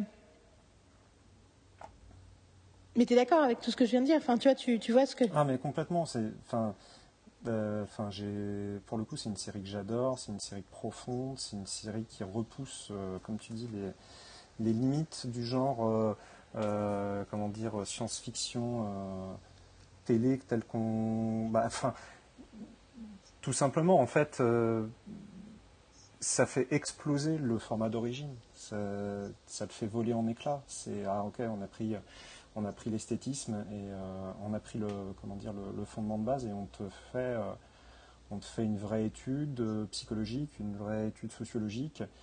en gros, j'aime fondamentalement, c'est ce qui est censé être de la bonne science-fiction. absolument. Et rien d'autre. je, comment dire, ça, me fait toujours bondir quand j'entends quelqu'un qui dit ouais moi j'ai fait de la science-fiction mais mon truc il veut dire un truc sur notre société. Tu oui, dire oui ça ben, s'appelle la science-fiction. c'est comme ça, c'est censé être ça. Sinon c'est pas intéressant. C'est cool, tu as compris ce que c'était que la SF. Euh, mais en fait, c'est pas une transgression en soi. J'ai une question pour toi tout d'un coup, parce qu'une idée vient de m'apparaître dans mon cerveau. As-tu vu Mythic Quest? Non, pas encore. C'est sur ma, c'est sur ma très longue liste. Il y a un épisode de la saison 2. I cannot fucking wait for you to see it. Genre, I cannot fucking wait. En réalité, I cannot fucking wait to see any of this. J'ai eu la chance dans tout mon côté, je, regarde rien, machin. Quelques semaines après le début, une semaine après le début, j'étais toute seule à Paris. Et du coup, je me suis dit, tiens, je vais regarder le premier épisode. Et du coup, j'ai vu trois épisodes d'un coup et tout de suite, j'ai fait genre, oh Et en même temps, sur le papier, c'est un peu, euh, tu vois, la façon dont il le pitch, Rob McElhenney, c'est, euh, euh, ben, It's Always Sunny, c'est des gens, c'est des losers antipathiques Mythic Quest, c'est des winners antipathiques. Enfin, tu vois, c'est comme ça qu'il le présente. Après, il dit aussi, Friends, c'était ma série préférée. On pouvait pas refaire Friends, donc j'ai fait le contraire de Friends avec It's Always Sunny. Enfin, j'ai. Il, il, crédite toujours euh, Charlie Day. Euh, enfin, tu vois, il l'a pas fait tout seul, mais.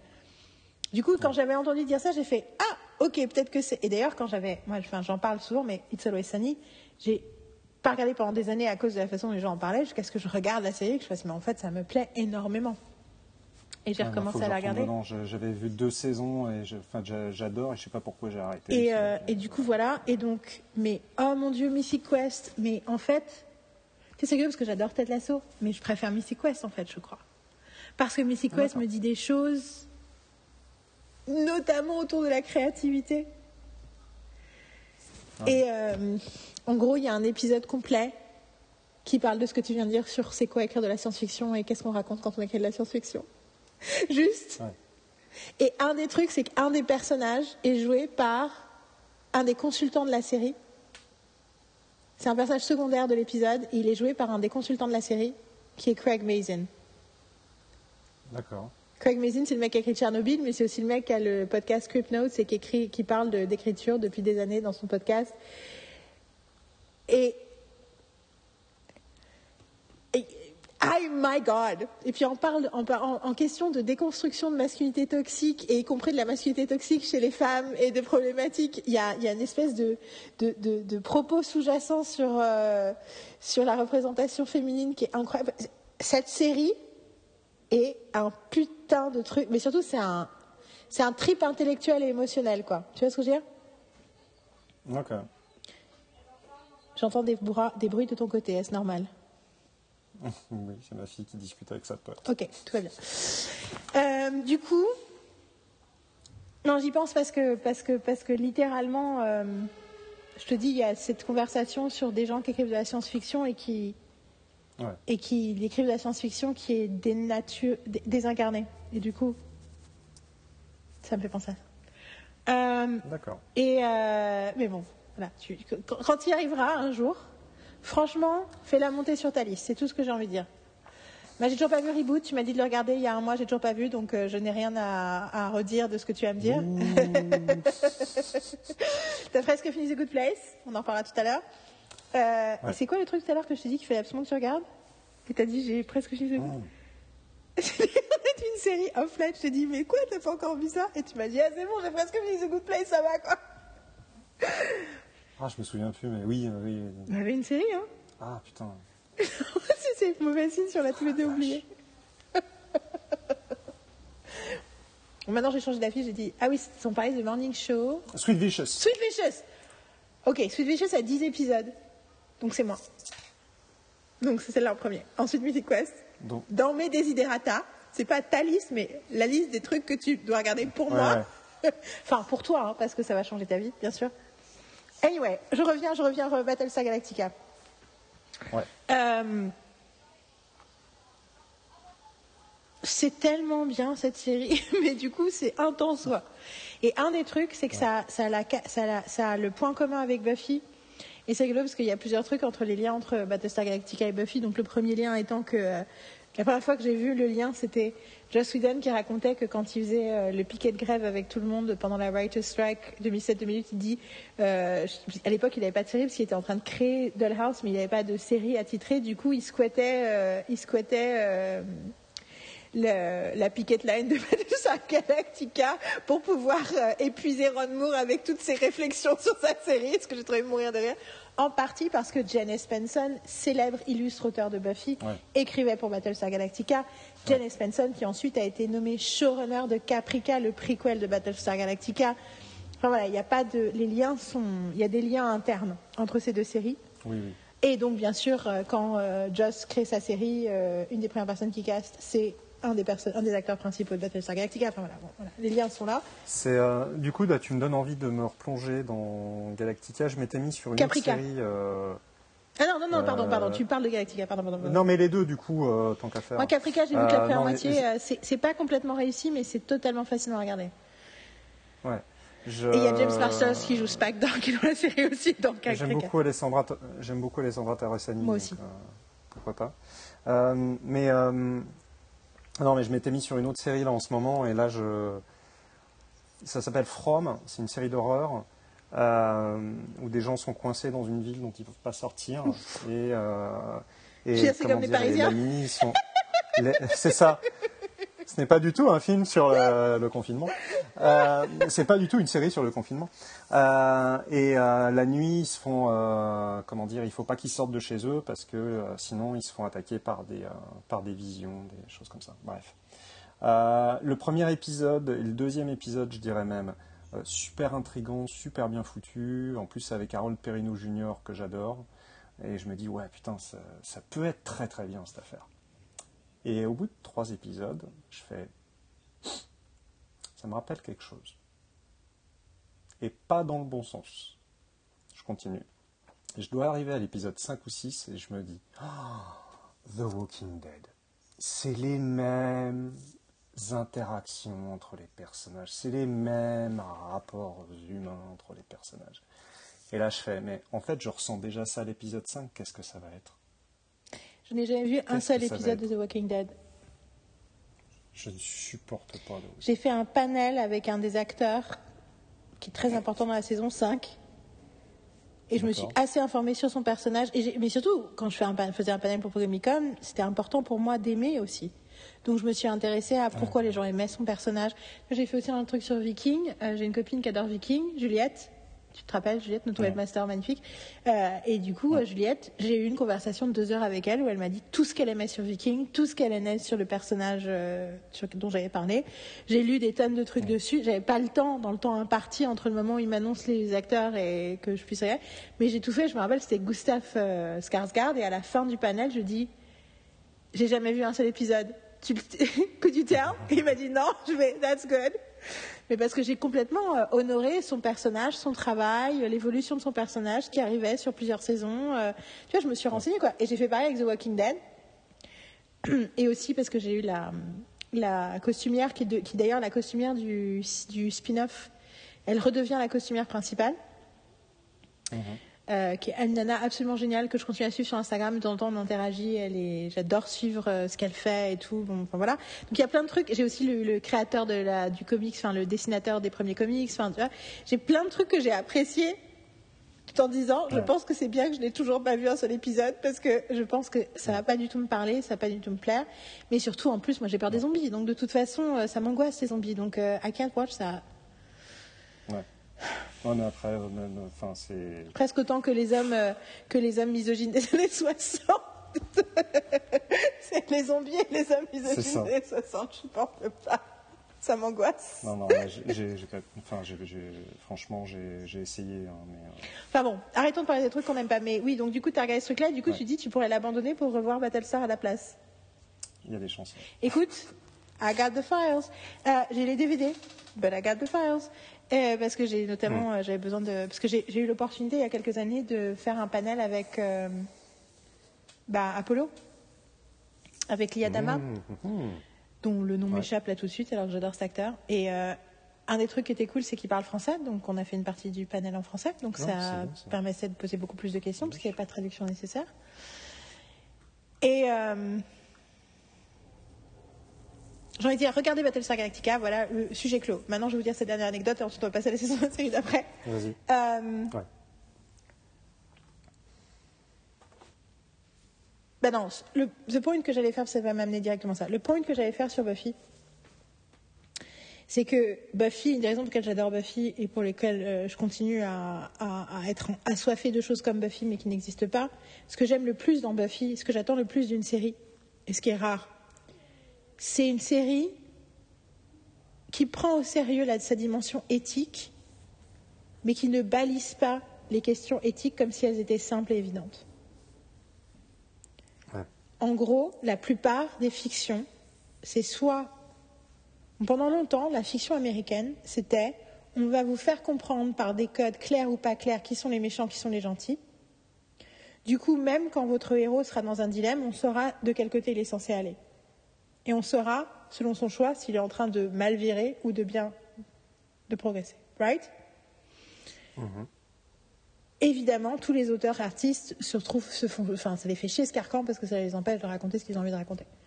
Euh, cependant, pour les spectateurs, c'est quand même une fiction tant que ce bien et le mal n'est pas caractérisé par euh, chrétienté puritaine négative. euh, oui, je dis chrétienté, mais ça peut être n'importe quelle religion, n'importe quel code moral euh, qui nous empêche d'être humains et d'être nous-mêmes. euh, tu vois quand c'est, euh, faut pas montrer une femme enceinte, faut pas montrer si quelqu'un fume, faut qu'il soit méchant, qu'il se fasse assassiner, une femme qui couche avec un mec. Enfin, quand- c'est quand, t'es- quand c'est ces codes moraux-là, c'est problématique. Quand c'est des vrais codes éthiques de être une bonne personne, ne pas faire le mal, être tolérant, être ouvert sur le monde, du coup, c'est plutôt positif d'avoir une fiction qui prend ça au sérieux et qui vous, qui te, qui te- crée une forme d'éducation euh, éthique, tu vois, de morale et éthique.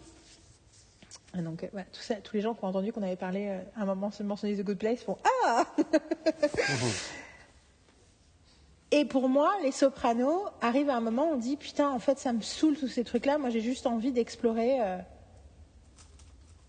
une autre partie de la dimension humaine. Mais du coup, beaucoup de ces séries-là depuis 25 ans, et certaines depuis déjà le milieu des années 90, voire euh, au cinéma bien, bien, bien plus tôt, du coup, se foutent, c'est comme s'ils se, se foutaient de la dimension éthique. Et du coup, c'est comme si les personnages, ce qui n'est pas le cas dans Les Sopranos, the way, mais dans plein d'autres séries qui émulent une partie de ce que font Les Sopranos, c'est comme si tout d'un coup, les êtres humains n'en ont rien à foutre d'être des gens bien.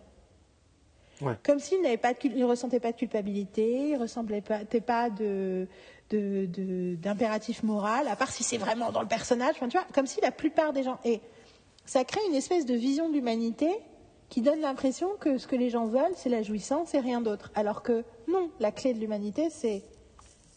Enfin, ce que je disais, hein, le truc le plus problématique pour les humains, c'est qu'ils se détestent.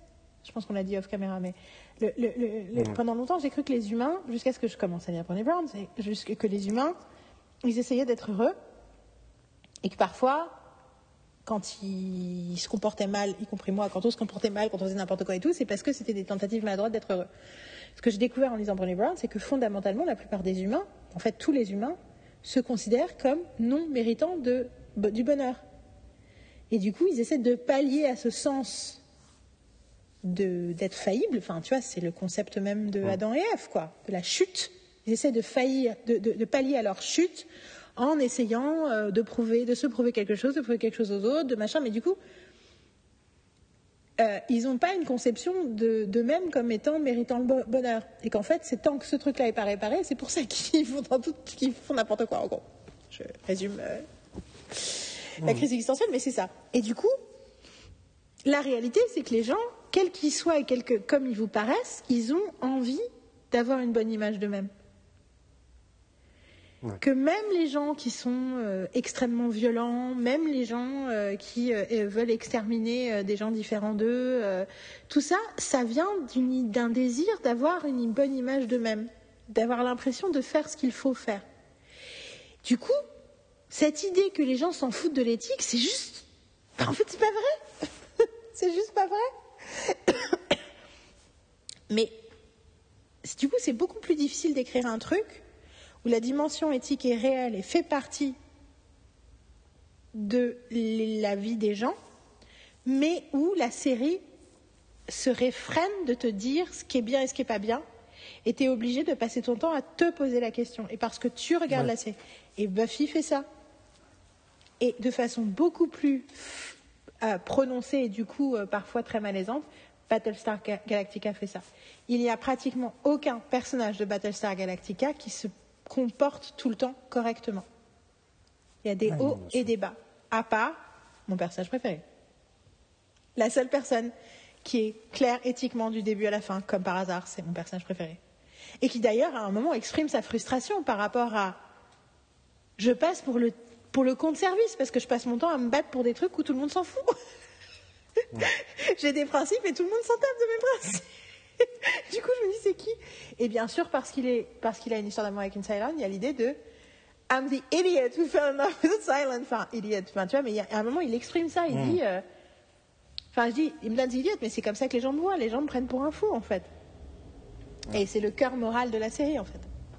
Tout ça pour dire que Battlestar Galactica, c'est une des choses que j'admirais. Quand je découvre que je vais avoir euh, Adama euh, pendant une heure, je me dis de quoi on va parler. Et je réfléchis à ce que je veux montrer de Battlestar Galactica. Et la réalité, c'est que c'est tellement bien Battlestar Galactica. En fait, je choisis de ne montrer qu'un seul extrait. Ouais, t'as choisi quoi? Et justement, c'est non mais c'est totalement magique. Les gens qui étaient dans la salle, j'ai des amis en plus qui étaient dans la salle. Enfin, on n'y croyait pas. Parce que, En plus, c'était la, la première ou deuxième année avec Marine et du coup, Marine était là. Enfin, c'était génial. Puis tout dès le départ, tu sais, on s'est présenté. Je lui ai expliqué que Marine était euh, ma sidekick, mais en fait ma meilleure amie et tout. Et du coup, chacune d'eux je disais salut les filles. Et du coup, c'est là que j'ai réalisé. Je dis en fait, c'est génial quand je parce que Juliette m'avait servi de sidekick pendant les années précédentes et quand Marine l'a fait, mais il y avait un côté où il y, a une, chimie spéciale entre Marine et moi qui fait que les gens nous voient comme une entité. c'est très rigolo. Euh, Enfin, soyons clairs, hein, Juliette a sauvé ma vie pendant les toutes premières années. elle a fait plein de trucs. Avant, j'étais là, j'ai pas le montre photo. Elle a fait tout le truc sur ordinateur. Enfin, I love Juliette to death. Euh, D'ailleurs, je vais pas parler depuis deux mois et c'est trop long. Euh, toujours est-il que j'ai réfléchi et je me suis dit, donc déjà, j'ai commencé le panel de façon très euh, iconoclaste. J'ai dit, je voudrais parler de pourquoi j'aime Battlestar Galactica. Avant de lui demander, je fait tout mon truc et je lui ai dit, How do you feel about that? en gros. Et donc on est rentré dans une conversation là-dessus. Et, euh, et en gros, je voulais parler de la force métaphorique de la série, sociale et culturelle et politique. Et du coup, je suis tombée sur une séquence et je me suis dit, mais en fait, c'est incroyable parce qu'il parle d'un truc très spécifique, mais j'ai l'impression qu'il parle à la société d'aujourd'hui. Et du coup, je vais montrer ça et je veux parler de, de la métaphore. Et en gros, j'ai montré, donc, dans la saison 3, un des trucs qui se passe, c'est que certains des personnages euh, veulent punir les gens qu'ils considèrent comme responsables de ce qu'ils ont subi au début de la saison 3. Du coup, on rentre dans une société de vengeance et un système de vengeance. Et il y a une personne en particulier qui est considérée comme le monstre, la personne qui, a- qui les a vendus, qui les a trahis. Qui est d'ailleurs, c'est très drôle parce que c'est un personnage qui est qui nous est présenté pour nous comme un personnage moralement extrêmement problématique dès le début de la série et pas du tout pour le reste des personnages. Donc nous, on a toujours su que c'était un peu un connard lui.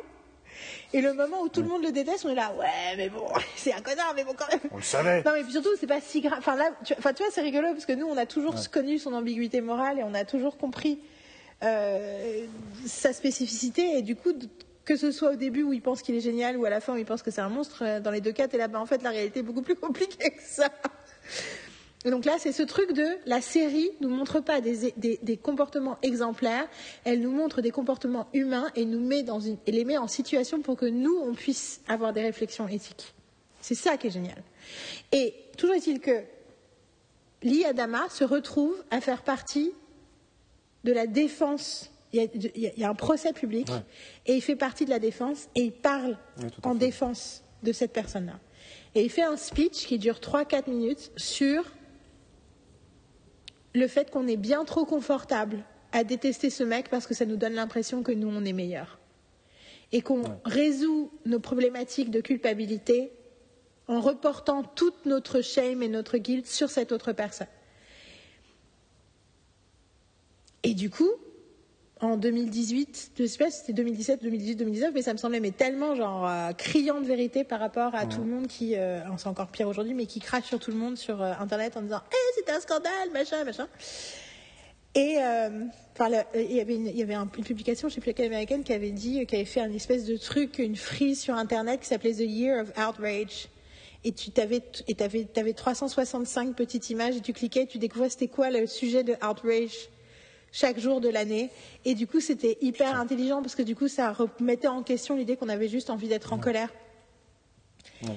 Et je montre ce truc-là et je me tourne vers l'acteur. Pourquoi faut que je retrouve son nom quand même? Et je lui dis Tu trouves pas que c'est brillant?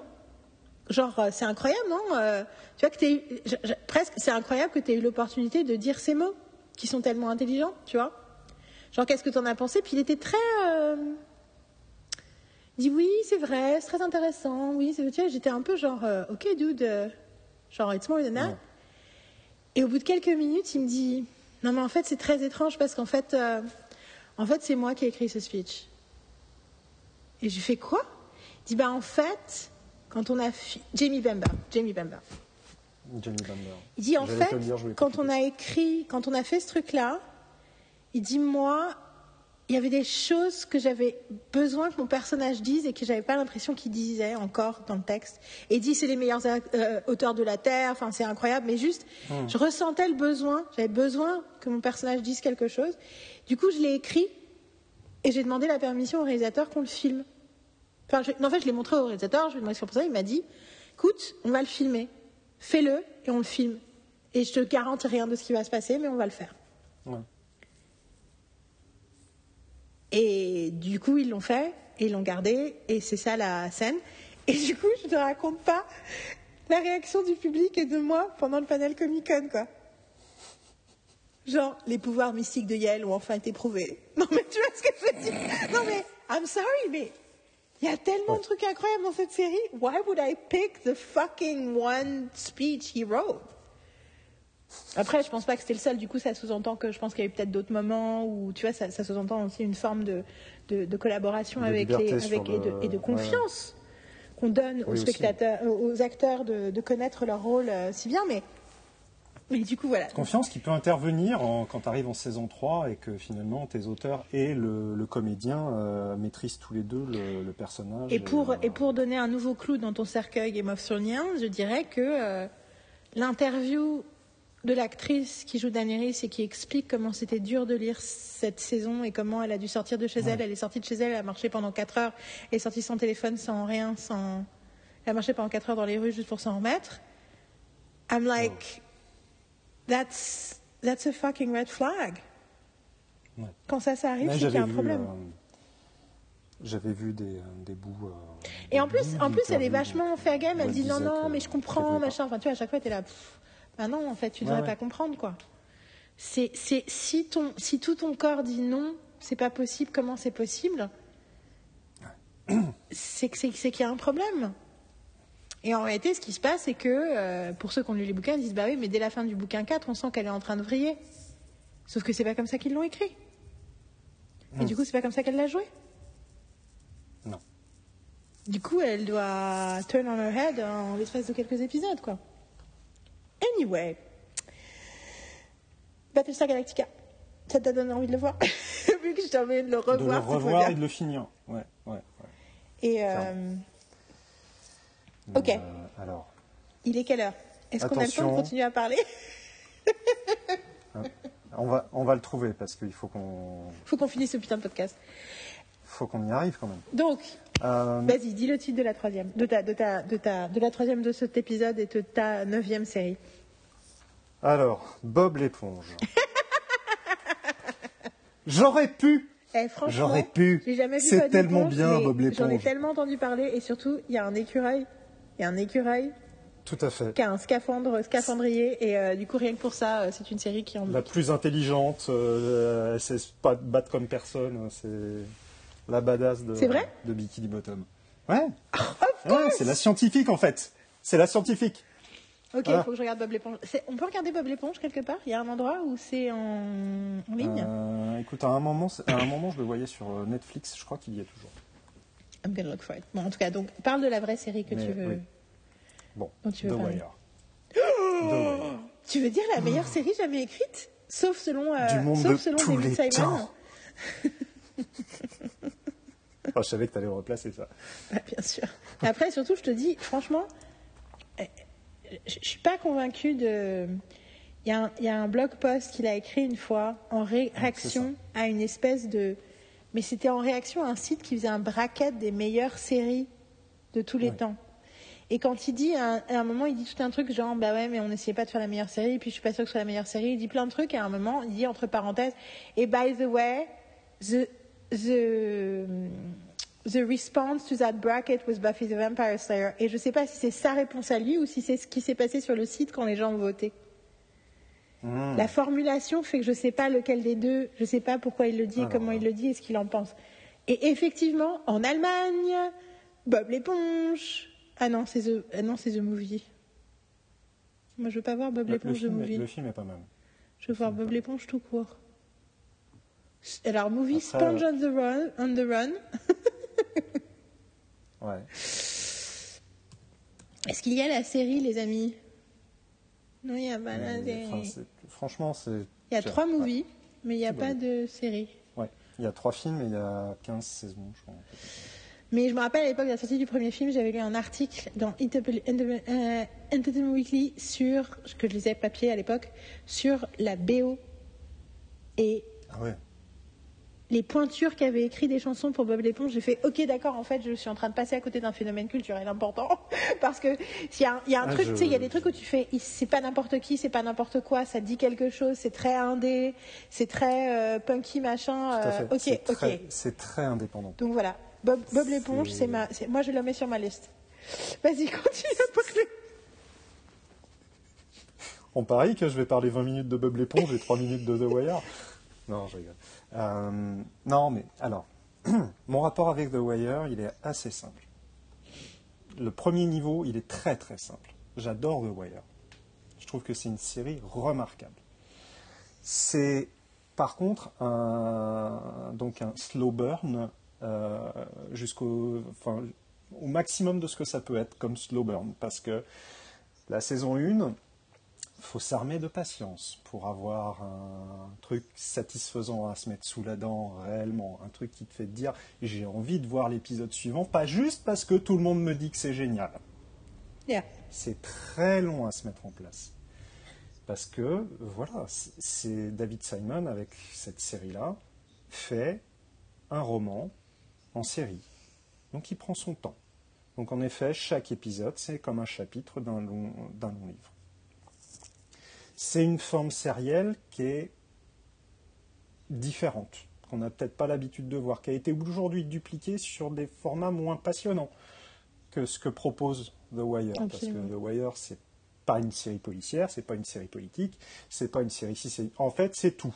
C'est une série sur l'éducation, c'est une série euh, sur les rapports humains, c'est assez fou à ce niveau-là. Euh, mon rapport à The Wire, il a un deuxième niveau, c'est que j'adorais la première série, on en a parlé, adaptée d'un bouquin de Simon qui était Homicide, et euh, l'enfant illégitime d'Homicide, c'est The Wire. Ça reprend des éléments d'homicide, ça reprend même des moments d'homicide. À un moment, tu as une scène où, en fait, dans The Wire comme dans Homicide, il y a un gars un petit peu stupide qui est, euh, qui est attrapé par les flics. Et pour, lui faire, pour le faire parler, ils disent qu'ils ont une, une nouvelle méthode de, de repérer les menteurs. Et en fait, ils le branchent, entre guillemets, à un photocopieur. Et puis, il lui pose des questions. Et il dit s'il sort ça de la photocopieuse, c'est que tu mens. S'il sort ça, c'est que tu dis la vérité. Et il tombe dans le panneau et il finit par dire ce que, ce que les flics attendaient de lui. Donc ça, c'était euh, directement lié euh, les deux euh, par rapport à une scène. Euh, Il y a quelque chose sur le travail des personnages, sur leur rapport, sur la façon dont ils s'expriment les uns avec les autres, qui est lié. Ça ne va pas parler que de comment dire, que de police, que de que d'enquête. Ça va parler du monde dans lequel ils sont. Donc j'étais déjà, de toute façon, acquis à la cause de The Wire avant de me mettre à The Wire grâce à Homicide. Il y a un troisième niveau à mon rapport avec The Wire, c'est le niveau le plus conflictuel. C'est qu'elle a été érigée pendant des années et des années comme étant la meilleure série de tous les temps. Une affirmation qui pour moi n'a strictement aucun sens. Mhm. Qui, c'est, même pas de dire non, elle n'est pas. j'ai euh, controversial opinion, qui est pas du tout controversial. Oui. Je pense que c'est ce qui est, à plein niveau. C'est exactement ce que je pense qui est Fleabag euh, pour la comédie. C'est possible. C'est-à-dire que c'est une série incroyablement bien écrite et intéressante et passionnante, même si moi, bon, pour le coup, j'ai des problèmes avec la fin. Mais qui est brillante aussi parce qu'elle ne, elle n'est pas une série, vraiment. Ou elle n'essaye pas d'être une série. Ou en tout cas, elle essaie d'être une série différemment.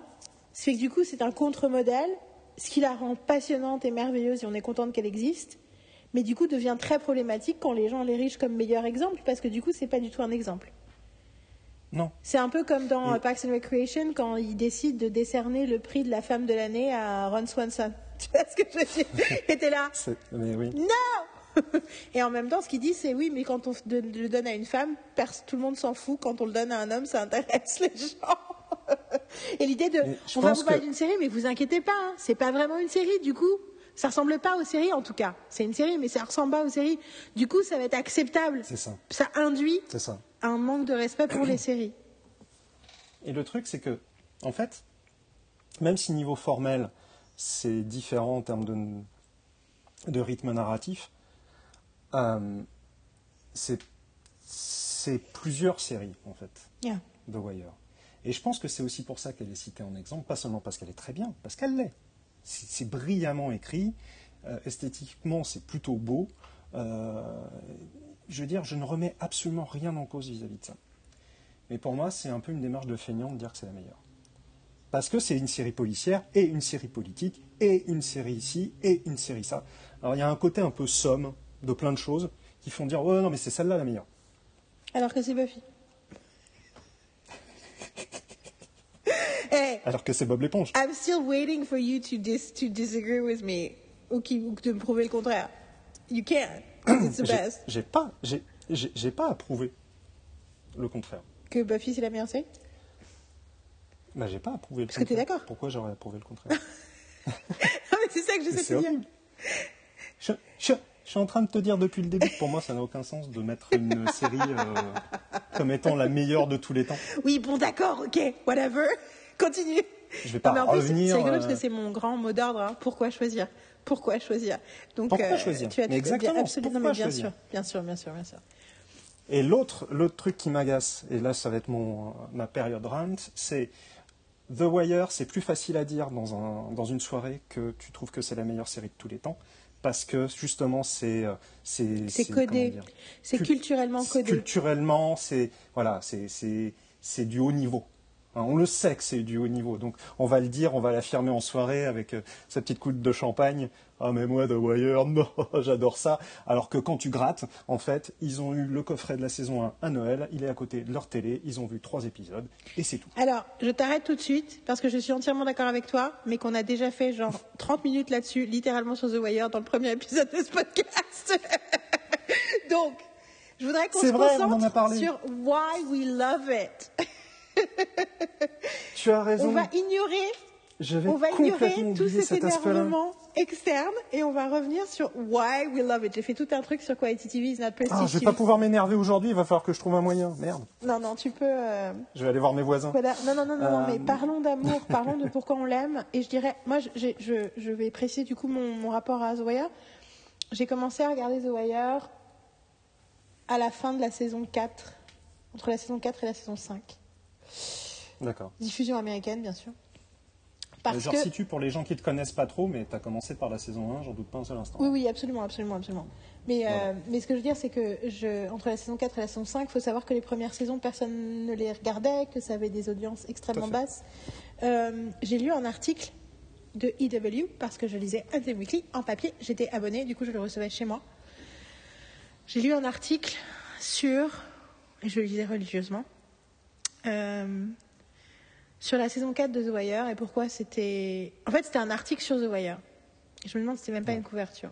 Et en gros, ils ont dit voilà pourquoi cette série est remarquable. Cette série, dans sa saison 4, est particulièrement remarquable parce que c'est ce qu'ils disaient de la saison 4 et de à quel point euh, c'était euh, une exploration de, des problématiques d'éducation et qu'en partie, je- ce que j'ai appris sur la saison 4, c'est qu'il y a quatre, il y avait quatre euh, jeunes, euh, jeunes enfants euh, issus du, de l'école publique qui étaient au cœur de la narration et leurs différents parcours disaient quelque chose de, de l'éducation, du système d'éducation américain. Et il disait d'autres choses sur la série en général, et notamment sur le fait que la plus haute audience que HBO avait connue cette série, c'était la saison 2, parce que c'était la seule série où il y avait plus de blancs que de noirs dans la série. Genre, yeah Enfin, c'était une des théories, et apparemment, c'était, ça s'avérait vrai par rapport à leurs recherches démographiques et euh, sociologiques. Et c'est vrai. Et du coup, j'ai lu cet article, et ça m'a donné furieusement envie de voir cette série. Donc j'ai récupéré la saison 1. Je l'ai regardée. Et je n'en croyais pas mes yeux. Et pour le coup, je l'ai bingé. Je n'en croyais pas mes yeux. Et j'en ai parlé, c'était, je me rappelle, parce que je me rappelle physiquement où j'étais, donc c'était 2007. Non, c'était 2006. 2005-2006. Bah, enfin, de toute façon, il faut voir hein, quand est-ce qu'était diffusée la saison 4 de The Wire, mais. euh, Et je n'en croyais pas mes yeux. Et j'ai essayé d'en faire. Vraiment, je, je l'ai répété trois fois volontairement, parce que j'ai essayé de le faire regarder à des gens, et je me rappelle, si je le regardais, je disais alors, attention, ça ressemble à rien de ce que vous avez jamais vu. Vous, ne pouvez... vous avez regardé, vous avez passé votre temps à dire c'est vraiment une série? Ça passe à la télévision? Ouais. Ceci est une chose qui passe dans les télévisions. Vous êtes sûr? Euh, Attends. Putain, mais eh, c'est Aladami qui continue à m'appeler, mais genre, les gars, euh, clairement, je peux pas répondre. Euh, je vous rappelle, calmez-vous. Et c'était. euh, Je pense que j'ai enchaîné la saison 2 assez rapidement. Et ensuite, je me suis arrêtée pour la simple et bonne raison que c'est une série qui demande de l'attention et du temps et Oui. que voilà. Et qu'en plus, moi, j'ai tendance à regarder les trucs. Enfin, et c'est qu'encore aujourd'hui, hein, c'est euh, c'est commencer priorité au direct. Et à l'époque, ce qui est plus du tout mon cas, et d'ailleurs c'est pour ça que j'ai beaucoup de mal à regarder être à jour, c'est qu'à l'époque, c'est que du coup, je suis à jour sur des séries en cours et je regarde les séries chaque. se- À l'époque, je regardais chaque semaine les séries de la semaine. Donc je regardais l'épisode de Grey's Anatomy, l'épisode de House, l'épisode de How I Met Your Mother, l'épisode de. Enfin voilà. Et du coup, une série câble à rattraper, c'était toujours pas une priorité. Parce qu'il y avait toutes les priorités.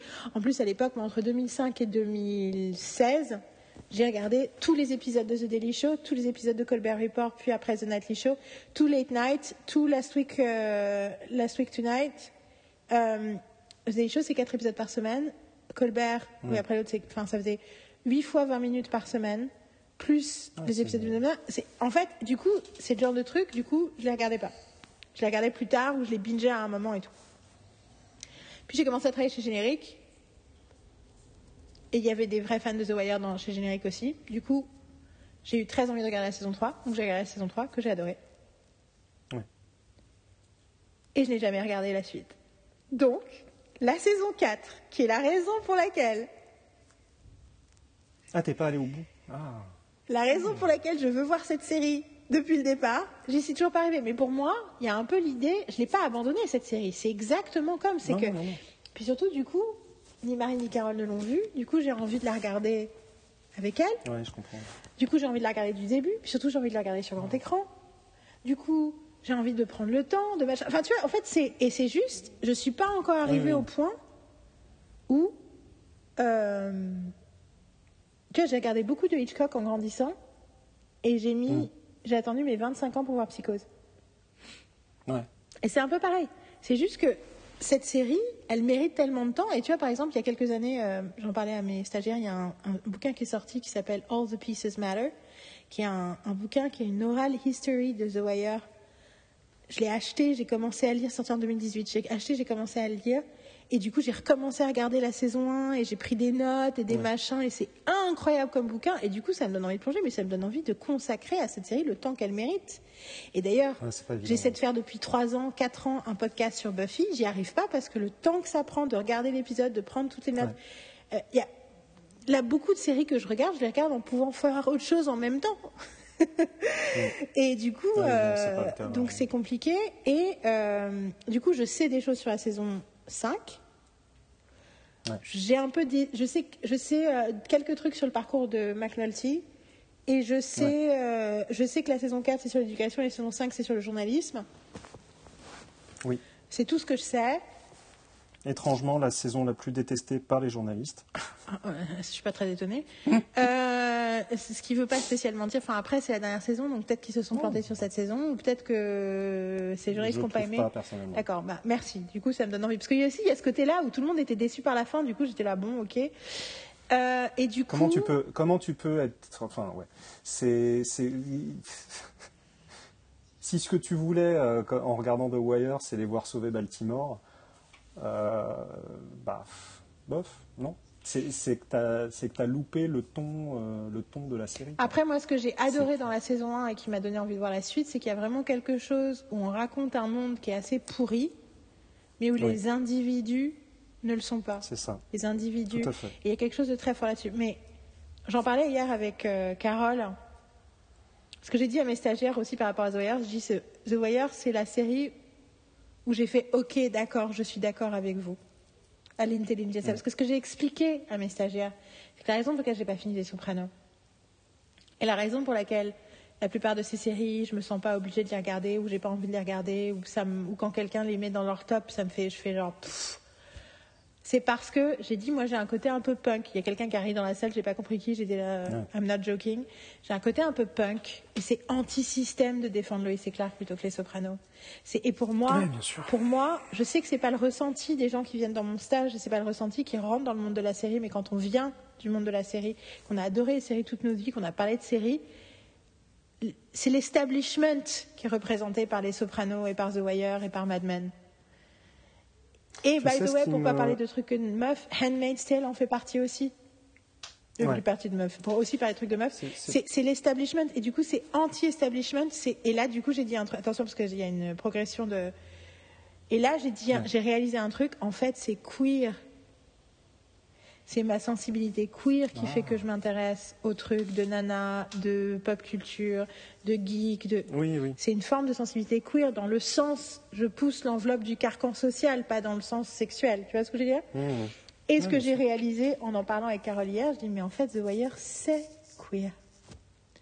La grosse différence, pourquoi j'aime The Wire plus que les autres de ces séries-là, et je pense que Deadwood l'est peut-être un peu aussi, et c'est peut-être pour ça, et quand je dis queer, je reviens sur on remet en question les carcans de la stru- construction sociale et des structures sociales. Pas, on parle d'homosexualité, même s'il se trouve que dans The Wire, il y a des personnages très importants qui sont homosexuels euh, et qui vivent pleinement leur homosexualité euh, à l'écran, et ce qui est révolutionnaire pour l'époque. Mais il y a une sensibilité queer dès le départ, même dans l'identité de McNulty, le premier flic qu'on rencontre, dans la, la- la- la bande de gens avec lesquels il s'entoure, dans la façon dont ils fonctionnent. Ils sont en marge de leur société et de leur système. Ouais. Et du coup, il y a quelque chose de profondément. euh, Enfin, du coup, bien entendu que celle-là, je l'aimais plus que les autres, et que du coup, c'est Ouais. pas étonnant. Mais c'est vrai que c'est rigolo parce que je dis bon, d'accord, je suis d'accord avec vous, comme si, comme si j'avais été dans mon histoire en, en, en, en résistance à The Wire, alors que je répète, moi, je fais partie des sériphiles qui étaient très au courant, très au fait de la révolution HBO. Du coup, moi, toutes les séries, jusque dans 2005, 2006, 2007, jusqu'à jusqu'à Breaking Bad, je regardais ces séries-là avant qu'on me dise que c'était des séries géniales qu'il fallait regarder. Ouais. Et du coup, j'étais d'accord ou pas d'accord, mais très souvent, toutes ces séries, en les regardant, j'avais la même opinion que tout le monde, qui était waouh C'est arrivé plus tard, le moment de dès que tout le monde est d'accord que c'est génial, ça me donne pas envie de la regarder. C'est arrivé plus tard, c'est arrivé dans 2010, pas avant. Donc je tiens à le préciser, quand j'ai regardé The Wire, euh, j'avais euh, j'avais l'impression d'avoir découvert de l'or aussi. J'étais pas euh, ah tiens ça me plaît malgré Non, le fait que je pensais que ça allait me faire chier. Non non non non. J'étais du côté Non, la révolution est télévisée et il se passe des trucs fabuleux sur HBO. Je faisais partie de cette de cette mouvance là aussi. Donc j'ai arrêté de voilà j'ai- dit ce que j'avais à dire sur la queerness de Wire. Non, non, mais je suis, je suis tout à fait d'accord avec toi là-dessus. C'est une série, euh, c'est une série remarquable. Moi, ce que j'aime beaucoup là-dedans, en fait, c'est que ça parle, comme euh, des séries dont je vais parler, euh, la dernière série dont je vais parler derrière, ça parle aussi de communauté, ça parle de vivre avec les autres, d'accepter les autres, et surtout, c'est ça qui est fabuleux dans cette série-là, de comprendre l'autre. D'humaniser, de réhumaniser tout le monde. Tout à fait. Le dealer, euh, le, le gamin qui, euh, qui alerte quand les flics arrivent, le flic, ça humanise tout le monde. Le, le, le parrain, plus le parrain local, le gros trafiquant de drogue, euh, Exactement. le enforcer, le mec qui tue tout le monde, tous, tous ces gens-là. tous sont humanisés. Et ce qui est euh, même, euh, c'est, euh, je crois que c'est, je sais plus à quelle saison il débarque, le, personnage de Marlowe, Stan- Stanfield, je crois, qui est le petit jeune qui reprend les affaires des Barksdale, qui, est, qui est dépeint comme quelqu'un de vraiment, mais extrêmement cruel, quoi. Enfin, assez. en fait, tu t'aperçois au fil du temps de sa profondeur, de son humanisme. Il n'y a pas un personnage qui est mis de côté là-dessus. Une, une scène ultra importante pour moi de la saison 1, c'est quand ils mettent l'équipe en place. Et que tu as un McNulty qui, alors je me souviens plus exactement des circonstances, euh, qui Tu dis ça pour que si jamais je te reprends et qu'après tu puisses euh, ne pas avoir à soupirer. soupirer. parce que c'est pas le- parce que les circonstances sont pas importantes. Ce qui est important, c'est il met dans son il se retrouve dans son équipe avec donc tous les rejetés, en gros tous les rebuts quasiment, dont le vieux flic proche de la retraite qui fait des maquettes. Il fait des petits des petits mobiliers. Et il se pose la question mais comment ce mec-là Enfin, c'est quoi, c'est, quoi qui le motive? Pourquoi il passe son temps à faire ces petits meubles? Qu'est-ce qui le fait chier? Pourquoi? Et, et du coup, il essaye de comprendre. Et ce qu'il va comprendre, c'est qu'en fait, c'est un flic remarquable qui va les aider dans leur, euh, dans, dans leur truc. Mais la première image que tu as, c'est le vieux qui est proche de la retraite, qu'on n'a plus rien à foutre de rien.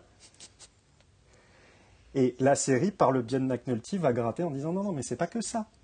Vous arrêtez pas à cette image-là. Ouais, c'est ils font ça avec euh, tous, tous les personnages. et c'est un des trucs de la saison 1 qui fait que c'est un slow burn mais qui devient hyper satisfaisant. C'est que plus tu avances dans la saison, plus tu apprends à tous les aimer et tu dis mais en fait C'est plein d'humanité, ça me donne ça me donne ça me donne ça. espoir, ça me donne envie, ça me fait croire à la capacité au genre humain en fait. Et euh, le fameux truc euh, qui est dans ma profession de foi, qui est euh, et ça me fait croire à, ma- à la capacité des humains d'évoluer, à notre capacité, our capacity for change. Et ça, j'ai besoin de ça- voir, et je le vois dans cette série. Et ça, comment dire, euh, ça te conforte dans le fait que c'est le système qui te broie. Ça te donne envie de te révolter contre cette manière de fonctionner qui, qui nous fait choisir des cases qui ne sont pas forcément toujours les bonnes et qui nous font agir mal, même si, au final, si tu inverses les personnages, euh, la catégorie sociale des personnages au début de The Wire et euh, tu mets ceux qui sont flics du côté des euh, ceux qui sont dealers et ainsi de suite, bah, en fait, ils, ils vont embrasser les deux la carrière de l'autre. Ouais. C'est, tu te dis, c'est vraiment le, le c'est, euh, c'est ton entourage qui fait que tu deviens une- un certain type de chose. Le personnage est joué par Idris Elba. Ah. Tu, il, Ah, c'est est comme blanc, ça qu'on est tombé est- amoureuse de Idriss Elba, elle est vraie. Nous, on est tombé amoureuse avec ça, avec Stringer Bell.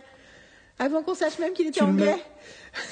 tu le mets bas. Et après, on l'a entendu parler avec son accent anglais, on a fait Oh my god Il y a une chanson de Taylor Swift, pour reprendre sur Taylor Swift, une chanson de Taylor Swift qui s'appelle London Boy sur son album Lover, où, qui est vraiment la déclaration d'amour Ouais. à son mec euh, anglais, avec qui elle est à l'époque depuis trois ans. Et London Boy, ça commence par euh, la voix d'Idris Elba qui, dans une, un truc de talk show, dit, parle, euh, il fait un truc de charité où il passe un, il va passer une après-midi avec quelqu'un qui, tu vois, un truc de charité de, de fans pour euh, soulever des fonds. Et on lui demande, mais qu'est-ce que vous avez fait? Il fait, et il fait, I don't know, we can go on a scooter. Et il dit un truc comme ça avec l'accent britannique et c'est le début de London Boy. Et je trouve que c'est tellement parfait d'avoir choisi, on va prendre la voix d'Idris Elba en. Britannique pour représenter la sexiness de l'accent anglais. Pardon. Euh, digression euh, Taylor Swiftienne, toujours. Mais euh, Idriss Elba, tu le fous blanc euh, dans le quartier de Manhattan, euh, il est euh, millionnaire de manière très respectable. Enfin, si on peut être millionnaire de manière. Mais d'ailleurs, et respectable, oui, c'est très débat. intéressant. Oui, c'est ça. ça. Mais justement, ceci explique cela. Enfin, c'est exactement ça que ça dit. Ouais. Euh, Mais c'est un homme d'affaires brillant, en fait, Stringer Bell. euh, C'est un- un type je nettement supérieur intellectuellement aux autres. Et l'anecdote que je raconte à mes stagiaires sur The Wire pour expliquer euh, à quel point il y a une. Justement, il y a une humanisation de thématiques qui sont pas assez humanisées. Je sais pas si tu connais ce truc-là, mais moi je me rappelle. Alors du coup, je sais plus lequel des deux est lequel, mais euh, à l'époque, j'avais lu l'article que j'avais lu sur The Wire expliquait que les deux créateurs, et il parlait de Simon and Burns à l'époque, même si en fait c'est plus compliqué que ça, mais c'est dans l'article que j'avais lu, c'est ça qu'il disait. C'était, euh, il y en avait un qui était flic, qui avait été flic, Oui. et l'autre qui avait été d'abord euh, prof d'école et ensuite journaliste. Tout à fait. Et qui s'étaient rencontrés dans les. Donc du coup, c'est Simon qui était journaliste ou c'était Simon qui était flic? Alors, Simon, euh, c'est un prof, puis journaliste, et Burns, c'est flic. Et donc, qu'ils ont créé la série ensemble et qu'ils ont basé la première saison, l'arc de la première saison, l'affaire de la première saison, parce que c'est ça, la révolution de The Wire aussi, c'est que c'est Ouais. une série policière où il y a une affaire par saison. Tout à fait. Et ça, c'est. Une affaire slash un univers. Voilà. Et oui, Par parce qu'après, du coup, dans chaque saison, on va dans une autre. Mais du coup, ça sous-entend que là, on n'attrape pas le méchant à la fin de l'épisode. Euh, et ça, c'était la première euh, claque pour euh, les séries. Ouais. Et en gros, il disait que la- la- l'affaire, ce qu'il racontait dans la saison 1, c'était inspiré d'une véritable affaire d'écoute d'un quartier pour démanteler un trafic de drogue qui avait lieu donc dans les années 80, à l'époque où Burns était flic et où Simon était un des journalistes qui suivait l'affaire. C'est comme ça qu'ils s'étaient rencontrés pendant des mois. Ça avait été couvert pendant des mois. Enfin, c'est euh, une fois de plus, ça c'est mon souvenir de l'article. Je suis pas, encore- je sais pas pourquoi c'est Ouais. pas exactement ce que j'ai. En tout cas, c'est ce qu'il disait dans l'article. Et qu'ils avaient du coup euh, effectivement réussi à démanteler un, un trafiquant euh, qui était en montée de puissance euh, et qui l'avait foutu en tôle. Et ce mec s'appelle Barksdale dans la série. Dans la série, il est représenté par Ouais. Barksdale. Donc ça, j'avais cette information-là. Et alors que je regardais la saison 3, je découvre que Wikipédia anglophone a des pages extrêmement détaillées sur chaque épisode de The West, de The West Wing. Non, de The Wire. Où tu peux, du coup, quand tu es un peu paumé et que tu n'as pas regardé d'épisode depuis trois semaines et que tu sais plus ce qui se faisait dans l'épisode avant, tu as tous les détails de tout ce qui se passe par trame, par personnage, et tu as des pages hyper détaillées sur les personnages. Ça te permet d'avoir vraiment une vraie ressource qui est, euh, il me semble, moins spoilante que la version Game of Thrones que j'ai utilisée dans les premières saisons où je regardais Game of Thrones, et où en fait, vu que les pages Wikipédia, c'est les mêmes pour les personnages de la série et les personnages de des livres, quand tu tapais, tu disais mais c'est qui ça? Tu cliquais sur livre, tu disais alors tel personnage qui se fait assassiner en se faisant manger par un tigre euh, dans le quatrième livre, et tu fais ah bah merde, tu vois ce que je veux dire? Il y avait un truc, Ah, ok. c'est- tu pouvais pas regarder sur Wikipédia parce que du coup tu te faisais immédiatement spoiler sur euh, la trajectoire du personnage pendant euh, les trois années à venir. Passons. Et du coup, je regarde ça et j'étais en train de regarder. Donc la, et dans la saison 3, il y a un chef de police, un commissaire, qui décide de faire une. Je n'ai pas envie de spoiler du tout, mais il essaie de faire une tentative de. une expérimentation Ouais. qui est très, euh, qui est très particulière et très euh, dangereuse, euh, pas du tout acceptable selon les certains codes, machin et tout. Et un des trucs de ce personnage, c'est qu'il a un prêcheur qui va voir régulièrement. Un Ouais. révérend euh, machin, euh, enfin un mec, un mec, un pasteur quoi, un peu, un peu haut, placé, qui est son, un peu son conseiller, son confesseur, son, tu vois la personne qui va voir quand il est en, Mm. en questionnement moral. Et en fait, en regardant sur Wikipédia et en disant c'est qui déjà lui? Et en cliquant sur le nom, je découvre que ce personnage de la saison 3, qui est dans 4-5 épisodes de la saison 3, tu sais de quoi je vais parler ou pas? Ah ouais. Vas-y, vas-y. C'est juste pour savoir si tu le savais déjà. Je pense que tu le savais déjà, mais bon, je voulais juste. Ce personnage, je clique et je découvre que c'est le trafiquant de drogue qu'ils ont arrêté dans les années 80. Et là, j'ai fait What? Et là, je découvre. Et du coup, enfin, ça, sur la vision humaniste des auteurs de The Ouais. Wire, Le fait, le mec qu'on a foutu en tôle dans les années 80, entre-temps, on le connaît tellement bien qu'on lui a demandé de jouer dans notre saison 3. Ouais. Ça dit beaucoup. Là, je fais l'image de mon cerveau qui explose. J'ai pas du tout fait le bon bruit, mais. Ça rassure, ça rassure sur euh, l'approche de la série. Exactement. euh, c'est pour ça que c'est, pour ça que c'est, pour ça que je le dis tout, tout de suite très vite parce que je trouve que c'est extrêmement important d'avoir, voilà le rapport, voilà le positionnement de ces auteurs par rapport à ce dont ils sont en train de parler, par rapport à ce qu'ils ont écrit. Et l'immense respect qu'ils pouvaient avoir pour toutes les composantes de leur série. Yeah. Il n'y a personne qui est traité avec mépris, en fait. Si ce n'est, encore une fois, le système. Absolument. C'est le seul. C'est le seul qui est traité avec mépris. Bon bah voilà, regardez The Wire. Euh, annulez ce que vous aviez l'intention de faire pour la période de Noël. Il est temps de se mettre à regarder The Wire. Il y a Ah, cinq qu'il n'y a rien de tel que série de Noël que The Wire. hein. Alors là, je vais te dire. Fun, fun, fun. Il y a 12 ou 13 épisodes par saison. Je sais, je pense, je sais plus si c'est pareil pour Ouais, toutes les ça. saisons, mais donc euh, maximum Euh, 65 je crois que la épisodes. dernière, la dernière doit en faire 10 ou un truc comme ça, je crois. Alors attends. Je suis même pas sûr. The Wire. Ou c'est 10, 10 par saison Non, non, non, non, il y en a 12. Je suis sûre qu'il y en a 12 dans les premières saisons. 12 ou 13 dans les premières saisons. Enfin, attention, je suis en train de vérifier. Sur écoute. En tout, il y a 60 épisodes pour 5 saisons. Donc ça veut dire que de toute façon, il y en a une à plus. Ha, ha 5 fois 12. Première saison, 13. Deuxième saison, 12. Troisième saison, 12. Quatrième saison, 13. Cinquième saison, 10. Nous avions tous les deux raison. Euh, 60 épisodes. Euh, Bah oui, écoute, hein, toi, c'était, je crois que c'est 12 ou 13. Moi, je, je crois que la dernière, c'est 10. c'est Dedans, ça. plein. On était bons, on était bons. Tous les deux, on était bons. Euh, Ah, Pierre, quel on- casting, putain. Are we done with The Wire? Non, effectivement, quel casting? Non, Oui. non, c'est bonne, bonne truc. Ça. Enfin, quel casting, quoi. Quel casting. Vous, allez, vous, vous allez être hanté par euh, ces personnes et ces personnages euh, jusqu'à la fin de vos jours. Bah, c'est un peu, euh, c'est un peu euh, l'effet euh, que tu vois avec, euh, avec euh, Game of Thrones où tu as tous les acteurs et actrices de Game of Thrones qui vont, partout sur tous les trucs. euh, qui, se- bah, The Wire, c'est pareil en fait. C'est, ces gens-là, tu les, tu les vois partout. Quoi. Personnage préféré? De The Wire? Ouais. Omar. Of course, I was gonna say it. Of course, me too. Omar Of course, of course, of course. Me too, me too, Comment me too. Et- Grosse pensée hein, euh, Voilà. pour, euh, pour l'acteur d'Omar. Qui, malheureusement, a est disparu, euh, décédé, récemment. l'an- l'année dernière, je crois. Ouais. Euh, il est incroyable là-dedans. Il est incroyable. Donc, vous, de toute façon, je vous le dis, hein, que vous aimiez ou pas, blablabla, vous allez adorer Omar. C'est impossible de ne pas aimer Omar. C'est juste impossible. Après, du coup, Et en plus, je me suis arrêtée à la saison c'est- 3, du coup, il manque plein d'éléments, mais quand même. Ouais, ouais. Euh, euh, que ça soit Omar ou d'autres personnages, il y a, il y a, comment dire, c'est une série qui ne, qui ne nie pas le fun. Oui, absolument. Absolument. Il y a des moments Je veux dire, il y a, il y a- extrêmement il y a des moments, ouais. il y a des moments, c'est quasiment des moments comic book, quoi. Et il y a, non, absolument. Honnêtement, Et il y a des moments jubilatoires. Ça, c'est le truc qu'il fallait dire. Totalement. Il y a des moments jubilatoires de dialogue, de mise en scène.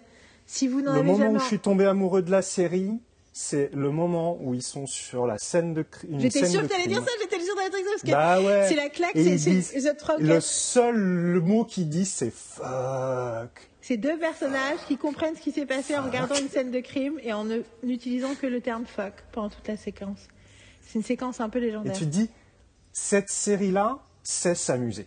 Absolument. Et il y a plein de trucs touchants. la- Mais surtout, il y a plein de mindfuck, trucs touchants. ils Il y a savent plein de s'amuser. rapports touchants, de scènes touchantes. De... Il y a plein d'histoires d'amour, en fait. euh, de plein de Et formes. pas, y et t'as pas encore vu la, et t'as pas encore vu la saison 4, ma grande.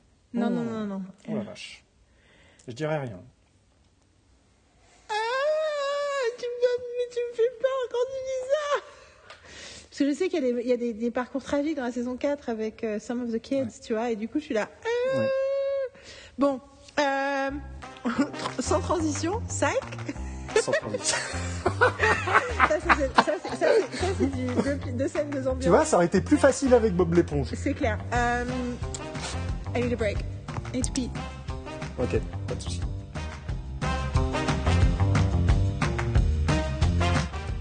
Voilà, c'était en cours d'écriture épisode 4. J'ai fait un petit effet teasing pour la fin pour le prochain épisode qui sera le 31 décembre exceptionnellement où on finit notre liste et donc on parlera de Psych, de Deadwood et de Brooklyn Nine-Nine. Donc c'est un, épisode euh, plus, plus décalé et euh, punk que celui-ci qui était finalement euh, assez sérieux parce qu'on parlait de gros, gros, gros morceaux dans la série Philly. N'hésitez pas à nous écrire pour nous dire tout ce que ça vous inspire, tout ce qu'on se raconte. On est surtout hyper content quand vous nous parlez du fait qu'on vous a fait regarder des séries que vous aviez jamais vues ou découvrir des films que vous aviez jamais vus. C'est vraiment un, truc qui fait kiffer. Euh, partagez ce podcast avec tous ceux qui pourraient l'apprécier. Euh, écrivez-nous, écrivez à d'autres gens sur le podcast, euh, écrivez tout court, regardez des séries, réfléchissez, discutez, parlez entre vous, parlez avec nous. Le but de ce podcast, c'est d'encourager la conversation en continu sur les séries et, éventuellement sur euh, comment écrire aussi des séries. Euh, ça, ce sera en 2023 qu'on va vraiment commencer à attaquer ce gros morceau-là. Euh, du coup, je vous souhaite de bonnes fêtes. Je vous souhaite de profiter au maximum de ce que cette période va vous, apporter en calme, en joie et en fun. Et, et on se retrouve à la fin de l'année pour le dernier épisode. Et puis, écrivez bien d'ici là.